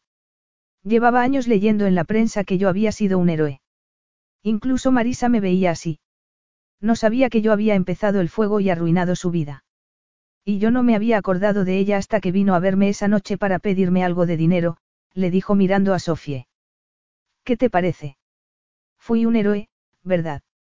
Agregó con sarcasmo. Sí, lo fuiste, repuso ella con firmeza. Sin tu valentía, esos niños habrían crecido sin su madre. Entiendo que su vida se viera afectada por el incendio, pero estoy segura de que agradece que la salvaras y valora mucho lo que tiene. Sobre todo ella, que sabe que estuvo a punto de perderlo todo. Vio que Nicolo la miraba desconcertado, supuso que no entendería el porqué de su apasionado alegato. El cáncer que había sufrido le había dejado alguna consecuencia, pero al menos había sobrevivido y estaba muy agradecida. ¿Qué pasó con Marisa después de que viniera a verte? Me hice cargo de ella y de sus hijos. Lo arreglé para que fuera ella la que recibiera a partir de entonces el dinero que recibía cada mes del fondo fiduciario de mi familia, le contestó Nicolo. Su visita me hizo ver que mi vida tenía que cambiar. Sentí asco por el hombre mujeriego y bebedor en el que me había convertido. Y odiaba también que la gente siguiera viéndome como un héroe cuando no me merecía esa etiqueta. No sabía si hablarle a Sofía de la fundación que había creado. Nadie conocía la identidad del misterioso benefactor que donaba millones de libras cada año a la Fundación de Apoyo a Quemados y él lo prefería así. Me miré entonces en el espejo y no me gustó lo que vi, le confesó. Y no me refiero a mis cicatrices. No me gustaba lo que tenía aquí dentro, agregó tocándose el pecho. También me di cuenta de que, después de cederle el dinero de la familia a Marisa, iba a tener que ponerme a trabajar. La creación de mi propia compañía financiera me pareció la decisión más lógica. Y conseguiste ganar mucho dinero muy pronto, comentó ella. Entendía que, después de todo lo que le había pasado, Nicolo prefiriera vivir como un recluso y trabajar en el mundo sin emociones del negocio financiero. Pero seguía preguntándose si ganar todo ese dinero le haría de verdad feliz. Sabía que su pasado aún lo atormentaba y su corazón sufría por él.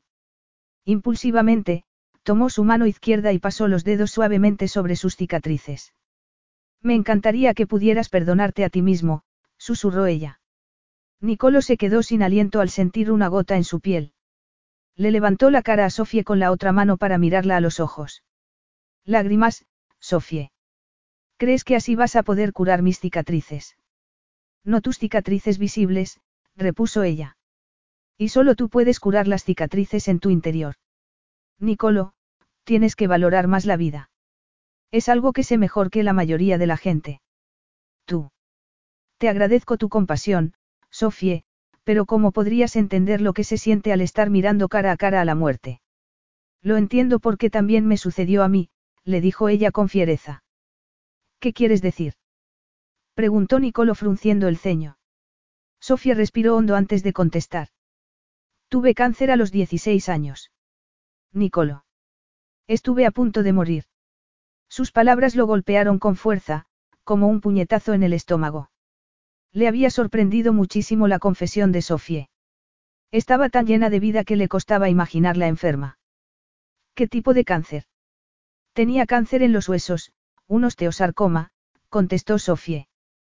Todo empezó cuando vi que me había salido un bulto en mi rodilla. Entonces jugaba mucho al tenis y pensé que era una lesión sin importancia, pero el bulto se hizo más grande. También comencé a sentirme cansada todo el tiempo y con síntomas de gripe.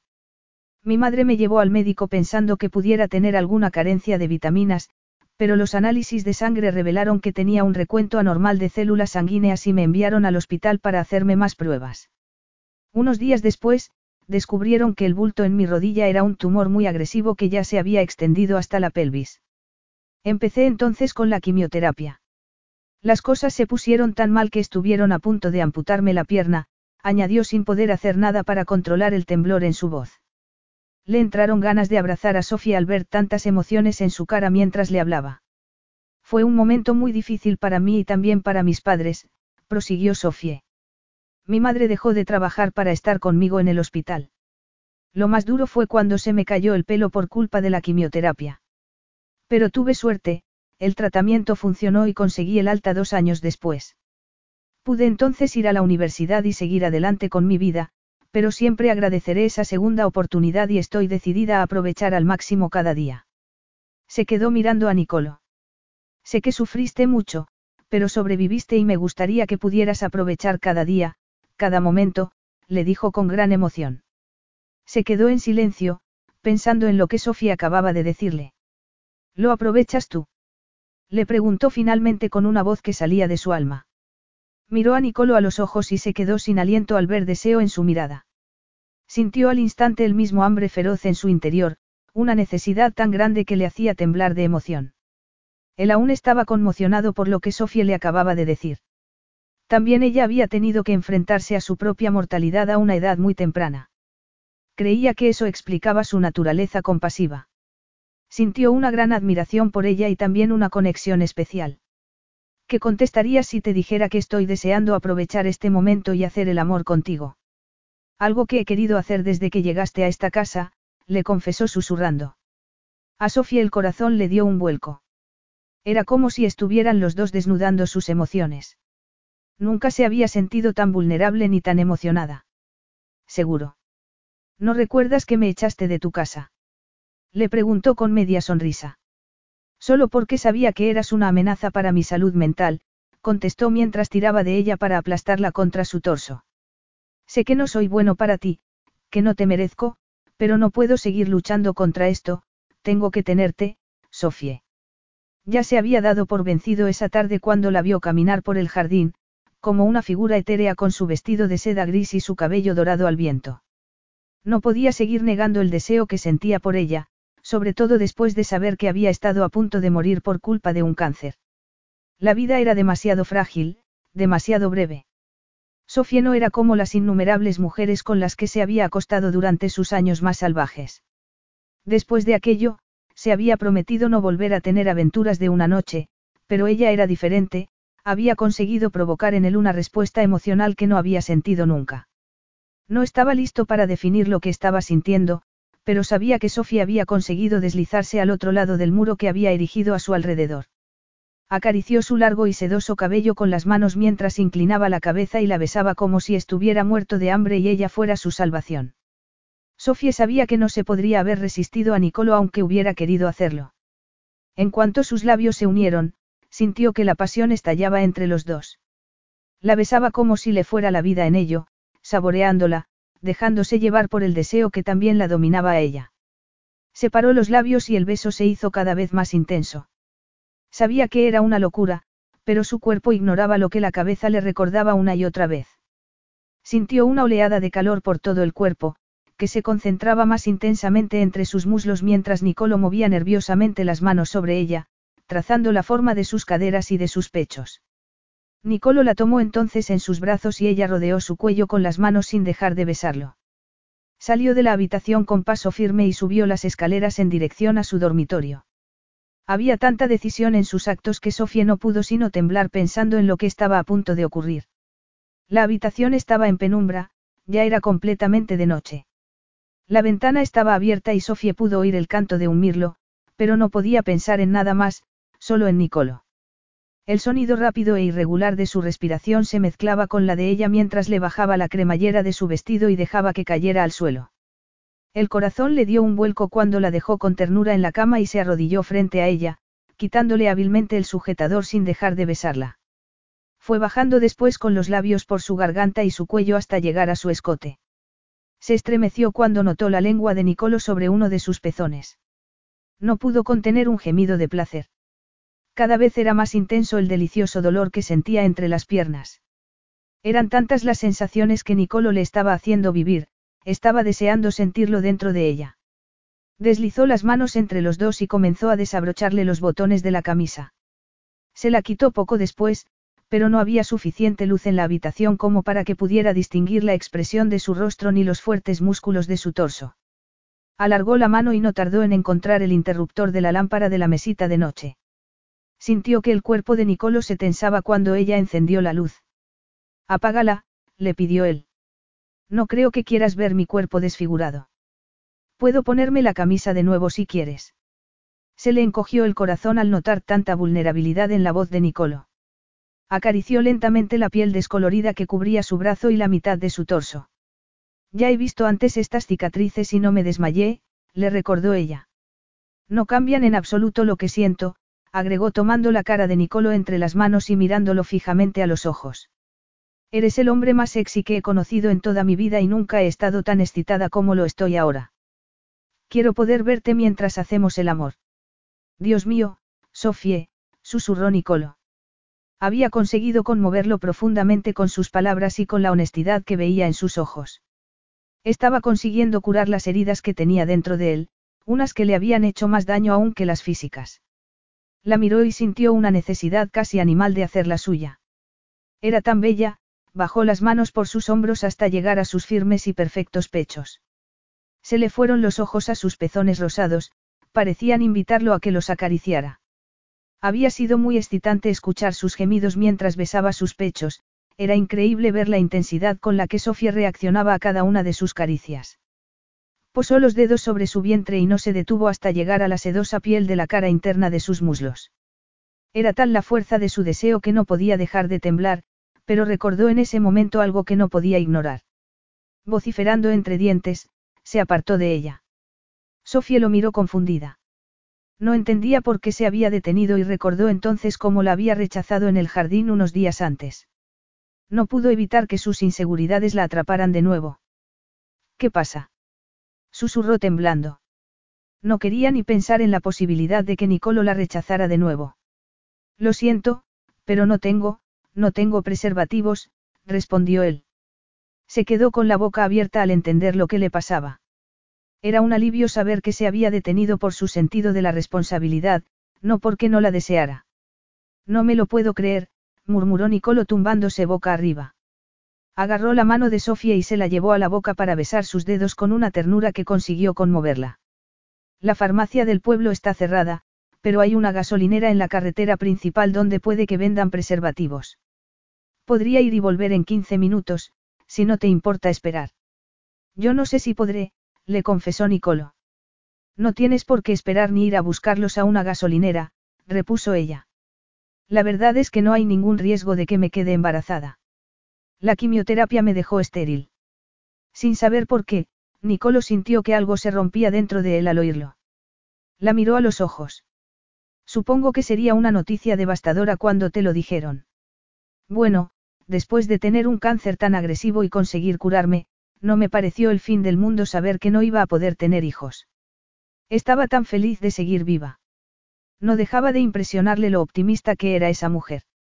No sentía lástima de sí misma. Eres increíble, murmuró en voz baja mientras tomaba su cara entre las manos. La besó con ternura, pero el deseo los dominó y no tardó en convertirse en un beso intensamente erótico.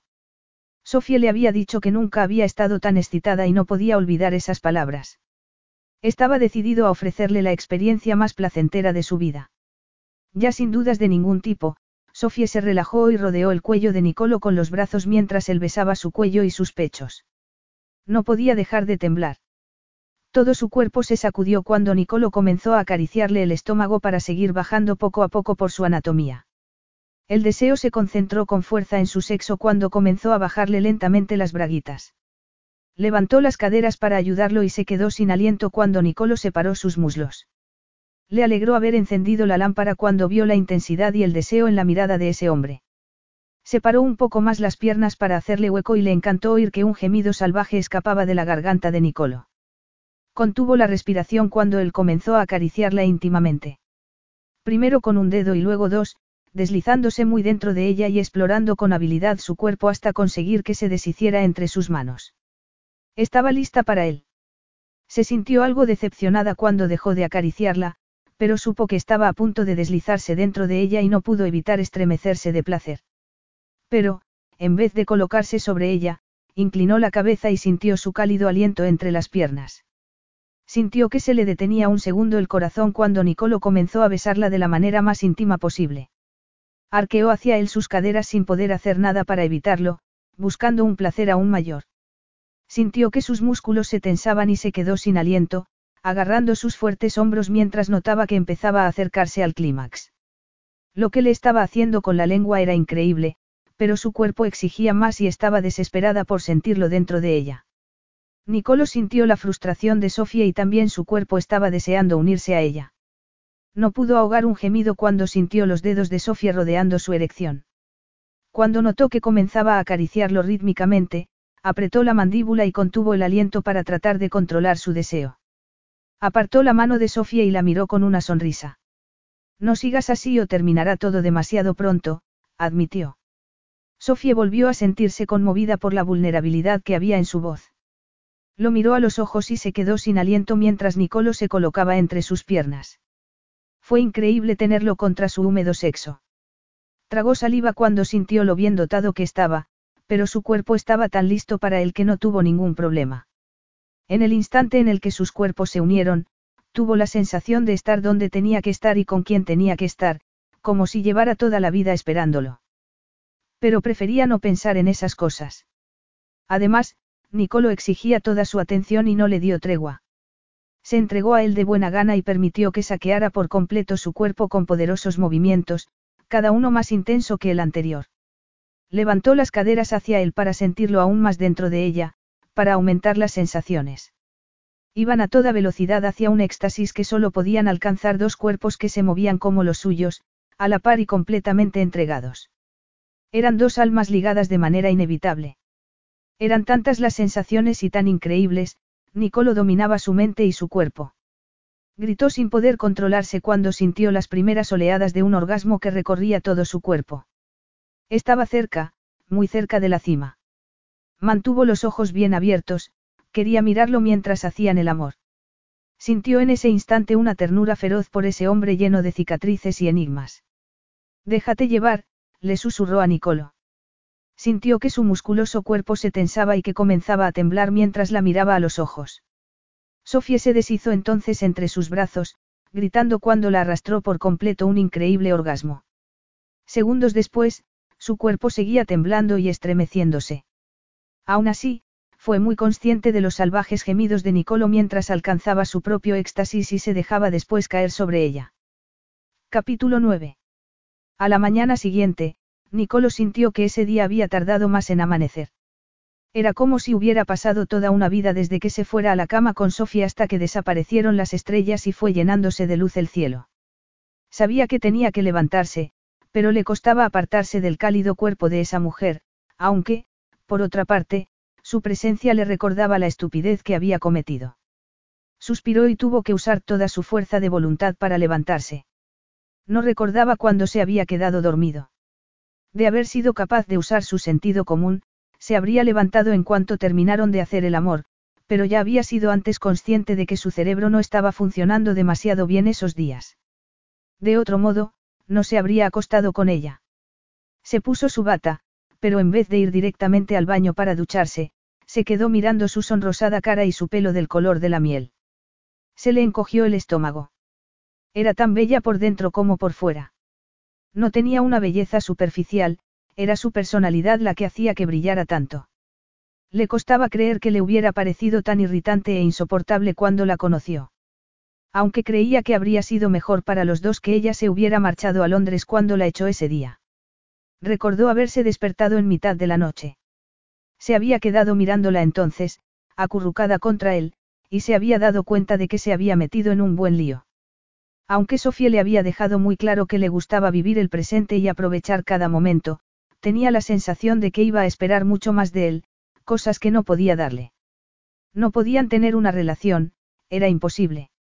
Él arrastraba demasiadas cosas de su pasado y creía que no tenía nada que ofrecerle. Llevaba años tratando de aceptar que había hecho daño a mucha gente con su comportamiento egoísta. No tenía intención de arriesgarse a herirla también a ella.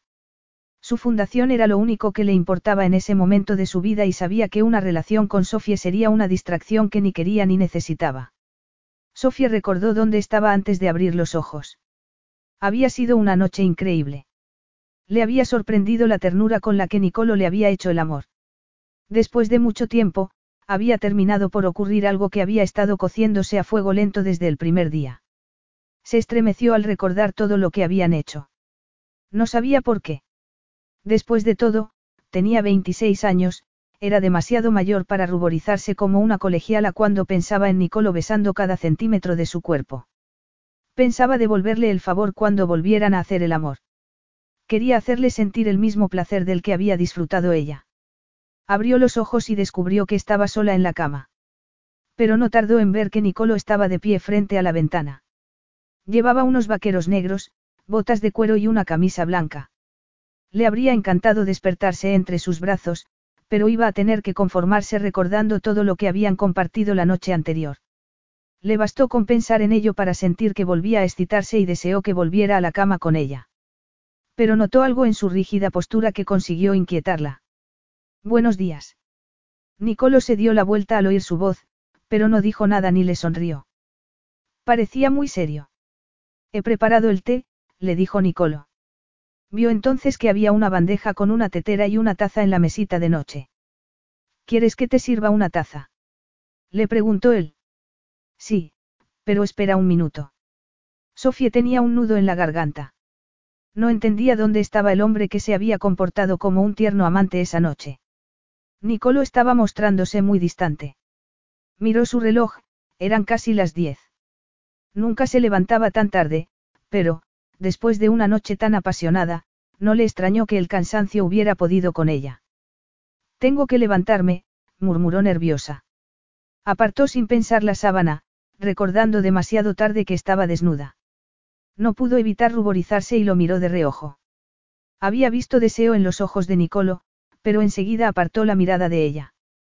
Le aliviaba ver que aún la deseaba, pero empezaba a pensar que esa experiencia intensa y mágica había sido para él solo sexo. He decidido asistir a la asamblea de accionistas, le anunció de repente. Nicolo. Vaya. exclamó perpleja.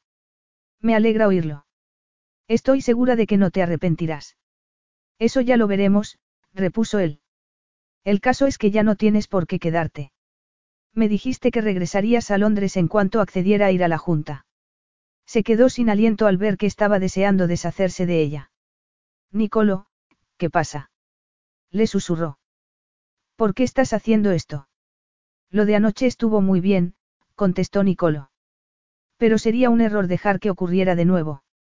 No supo qué decirle. Cuando tengas tiempo para pensar en ello, estoy seguro de que estarás de acuerdo conmigo, agregó Nicolo. Tuvo la tentación de llevarle la contraria, de recordarle que lo que había pasado entre ellos había sido especial, pero pensó que quizás no lo hubiera sido para él. Le había parecido sentir una conexión entre los dos, pero ya no lo tenía tan claro. Pensó que quizás se hubiera vuelto a equivocar, como le había pasado con Richard. Había creído que él la amaba y que no iba a dejarla aunque no pudiera tener hijos. Se sintió muy mal. Lamentó haberse dejado engañar de nuevo. Iba a tener que aprender de una vez por todas que los hombres no eran de fiar. Había amado a tres hombres en su vida, pero los tres la habían decepcionado. Primero su padre, después Richardi. Se quedó sin aliento al darse cuenta de que lo que sentía. No podía ser, le costaba creer que se hubiera enamorado de Nicolo, pero pensó que era la única manera de explicar por qué se sentía tan traicionada y dolida. Aún así, era demasiado orgullosa como para dejar que la viera sufrir por él. Supongo que tienes razón, le dijo. Cristos me necesita en Londres y, como me has recordado, no hay motivos para prolongar mi visita. Me iré en cuanto haga la maleta. No estaba dispuesta a pedirle que la dejara quedarse un poco más. Tampoco entendía por qué su corazón quería luchar por la posibilidad de tener una relación con Nicolo. Sabía que iba a ser casi imposible romper del todo la barrera que lo rodeaba. Era un hombre que no conseguía librarse de su pasado y que ni siquiera quería tener nada que ver con su familia. Lo miró de nuevo y sintió una punzada de dolor en su corazón. Lo siento por ti, le susurró con lágrimas en los ojos. No por tus cicatrices, sino porque veo que no puedes o no quieres perdonarte por haber causado el incendio. Nadie puede cambiar el pasado, Nicolo. Pero la vida sigue. Disfruta de tu segunda oportunidad en vez de sentir lástima por ti mismo. Cometiste un error, pero no sigas castigándote por ello. Tu vida vale demasiado para que te limites de esta manera. Estoy segura de que tu familia ya no te juzga por lo que pasó cuando eras un niño.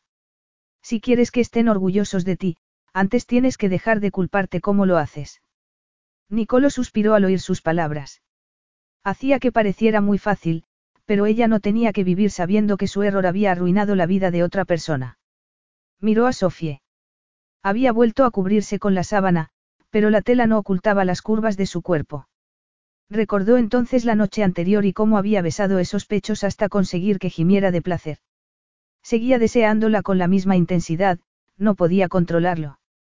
Era aún más inquietante e inexplicable darse cuenta de que lo que sentía por ella no era solo sexual, sino algo mucho más complicado. ¿Has terminado ya con tu psicoanálisis de pacotilla? Le preguntó Nicolo mirando su reloj. Porque tengo mucho trabajo pendiente. Sin decir nada más, salió con el ceño fruncido del dormitorio. Temía no poder seguir controlándose, y ceder a la tentación de volver a la cama, si seguía tan cerca de ella. El correo electrónico entró en su ordenador poco antes de las cinco y media de la tarde. Nicolo no solía leer sus mensajes hasta que terminaba de trabajar, pero el nombre del remitente atrajo su atención. Habían pasado cinco semanas desde que Sofía se fuera de esa casa y no había sabido nada de ella durante ese tiempo. Tenía que reconocer que sentía curiosidad por saber qué quería. Pero el mensaje era breve y al grano. A Cristos Giatracos le ha surgido un viaje inesperado al extranjero y se ha visto obligado a aplazar la junta de accionistas de mañana hasta su regreso. Sanas Down. Leyó el mensaje dos veces, preguntándose por qué se sentía tan decepcionado. Ni siquiera lo había firmado con su nombre, le parecía muy impersonal. Le costaba entender cómo, después de pasar juntos una increíble noche de pasión, Sofía ni siquiera se hubiera molestado en utilizar su nombre. El tono frío del mensaje le dejaba muy claro que esa noche no había significado nada para ella. Le dolía pensar que lo más seguro era que no hubiera vuelto a pensar en él desde que regresara a Londres. A él, en cambio, le había pasado lo contrario. Y el aplazamiento de la reunión lo dejaba sin excusa para ir a Londres y volver a verla. Hizo girar su sillón para mirar por la ventana. La lluvia golpeaba con fuerza los cristales. Dorcha se levantó de la alfombra y se acercó para apoyar la cabeza en la rodilla de Nicolo.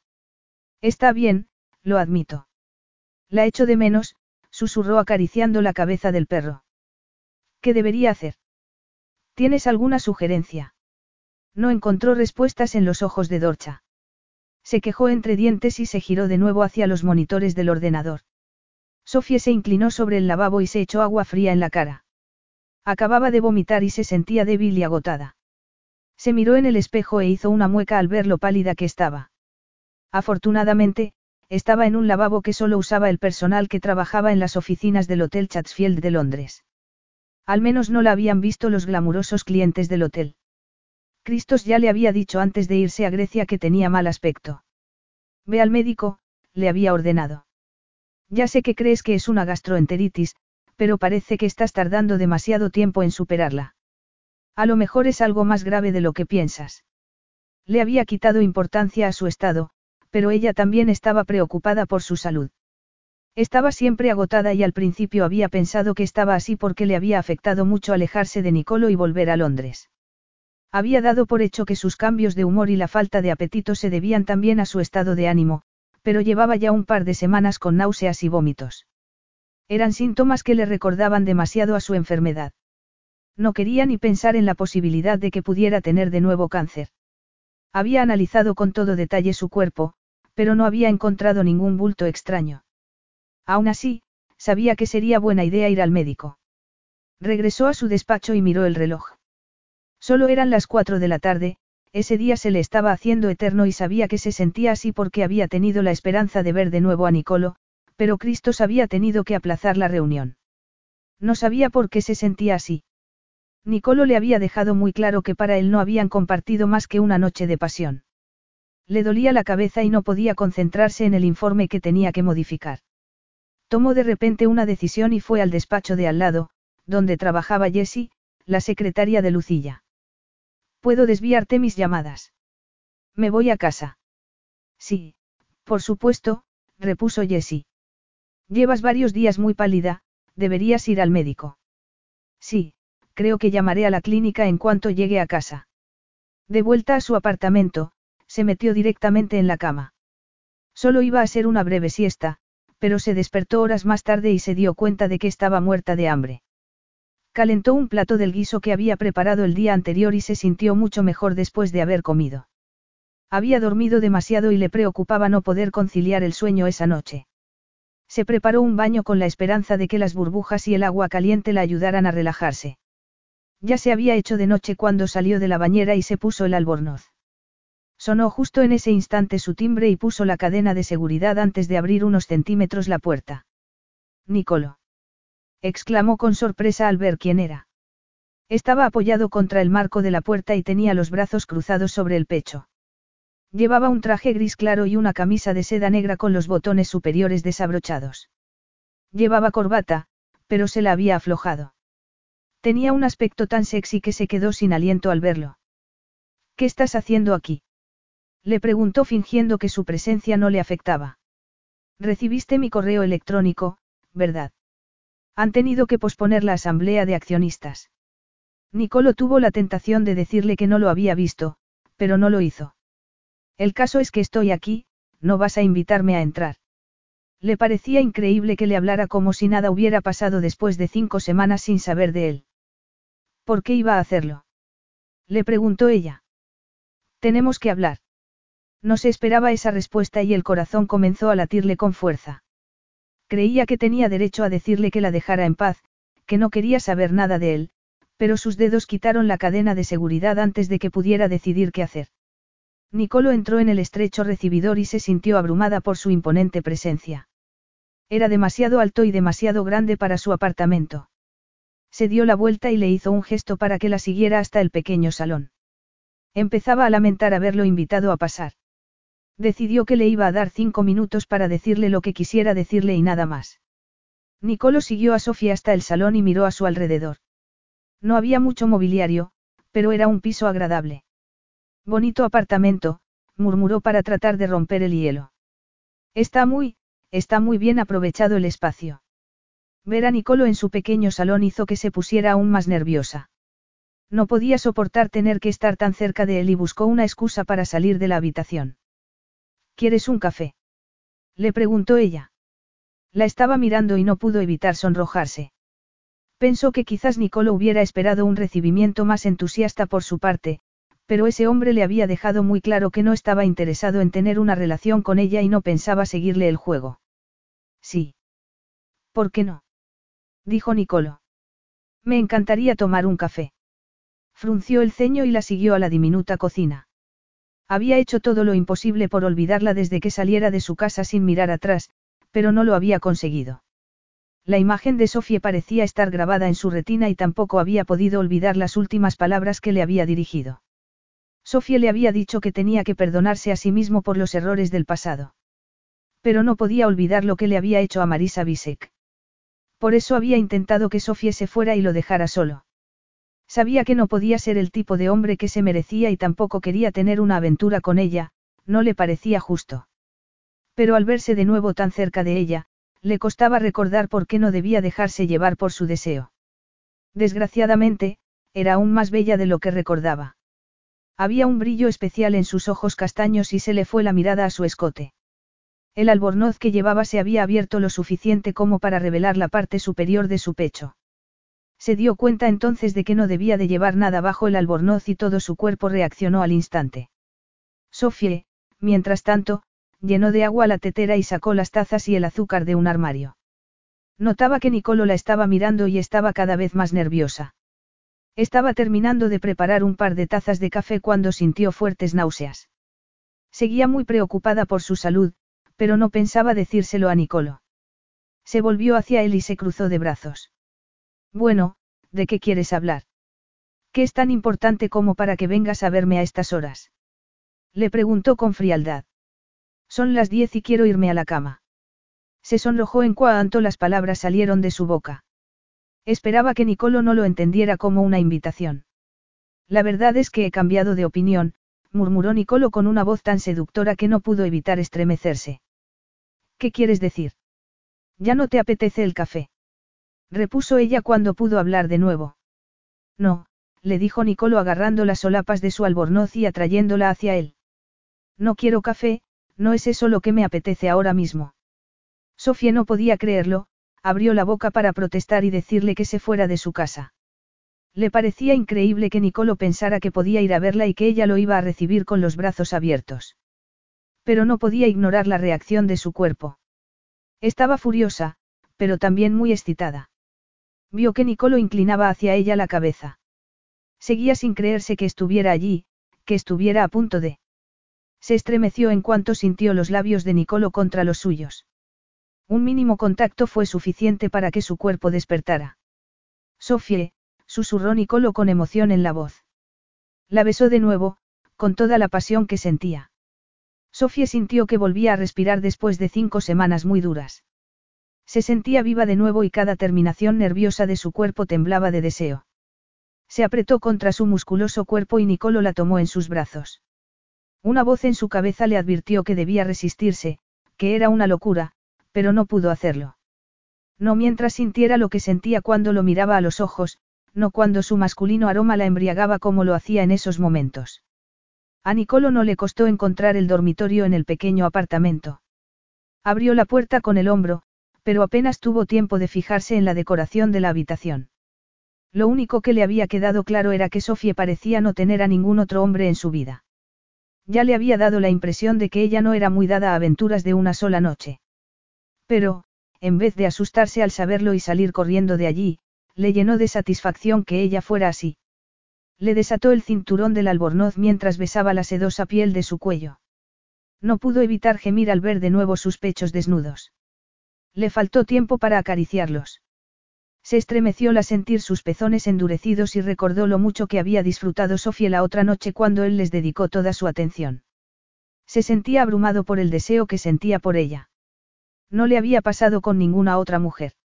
Sofía despertaba en él una necesidad casi primitiva de poseerla totalmente. Con manos temblorosas, se quitó la chaqueta y la camisa. La luz de la lámpara revelaba el horror de sus cicatrices, pero ya no sentía la necesidad de ocultarlas. Sabía que a Sofía no le molestaban. Cuando la miraba a los ojos solo veía deseo. Nicolo, susurró ella con voz suplicante mientras él le separaba las piernas y comenzaba a acariciarla con los dedos.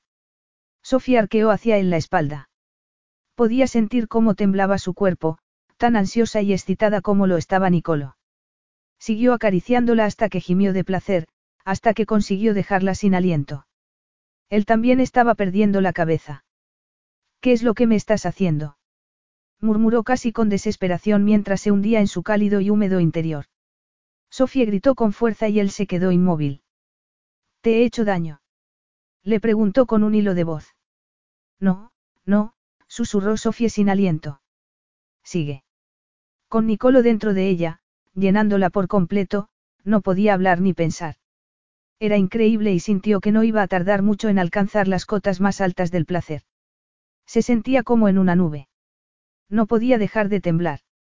Nicolo incrementó el ritmo y la intensidad de los movimientos. Ella movía las caderas al unísono, encajaban a la perfección. Se dio cuenta en ese instante de que su cuerpo le pertenecía a él. No tenía escapatoria. Y momentos después, cuando llegaron al mismo tiempo a un clímax demoledor, fue por primera vez consciente de las increíbles consecuencias que iba a tener para ella el sentirse así. Capítulo 10. Cuando Sofía abrió los ojos a la mañana siguiente y vio la cabeza de Nicolo a su lado, lamentó lo que había ocurrido. Su cama era demasiado pequeña para él y sus cuerpos estaban muy cerca. Le dolían todos los músculos, un recordatorio de lo que había pasado la noche anterior. No podía creer que le hubiera vuelto a ocurrir y que ni siquiera hubiera tratado de resistirse. A Nicolo le había bastado con ir a verla para que ella cayera rendida a sus pies. Estudió su rostro. Sus rasgos estaban mucho más relajados mientras dormía. Su pelo oscuro y el tono oliva de su piel eran sin duda herencia de su madre italiana. Tenía un aspecto exótico y muy sexy. Se estremeció al recordar lo maravilloso que había sido hacer de nuevo el amor con él. Pero no podía dejar que se saliera con la suya y la siguiera utilizando a su antojo. Se sentó en la cama y se levantó. Pero sintió de repente náuseas. Se puso el albornoz y corrió al cuarto de baño. No le dio tiempo siquiera a cerrar tras ella la puerta antes de vomitar. Cuando volvió al dormitorio, Nicolo estaba sentado en la cama. Vio que la miraba con el ceño fruncido y preocupación en los ojos. ¿Qué te pasa? Le preguntó. Cuando llamé ayer a tu oficina, una tal Jessie me dijo que has tenido problemas de estómago durante un par de semanas y que piensa que no estás comiendo bien. Me parece increíble que hablaras de algo tan personal con mis compañeros de trabajo. Pero Nicolo ignoró su comentario. Después, al verte ayer, me di cuenta de que has perdido algo de peso. A Nicolo le preocupaba que estuviera así por su culpa. Sabía que había herido sus sentimientos cuando le sugirió que debía volver a Londres. Pero verla así le recordó que había tomado la decisión correcta. Creía que a Sofía no le convenía estar con alguien como él. No era bueno para ella. Es cierto que llevo mal un par de semanas. Pero no será nada, murmuró ella. Mis síntomas son similares a los que tuve a los 16, antes del diagnóstico, le confesó después. Me preocupa que haya vuelto el cáncer. Nicolo se quedó mirándola, estaba demasiado sobrecogido para responder. No podía ser, no quería siquiera pensar en esa posibilidad. Pero no quería tampoco mostrarle sus miedos. Ha sido al médico.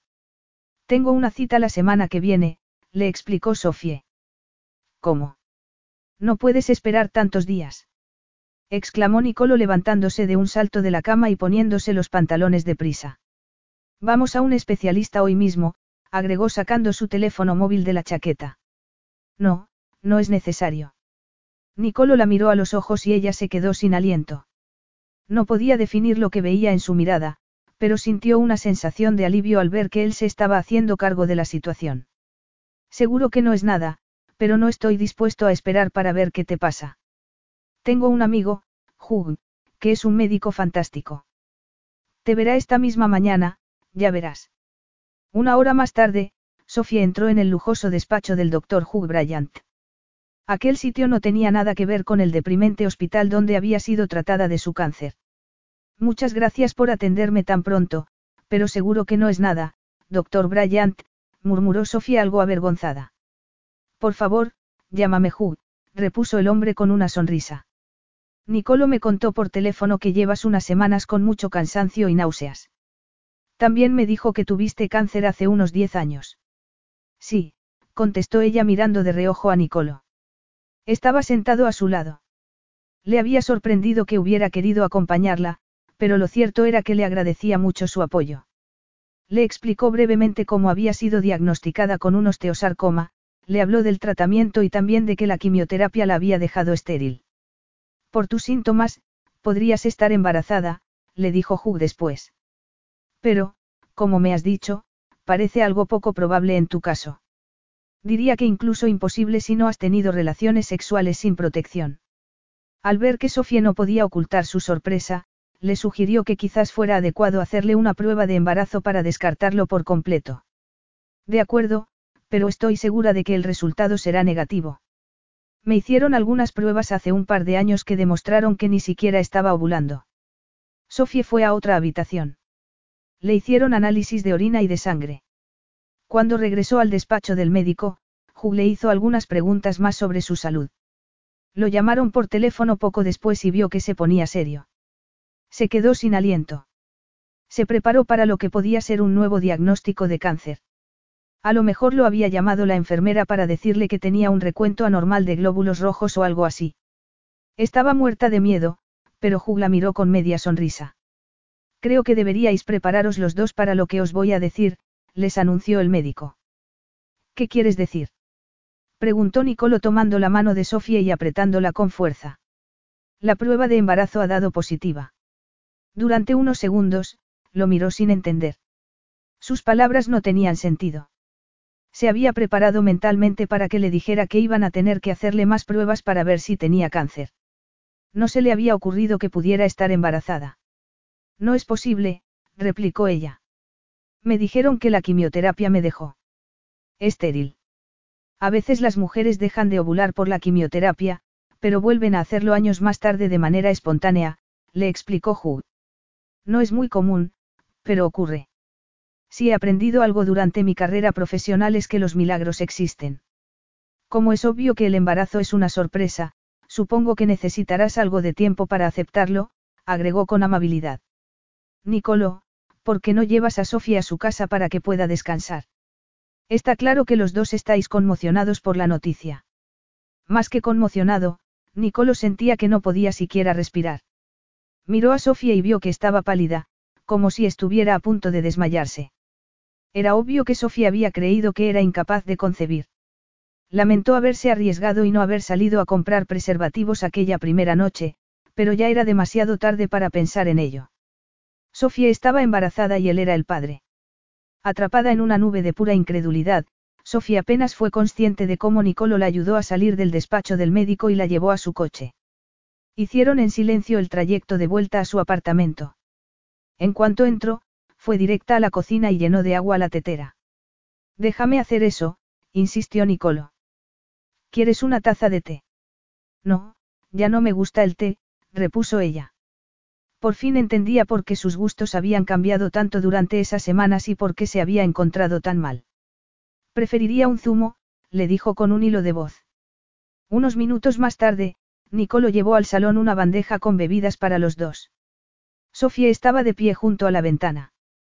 Tenía un aspecto muy frágil y vulnerable. Se le encogió algo en el pecho al verla así. Cuando te dije anoche que teníamos que hablar, no tenía ni idea de lo urgente que era que lo hiciéramos ni cuál iba a ser el tema de conversación, por supuesto, comentó Nicolo con ironía. Sofía se preguntó si Nicolo estaría enfadado con ella. Le agradecía al menos que no le hubiera preguntado si el niño era suyo. Aún así, estaba segura de que no querría tener nada que ver con ese embarazo. Se había distanciado de su familia y del resto del mundo. Sabía que no quería tener hijos. Es irónico. Richard rompió conmigo porque quería ser padre. Tú, en cambio, debes de estar pensando en cómo salir corriendo de aquí después de lo que acabamos de descubrir, susurró ella. Se le encogió el corazón al oír sus palabras. No pienso irme a ninguna parte, le aseguró con firmeza. Pero estarás enfadado conmigo. No tengo derecho a estarlo. Fui yo quien decidió arriesgarse y hacerlo sin protección, le dijo Nicolo. Ella lo miró con incertidumbre, sorprendida al ver que parecía aceptar la situación. ¿Cómo te sientes? Le preguntó ella. Nicolo supuso que se sentía como la mayoría de los hombres en su situación. La incredulidad inicial había dado paso a una especie de vértigo. También sentía algo que no podía definir. Durante años, había rechazado todo tipo de responsabilidades, pero no podía ni quería desentenderse de un hijo. Lo hecho, hecho está, le dijo en voz baja. Ahora tenemos que decidir lo que vamos a hacer.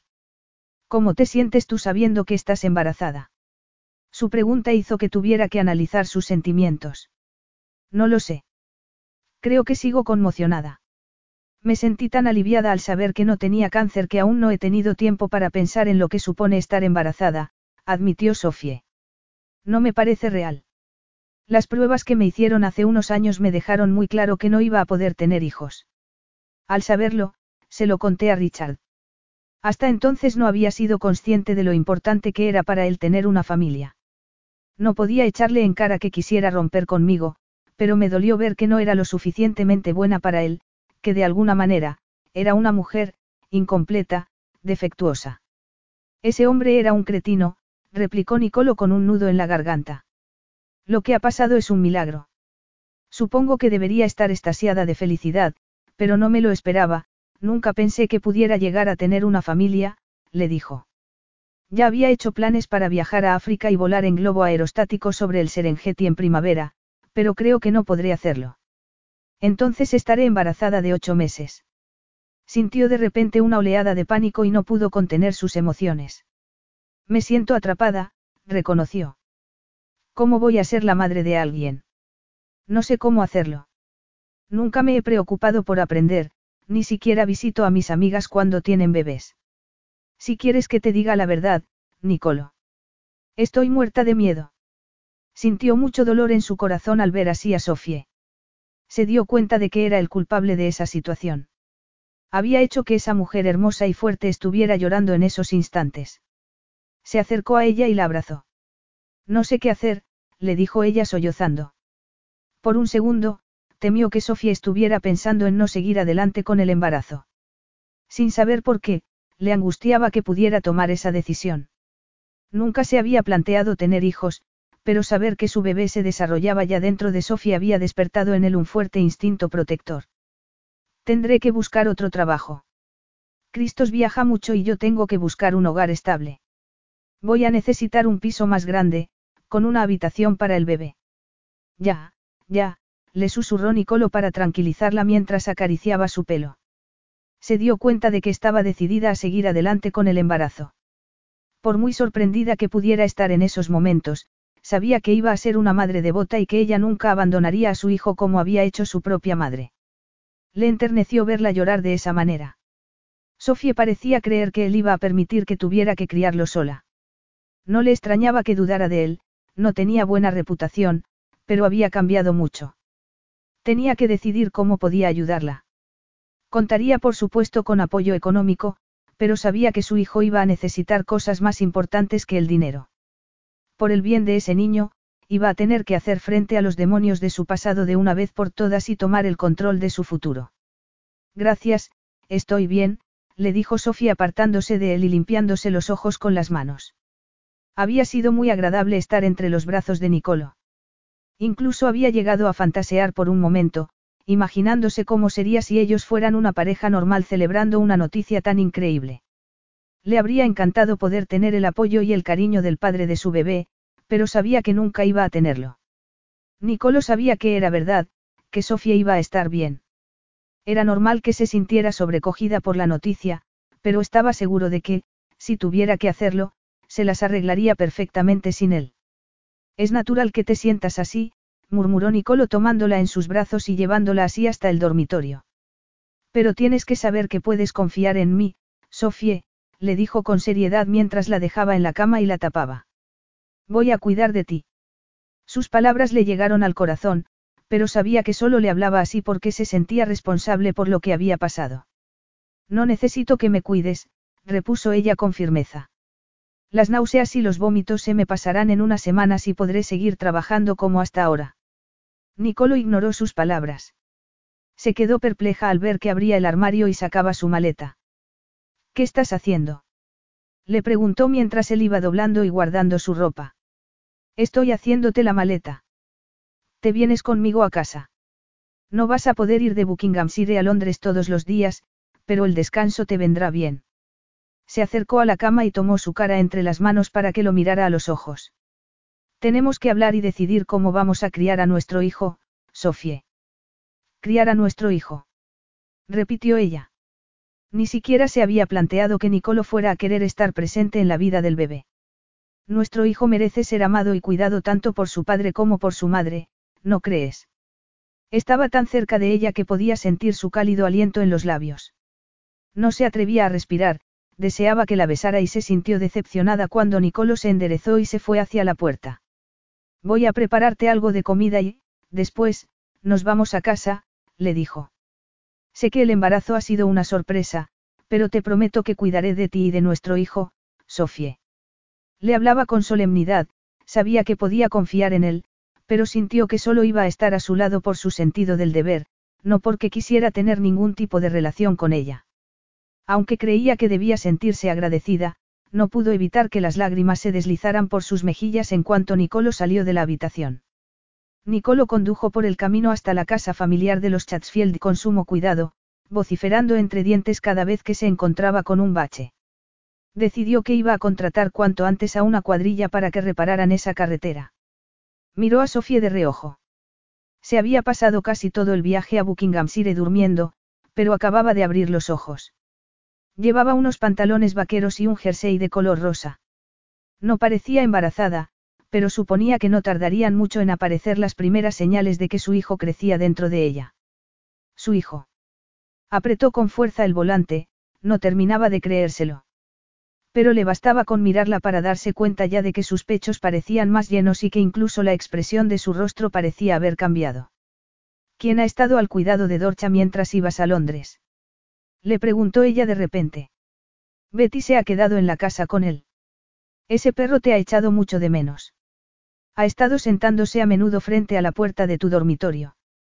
Tenías que haber visto cómo lloraba. Yo también lo he echado de menos. Pero no tanto como había echado de menos a Nicolo.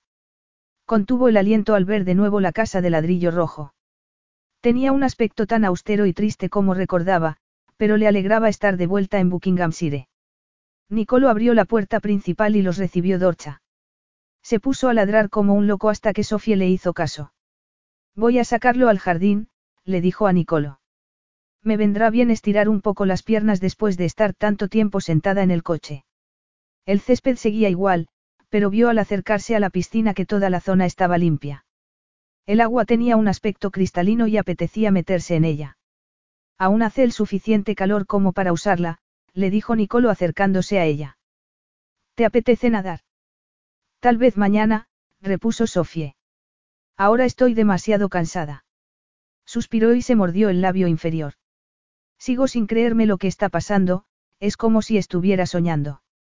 Nicolo vio su cara de preocupación y se sintió muy culpable. Creía que estaba en esa situación por culpa de su irresponsabilidad.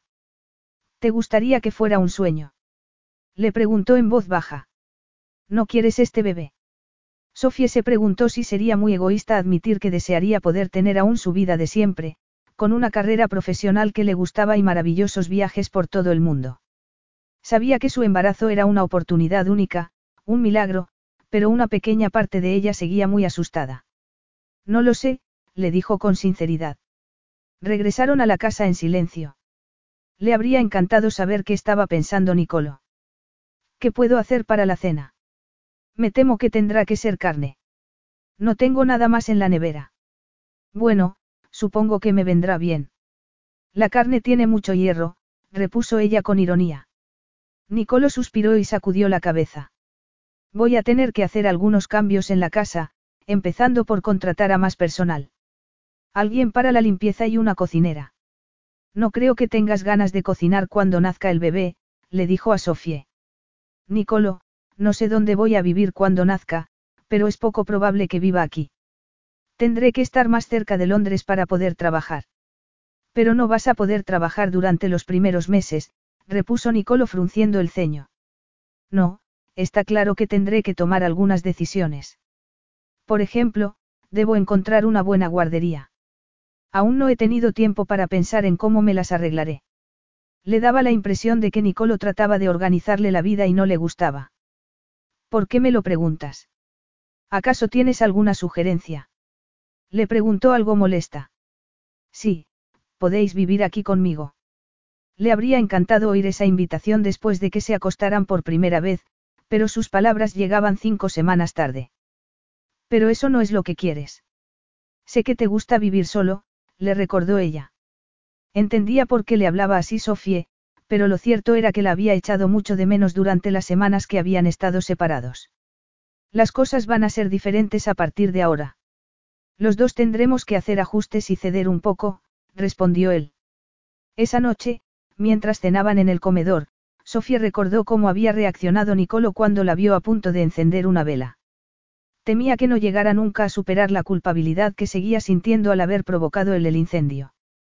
¿Por qué estabas tan enfadado con tu padre cuando fuiste a su suite del ático aquella noche? Le preguntó de repente. Nicolo la había acusado de hacer demasiadas preguntas, pero intuía que la respuesta le ayudaría a entenderlo mejor. Después de todo, Nicolo iba a ser padre y, si iban a educar juntos a su hijo, necesitaba comprender mejor su carácter. Pero Nicolo tardó en contestarle. Nunca le he dicho a nadie lo que voy a contarte. Ni siquiera a mi padre, le confesó Nicolo. Una semana antes del incendio, fui a Londres para visitarlo en el hotel. Él vivía allí de forma casi permanente. Mi madre se había ido un año antes y Lucilla hacía lo que podía cuidando a los más pequeños en esta casa. Mi padre estaba demasiado ocupado con los hoteles como para prestarle atención a sus hijos, le explicó. No le dije que iba, pensaba darle una sorpresa, pero fui yo quien se la llevó. Tenía una llave y entré sin llamar. Escuché entonces la voz de mi padre. Y no estaba solo. Me di cuenta de que estaba en el dormitorio con una mujer. Debería haberme ido entonces, pero tenía curiosidad. La puerta del dormitorio estaba entreabierta y vi a mi padre desnudo en la cama con una de las doncellas del hotel. Dios mío. exclamó Sofie. Podía imaginar lo mal que se habría sentido un niño de 13 años al ver algo así. Salí del ático sin que me vieran. Nadie sabía lo que había visto. Supe entonces que los rumores que había oído siempre sobre mi padre eran verdad. Estaba convencido de que mi madre lo había descubierto y que por eso se había ido, le dijo Nicolo. Me sentí muy traicionado. Hasta entonces, había sido mi héroe, pero me di cuenta de que era un mentiroso y quería hacerle tanto daño como le había hecho a mi madre. Así que volviste una semana después al ático para destrozar su lujosa colección de botellas de whisky, pero provocaste sin querer el fuego, susurró Sofía suspirando. Solo eras un niño, Nicolo. Entiendo cómo te sentiste, pero forma parte del pasado y tu padre es un hombre mayor. A lo mejor ha llegado el momento de que lo perdones. Hasta ese día, habría rechazado de plano la sugerencia de Sofie, pero acababa de descubrir que iba a ser padre y eso le hizo sentir cierta comprensión hacia Gene. Sabía mejor que nadie que todas las personas cometían errores y pensó que quizás su padre tuviera remordimientos sobre lo que había hecho en el pasado. Se había negado a escucharlo cuando había tratado de hablar con él. Llevaban casi 20 años sin hablarse más allá de lo imprescindible. Esperaba que, si cometía errores en el futuro, su hijo fuera más indulgente con él. Quiero ser un buen padre, le dijo con emoción en su voz. Se inclinó hacia adelante y tomó la mano de Sofía entre las de él. Tenemos la obligación de ser tan buenos padres como podamos. Cada decisión que tomemos a partir de ahora debe tener en cuenta sobre todo el interés del niño. ¿Estás de acuerdo? Le preguntó Nicolo. Sofía se quedó mirando sus dedos entrelazados. Se había quedado sin aliento cuando vio que Nicolo tomaba su mano, pero empezaba a sentirse atrapada. La agarraba como si no quisiera que se fuera, pero no por ella, sino por el bebé. Sí, por supuesto, murmuró ella mientras se levantaba de la mesa. Pero faltan aún ocho meses para que nazca y tenemos un montón de tiempo para decidir cómo vamos a hacer las cosas. Bueno, ha sido un día muy largo, agregó con ganas de llorar. Me voy a la cama. Fue directa a la habitación de invitados que había ocupado cuando estuvo alojada en la casa, pero no encontraba por ninguna parte la maleta. No sabía dónde la habría puesto Nicolo. Salió al pasillo y fue al dormitorio de él. El corazón le latía con fuerza mientras llamaba a su puerta. Lo primero que vio al entrar fue su maleta vacía en el suelo. Nicolo estaba tumbado en la cama. ¿Qué has hecho con mi ropa? Lo metí todo en la parte de mi armario que no uso, repuso Nicolo. Notó que la miraba con una expresión depredadora en sus ojos. Le dio la impresión de que no iba a dejar que saliera de allí así como así. Me dijiste que pasar una noche conmigo fue divertido, pero que hacerlo una segunda vez sería un error, le recordó ella. Pues parece que tenemos un problema, contestó él con media sonrisa. Porque anoche fue nuestra segunda noche juntos y creo que ya hemos comprobado que no somos capaces de controlar la atracción que sentimos el uno por el otro. Esa noche tenía un aspecto de auténtico bandolero. Con su camisa de seda blanca desabotonada y su largo cabello oscuro, le pareció más peligroso y sexy que nunca. No iba a poder resistirse a él. ¿Cómo sería una tercera noche? Le preguntó ella sin poder contenerse. Nicolo le dedicó una gran sonrisa. Inevitable, murmuró mientras se levantaba de la cama y se acercaba a ella. Pero no la tocó. Se quedó simplemente mirándola como si esperara a que fuera ella quien decidiera lo que iba a ocurrir a continuación. Solo me has traído a esta casa porque estoy embarazada, le susurró ella. No lo sabía cuando fui a verte ayer ni lo sabía cuando hicimos el amor después. Lo único que tenía claro era que te había echado mucho de menos, le dijo él. Lo creas o no, tenía la intención de pedirte que volvieras conmigo. Sofía se mordió el labio. Quería creerlo, pero una voz en su cabeza le recordaba que debía tener cuidado. Pensaba que, cuando le decía que la había echado de menos, solo hablaba de la atracción que sentía por ella y de la pasión que habían compartido. Y sabía que no podían basar una relación en el sexo.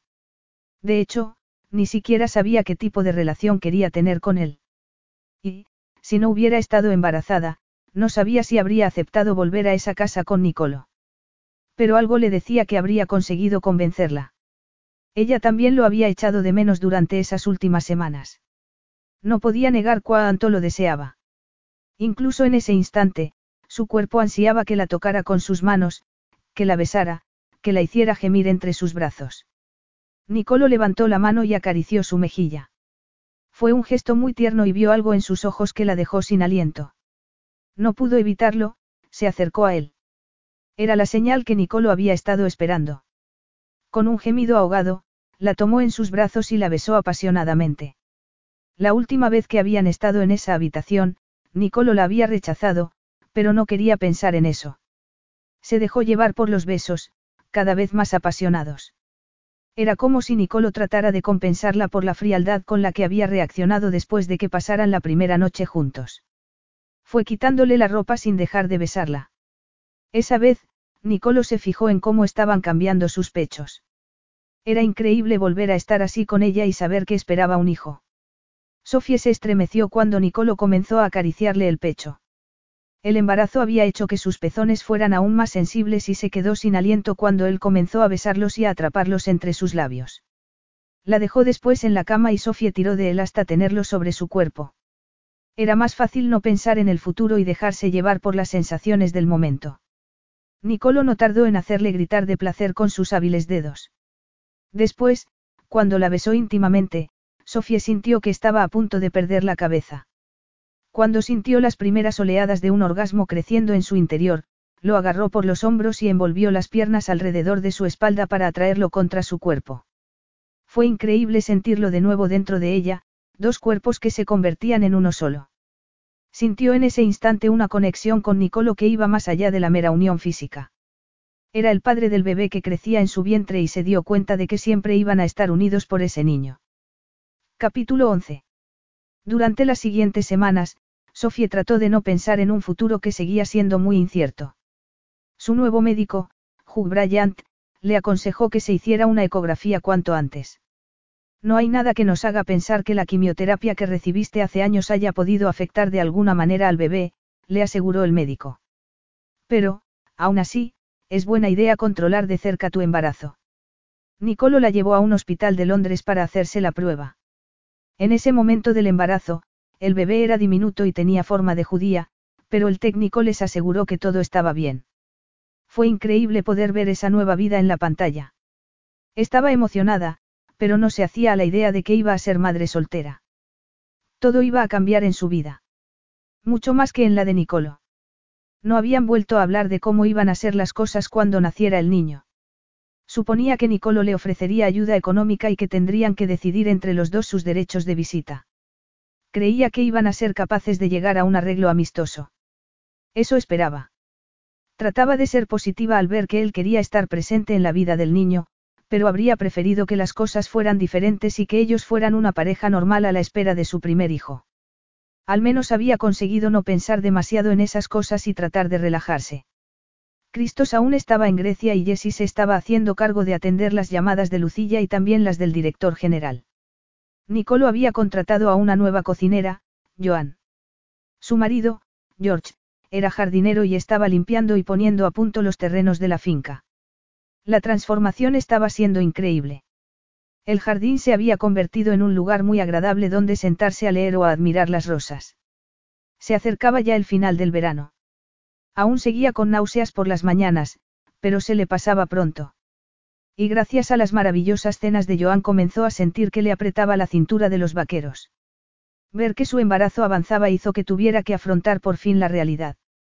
No podía seguir viviendo con Nicolo de manera indefinida. Él pasaba muchas horas trabajando en su despacho, pero también hacía tiempo para estar con ella.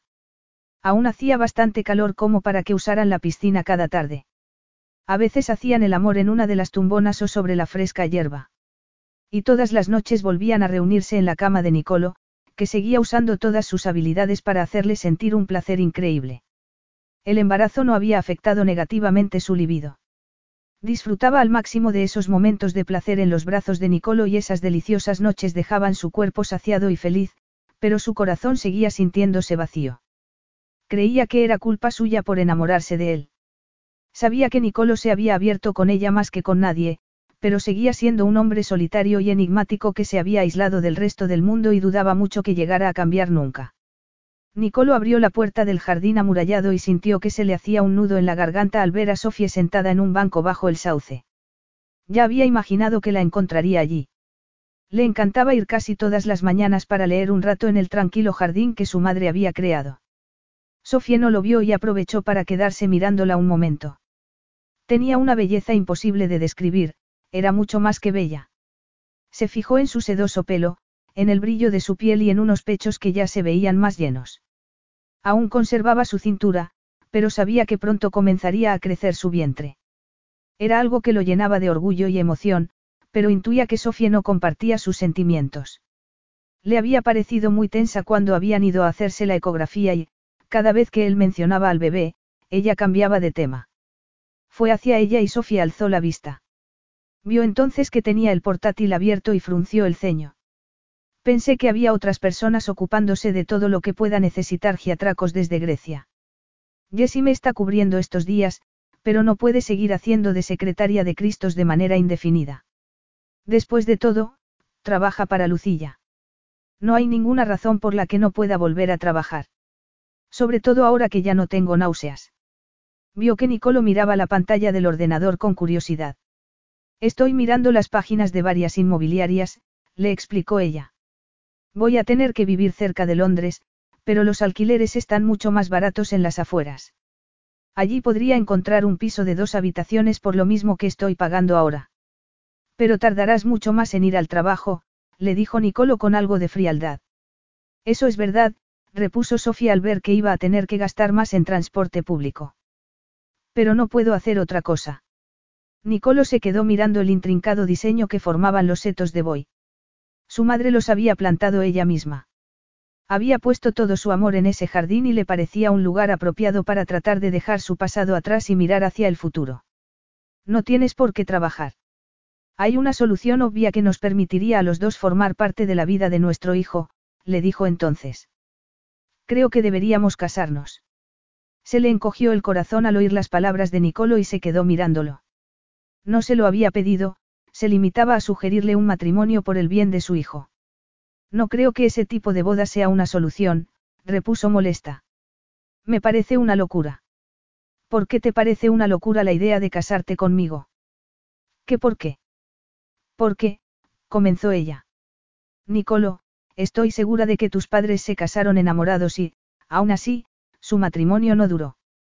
Tampoco lo hizo la relación de mis padres, a pesar de que estaban locamente enamorados cuando se casaron.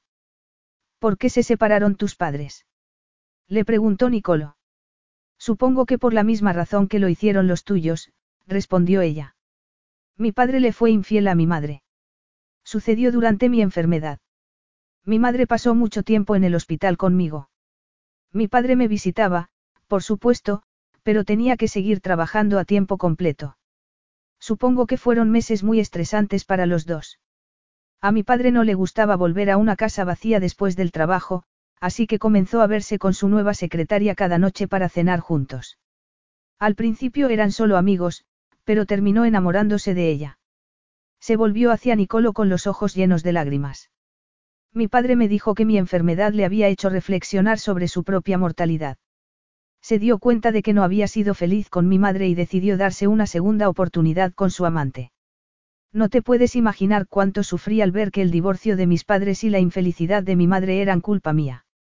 Si no hubiera tenido cáncer, nada habría cambiado, le dijo con tristeza. Como ves, no eres el único que tiene que vivir con complejo de culpa. Eso es ridículo, tú no pudiste evitar tener cáncer, repuso él sintiendo que se le rompía el corazón al verla sufrir.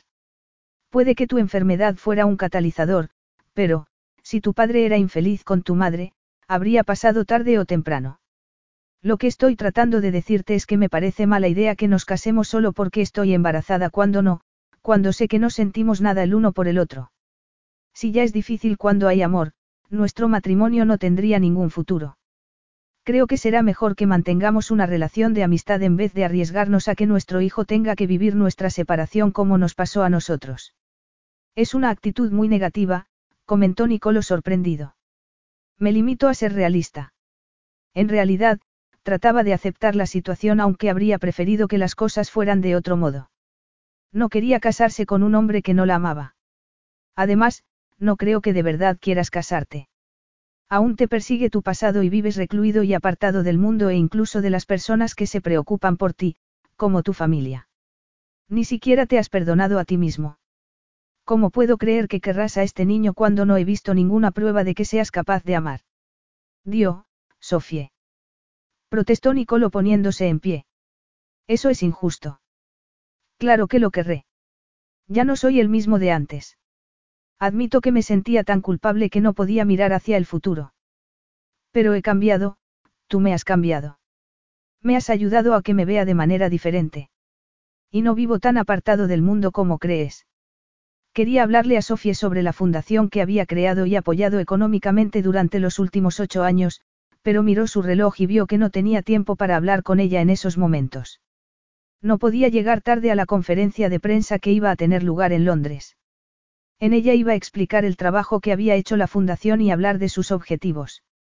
La conversación con Sofía iba a tener que esperar hasta que regresara al día siguiente. Creía que entonces podría demostrarle cuánto había cambiado e incluso convencerla para que viera que iba a ser un padre devoto y un buen marido. ¿Recuerdas que te dije que tenía que ir a Londres para una reunión? Le preguntó. Es hoy. Me quedaré a dormir allí y volveré por la mañana. Hablaremos más entonces. Vio que parecía nerviosa y preocupada y le entraron ganas de anular sus planes y quedarse con ella. Pero todo estaba preparado para la rueda de prensa y la fundación necesitaba esa publicidad. Estarás bien. George y Joan se han ido a visitar a su hija. Vas a estar sola, le recordó. Sofía se encogió de hombros fingiendo que no le importaba. Era obvio que Nicolo estaba deseando irse. No había tratado de convencerla para que se casara con él y suponía que le aliviaría ver que ella se había negado. No estaré del todo sola, tendré a Dorcha a mi lado, le dijo. Y ese perro es capaz de aterrorizar a cualquier intruso. Bueno, a ti no te asustó, replicó Nicolo. Se inclinó y la besó con tanta pasión y ternura que a Sofía se le encogió el corazón. No tardé mucho en descubrir que eres única, Sofía. Nunca he conocido a nadie como tú. Horas más tarde, Sofía seguía sin saber si el comentario de Nicolo habría sido un elogio o una crítica. Pero lo único importante era que en realidad no la amaba. Y por eso le había dicho que no podía casarse con él. Hacía calor en el jardín y dentro de la casa tampoco estaba mucho más fresco el ambiente. El pronóstico del tiempo anunciaba tormentas. Supuso que la ola de calor de la que habían estado disfrutando llegaba ya a su fin. Estaba demasiado disgustada para comer, pero recordó que tenía la obligación de hacerlo. Igual que Nicolo se había visto en la obligación de pedirle que se casara con ella. Creía que, aunque ella había rechazado la idea, Nicolo seguiría apoyándola con el niño. Después de sufrir el abandono de su madre, estaba segura de que no le haría lo mismo a su hijo. Cuando regresara al día siguiente, tendrían que hablar ya seriamente sobre dónde iba a vivir ella y cómo se repartirían las vacaciones y los fines de semana. Se acarició el estómago, empezaba por fin a imaginar a ese bebé como una persona real. No le gustaba la idea de que el pequeño tuviera que ir de una casa a otra, pero tampoco quería un matrimonio sin amor. Necesitaba distraerse y dejar de dar vueltas a las mismas cosas. Encendió el televisor para ver las noticias de la noche. Nicolo se sintió abrumado por los recuerdos al verse en el vestíbulo del Hotel Chatsfield. No había estado allí desde el incendio. Habían pasado 19 años, pero el hotel seguía casi como lo recordaba. Habían cambiado algo la decoración, pero aún conservaba el mismo ambiente de lujo y exclusividad. Cuando entró en el ascensor, lo envolvió el aroma que era la insignia de la cadena Chatsfield. Fue poniéndose cada vez más nervioso a medida que el ascensor subía al ático. No había vuelto a ese lugar donde la vida de una joven doncella y la suya habían cambiado para siempre. Recordó entonces la visita en casa de Marisa Bisek después de la rueda de prensa. Había decidido que tenía que decirle la verdad. Ella lo había recibido con gusto. Después de ver de nuevo las cicatrices de su rostro, no le habría extrañado que ella lo odiara después de saber la verdad. Pero le había sorprendido abrazándolo con cariño y diciéndole que no tenía nada que perdonarle. Le había dicho que él le había salvado la vida y que siempre le iba a estar agradecida. Le contó que, de no haber sobrevivido el incendio, nunca habría llegado a ver a su hijo pequeño, que entonces había sido un bebé, licenciándose tras terminar la carrera en la universidad. También le dijo que estaba a punto de casarse con un hombre maravilloso que la amaba a pesar de sus cicatrices. Estoy muy feliz con mi vida, le aseguró. Espero que pueda olvidar el pasado y encontrar la felicidad y el amor. Sus palabras le habían quitado un gran peso de encima. Como hacía Sofie, también Marisa había optado por vivir cada día al máximo. Se sentía avergonzado ante la fuerza de esas dos mujeres. Había llegado a la conclusión de que Sofía tenía razón, tenía que dejar de castigarse a sí mismo por lo que había hecho en el pasado y abrazar el futuro. Algo mucho más importante después de saber que iba a ser padre. Pero sabía que no iba a poder seguir adelante hasta que no se enfrentara a su propio progenitor. Le costó entrar en el ático, allí había vivido un verdadero infierno. Su padre se levantó del sofá al verlo y lo saludó con una tímida sonrisa. Le llamó la atención ver cuánto había envejecido. Seguía siendo un hombre carismático con un brillo especial en sus ojos azules, pero tenía el pelo canoso y andaba algo encorvado. Nicolo. exclamó tendiéndole los brazos. Vi tu rueda de prensa. No tenía ni idea de que tuvieras una fundación para ayudar a las víctimas de incendios. ¿Por qué lo has mantenido en secreto hasta ahora? Le preguntó poniendo las manos sobre los hombros de Nicolo. Estoy muy orgulloso de ti. Igual que lo está el resto de la familia. También tu madre lo habría estado, hijo mío. Se le hizo un nudo en la garganta. Había ido a verlo para exigirle explicaciones. Pensaba decirle que lo había visto en la cama con una doncella y que se había sentido traicionado por él, pero recordó entonces las palabras de Sofie. Ella le había aconsejado que perdonara a su padre. Decidió entonces que quizás hubiera llegado el momento de hacerlo. Cada relación era un mundo y no podía saber lo que había pasado de verdad entre sus padres. Había culpado a Gene por el abandono de su madre, pero ya no era ese niño y entendía que las relaciones eran complejas y el amor, demasiado frágil. Tragó saliva y fue hacia su padre para abrazarlo. Papá, le dijo en voz baja. Tengo algo que contarte. Vas a ser abuelo. Sofía vio las noticias sin conseguir concentrarse en lo que estaba oyendo. Estaba a punto de cambiar de canal cuando vio un rostro conocido en la pantalla. No podía creerlo, no entendía qué hacía Nicolo en la televisión. Vio que estaba dando una rueda de prensa y no se le pasó por alto lo guapo que estaba. Nicolo miraba a la cámara mientras hablaba. Establecí la Fundación Michael Morris de Ayuda a Quemados con la colaboración de la hermana de Michael, Beth Doyle. Durante los últimos ocho años, ha sido la directora ejecutiva de la Fundación y ha trabajado muy duro para aumentar la conciencia pública y reunir todo tipo de apoyos para las víctimas de quemaduras, estaba explicando Nicolo. Pero Beth ha decidido dimitir como directora para centrarse en su familia. A partir de ahora, combinaré mi papel como encargado de la recaudación de fondos con los deberes de director general y supervisaré el funcionamiento de la fundación. Voy a seguir trabajando incansablemente por esta asociación, también como portavoz de la misma. Siguió mirando absorta la pantalla incluso después de que desapareciera la imagen de Nicolo. No podía creerlo. Recordó que lo había acusado de vivir alejado del mundo, pero había estado muy equivocada. También lo había acusado de no poder enterrar su pasado, pero estaba claro que había decidido aprovechar su experiencia para ayudar a otros. Se dio cuenta entonces de que no trabajaba para ganar dinero y hacerse más rico, sino para poder sostener su fundación. No entendía por qué no le había hablado de ello. Sabía que era un hombre reservado, pero le dolía que no le hubiera contado algo que era tan importante para él. Le avergonzaba haberlo juzgado tan duramente. Él le había dicho que había cambiado, pero ella no lo había creído, no le había dado una oportunidad para demostrárselo. Se sintió muy mal consigo misma y se fue a la cama con el corazón encogido. Esperaba poder conciliar el sueño y dejar de darle vueltas a lo que le había dicho a Nicolo. Después de una hora sin poder dormirse, seleccionó una lista de canciones en su teléfono, se puso los auriculares y volvió a tumbarse.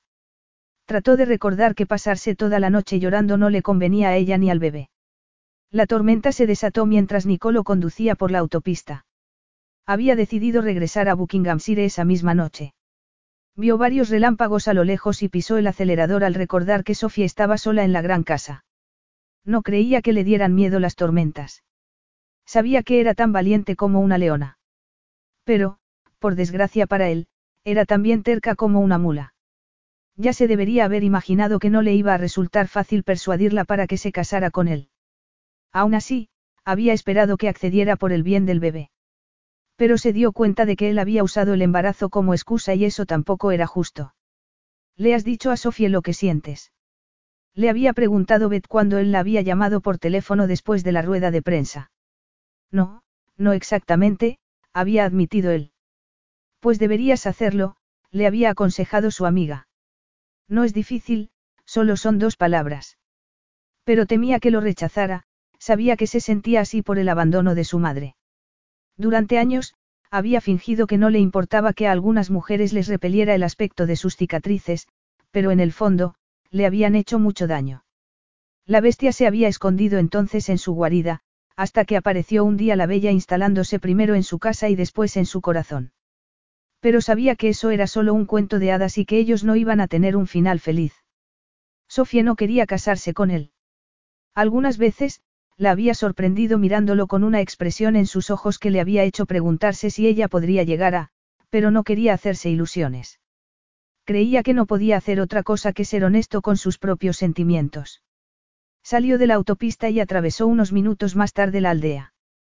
A la una de la mañana, la única señal de vida que vio por allí fue un zorro escabulléndose entre unos matorrales. Desde lo alto de la colina se divisaba el gran valle y todo estaba oscuro excepto por un resplandor que pudo ver en la distancia. El resplandor naranja se hizo más brillante según se acercaba. Cuando llegó al camino que iba hasta la casa familiar, se quedó sin aliento al ver la brillante luz por encima de las copas de los árboles. Pisó el acelerador y frenó después de golpe al llegar frente a la casa. Santa Madre Didio. Susurró aterrorizado. Capítulo 12. La casa estaba en llamas. Aturdido por lo que estaba viendo, solo podía farfullar palabras en italiano. Supuso que el incendio lo había provocado un rayo que debía de haber alcanzado la torre oeste. Gran parte de la mampostería de esa construcción se había derrumbado y pudo ver las llamas que se extendían por el tejado de la casa. Sacó el teléfono y llamó a los bomberos, dándoles los detalles necesarios de manera rápida y eficiente. Le preguntaron si había alguien dentro de la casa. Les confirmó que había una persona en el interior y le aconsejaron que no intentara entrar, que esperara a los bomberos. Ni hablar. exclamó mientras salía del coche y corría hacia la puerta principal. Podía oír los ladridos frenéticos de Dorcha en el interior. Aunque Sofía hubiera estado durmiendo, le parecía imposible que no la hubiera despertado el perro. Se le heló la sangre en las venas pensando que quizás estuviera desmayada, intoxicada por el humo. No le tranquilizó abrir la puerta y ver que lo recibía una nube de espeso humo negro. Sofie. Pudo ver a pesar de todo que no habían llegado las llamas a la planta baja, pero arriba el fuego rugía, destruyéndolo todo a su paso. Se sintió de repente abrumado por un sentimiento de desesperación. Sofía y el hijo que esperaban estaban atrapados en ese infierno.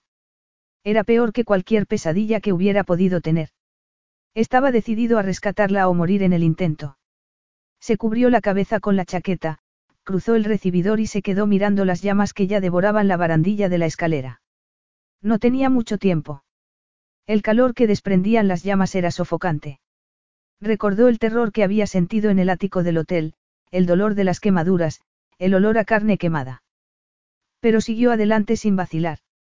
La adrenalina ya bombeaba con fuerza por sus venas cuando llegó al rellano del piso superior y vio la gravedad del incendio. Se había derrumbado el techo al otro extremo del pasillo y caían trozos del tejado en llamas. Siguió el sonido de los ladridos de Dorcha, ignorando los escombros en llamas que caían a su alrededor. Supuso que Sofía se habría atrincherado en su dormitorio y que estaría aterrorizada. Impulsado por el instinto de proteger a Sofía y al bebé, se olvidó de su propio miedo y corrió hacia las llamas. Sofía no entendía qué estaba pasando. No sabía que la había despertado. Le pareció que una densa niebla llenaba la habitación, sentía mucho picor en los ojos y también oía música. Recordó de repente que aún llevaba puestos sus auriculares. Cuando se los quitó, oyó a Dorcha ladrando frente a la puerta del dormitorio. También pudo escuchar otros sonidos, parecían rugidos. Olía mucho a humo y empezó a toser.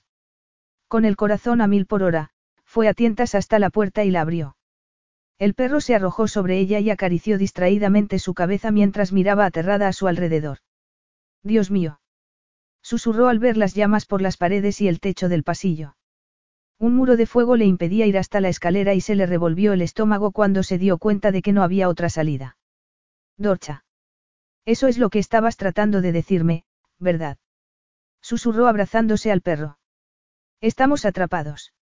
Tiró del perro para meterlo en la habitación, cerró la puerta y fue corriendo a la ventana.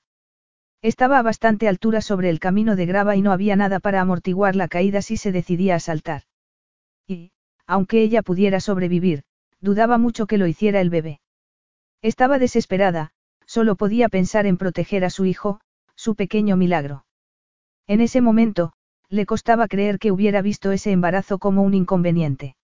Aunque le habían dicho que era estéril, la vida le había regalado la oportunidad de ser madre. Pero empezaba a temer que ninguno de los dos fuera a salir con vida de ese infierno.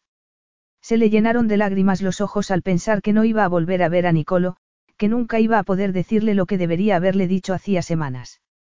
No le había dicho que lo amaba y ya era demasiado tarde. Sofie. Pensó durante un segundo que se había imaginado su voz, pero se dio la vuelta y pudo distinguirlo con dificultad de pie junto a la puerta. Dios mío. Menos mal que estás bien. Nicolo, susurró ella sin poder creerse que de verdad estuviera allí. No estabas en Londres. Afortunadamente, decidí no pasar la noche allí y volver a casa, repuso Nicolo mientras iba hacia ella y la miraba con intensidad. Pensé que os había perdido a los dos. No le sorprendió que hubiera estado preocupado por el bebé. Trató de convencerse de que no le importaba. Y menos aún cuando la abrazó con fuerza contra su torso. Cuando llegué, el fuego ya se había apoderado de la casa, le dijo él. ¿Por qué no saliste de aquí? Me dormí con los auriculares puestos y no escuché los ladridos de Dorcha. Pero, ¿por qué has entrado tú en la casa? Es una locura, susurró entre lágrimas. No vamos a poder salir. ¿Acaso crees que te dejaría aquí dentro sin hacer nada? De ninguna manera, cariño. Voy a sacarte de aquí. Supuso que las llamas ya habían consumido gran parte del tejado y estaban en ese instante sobre sus cabezas. Sofía gritó cuando una viga en llamas atravesó el techo. Temblando de miedo, se acurrucó contra Nicolo. No deberías haberte arriesgado por mí, le dijo ella. Nicolo agarró su barbilla para que lo mirara a los ojos. Había demasiado humo para que pudiera distinguir con claridad su expresión, pero había mucha emoción en su voz. Mi vida no tiene sentido sin ti, le confesó Nicolo. Siento haberte dicho cosas tan horribles, susurró ella. Vi la rueda de prensa. Fue increíble, no tenía ni idea. Siento haber dudado de ti. No importa, le aseguró Nicolo. Ya podía ver por la ventana las luces de los bomberos. Sintió un gran alivio. Se asomó y les gritó para indicarles dónde estaban. Después, miró a Sofía y la abrazó con fuerza. ¿Confías en mí, cariño. Se sentía segura entre sus brazos. Sabía que Nicolo daría su vida por protegerla. Por supuesto. Nicolo sintió que el cuerpo de Sofía se tensaba al ver la escalera extensible de los bomberos subiendo hacia la ventana. El pánico se apoderó de ella. Había un bombero en la parte de arriba y se quedó helada al saber que iba a tener que subirse con él a esa pequeña plataforma. Nicolo, tengo miedo. Lo sé, cariño, pero todo va a salir bien. Te sacarán a ti primero. Sofía lo agarró con fuerza. No nos pueden bajar a la vez. No hay suficiente espacio en la plataforma, pero subirán de nuevo la escalera para rescatarme a mí. Pero no quiero dejarte aquí. Sofía, dijiste que confiabas en mí, le dijo Nicolo dándole un beso en la boca antes de acompañarla hasta la ventana. Te prometo que saldré de aquí sin problemas, pero antes quiero saber que tú estás a salvo. Apenas fue consciente de lo que pasó a continuación. Un bombero la ayudó a subir a la plataforma y descendieron después lentamente. No podía dejar de mirar la casa en llamas, tenía los ojos fijos en Nicolo. Había muchas llamas detrás de él, se dio cuenta de que el fuego ya había entrado en el dormitorio.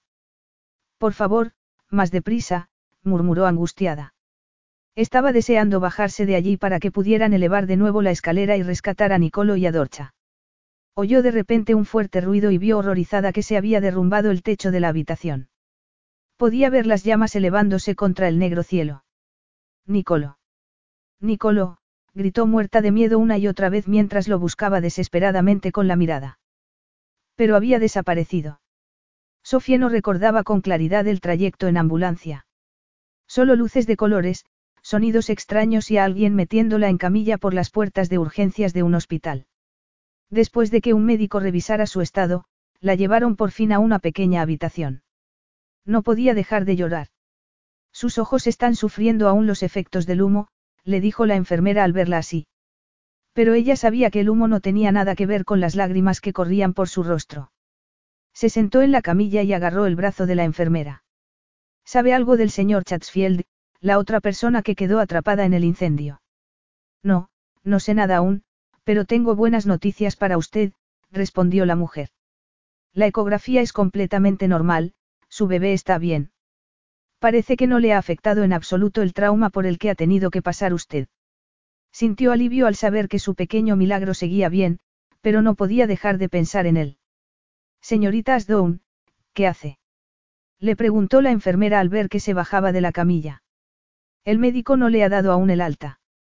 No puedo quedarme aquí. ¿Dónde están mis zapatos? Señorita Asdown, por favor, vuelva. No lo entiende. Gritó enfadada Sofie.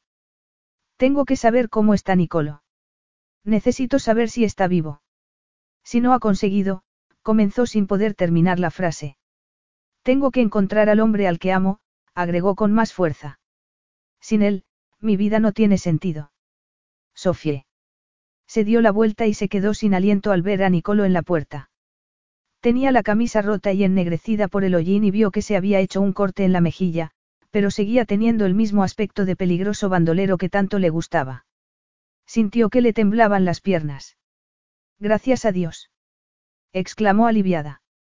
Bueno, creo que será mejor que los deje solos, murmuró la enfermera. Se quedaron en silencio unos segundos. ¿Cuánto tiempo llevabas ahí de pie? Le preguntó ella cuando recobró el habla. Lo suficiente para escuchar lo que dijiste, contestó Nicolo con el corazón latiendo a mil por hora en su pecho. ¿Hablabas en serio? Se quedó mirando a ese hombre que había arriesgado su vida por ella. Se había enfrentado a su mayor temor para entrar en una casa en llamas, todo con el objetivo de salvarla y aún a riesgo de su propia vida. Respiró profundamente antes de contestar. Sí, lo decía en serio, le confesó con emoción. Te quiero con todo mi corazón. Vio que Nicolo abría la boca para hablar y levantó la mano para detenerlo. Sé que me pediste que me casara contigo por el bebé, agregó ella. Y sé que lo más probable es que no compartas mis sentimientos. No sabes nada, la interrumpió Nicolo. Para ser tan inteligente, tardas mucho en entender lo que pasa a tu alrededor, agregó acercándose a ella sin dejar de mirarla a los ojos. Llegaste a mi casa y me robaste el corazón. Desde ese primer momento, supe que me había metido en un buen lío. Creo que por eso me empeñaba en echarte de allí. Acarició el sedoso cabello dorado de Sofía y la atrajo contra su pecho. Pero no dejaste que te echara y conseguiste sacarme de quicio, continuó mientras sonreía. Hiciste que terminara enamorándome de ti. Si eso es verdad, ¿por qué me echaste al final? Porque creía que era lo mejor para ti, le confesó Nicolo. Tenía muy poca confianza en mí mismo. Como me dijiste, vivía recluido y trataba de no sentir nada. Pero, después de que te fueras, descubrí que no era en realidad así y que tenía más sentimientos de los que creía posibles. Te eché mucho de menos, le confesó. Incluso me apetecía ir a la junta de accionistas para poder verte de nuevo. Cuando la pospusieron, decidí ir a verte a casa. Y descubriste entonces que ibas a ser padre, le recordó ella. Para alguien que ha rehuido siempre de todo tipo de compromisos emocionales, supongo que sería un shock. Un shock maravilloso, le dijo Nicolo. Nunca me había planteado ser padre, ni enamorarme. Pero te quiero, Sofie, susurró contra sus labios. Te quiero más de lo que crees. Me hace tan feliz la idea de tener un bebé, pero no es por eso por lo que quiero casarme contigo. La verdad es que no puedo soportar la idea de vivir sin ti. Tomó la cara de Sofía entre sus manos y ella se derritió al ver cómo la miraba. ¿Quieres ser mi esposa, Sofía, y dejar que te demuestre cuánto te quiero? Sí, repuso ella con voz temblorosa. Yo también voy a quererte siempre. Cayeron por sus mejillas las lágrimas que había tratado de contener. Sabía que iba a tardar en olvidar lo que había sentido al ver cómo se hundía el tejado de la casa. Pensé que te había perdido, susurró llorando. Él también se estremeció al revivir lo que había sentido al ver el fuego y recordar que Sofía estaba atrapada dentro de la casa. La idea de no poder volver a estar entre tus brazos era insoportable, añadió. Nicolo le limpió las lágrimas con las yemas de sus pulgares. No llores, cariño. Me vas a hacer llorar a mí también. Sofía contuvo el aliento al ver que los ojos de Nicolo estaban llenos de lágrimas. Lo abrazó con fuerza, como si le fuera la vida en ello. Una vez más, un milagro ha hecho que sobrevivamos, murmuró ella. ¿Y Dorcha? Está bien. Sí, está bien. Se ha chamuscado un poco su pelaje, pero ese pelo es precisamente lo que le ha protegido. Está con el veterinario. Lo recogeré mañana. Por cierto, no podremos regresar a casa hasta que podamos arreglarla, pero se me ha ocurrido una idea que quiero comentarte. Pensó que le iba a hablar de dónde iban a alojarse mientras tanto, pero... Nicolo la sorprendió. Ayer fui a ver a mi padre e hice las paces con él. Abrió la boca atónita. Le dijiste lo que pasó. Que lo habías pillado infraganti con otra mujer en el ático. No, seguí tu consejo y decidí dejar atrás el pasado. Gene está enamorado de una mujer encantadora y van a casarse. Espero que tengan mucha suerte y un futuro feliz, le dijo. Y le ha entusiasmado la idea de ser abuelo. Pero lo que quería comentarte es que me ha ofrecido la casa familiar, quiere donarla a la fundación para convertirla en una clínica de rehabilitación especializada en niños con quemaduras. Nicolo sonrió y le dio un tierno beso en la boca. Me ha parecido buena idea. Nosotros podríamos comprarnos otra casa, una que hayamos elegido juntos y donde empezar nuestra vida en común. Me parece una idea estupenda, le dijo ella. Acabo de acordarme. ¿Cómo vas a poder continuar con tu empresa?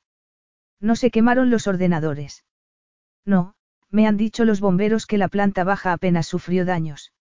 De todos modos, puedo trabajar desde cualquier ordenador, le explicó Nicolo. Y en el futuro voy a dedicar menos tiempo a la empresa y más a la fundación.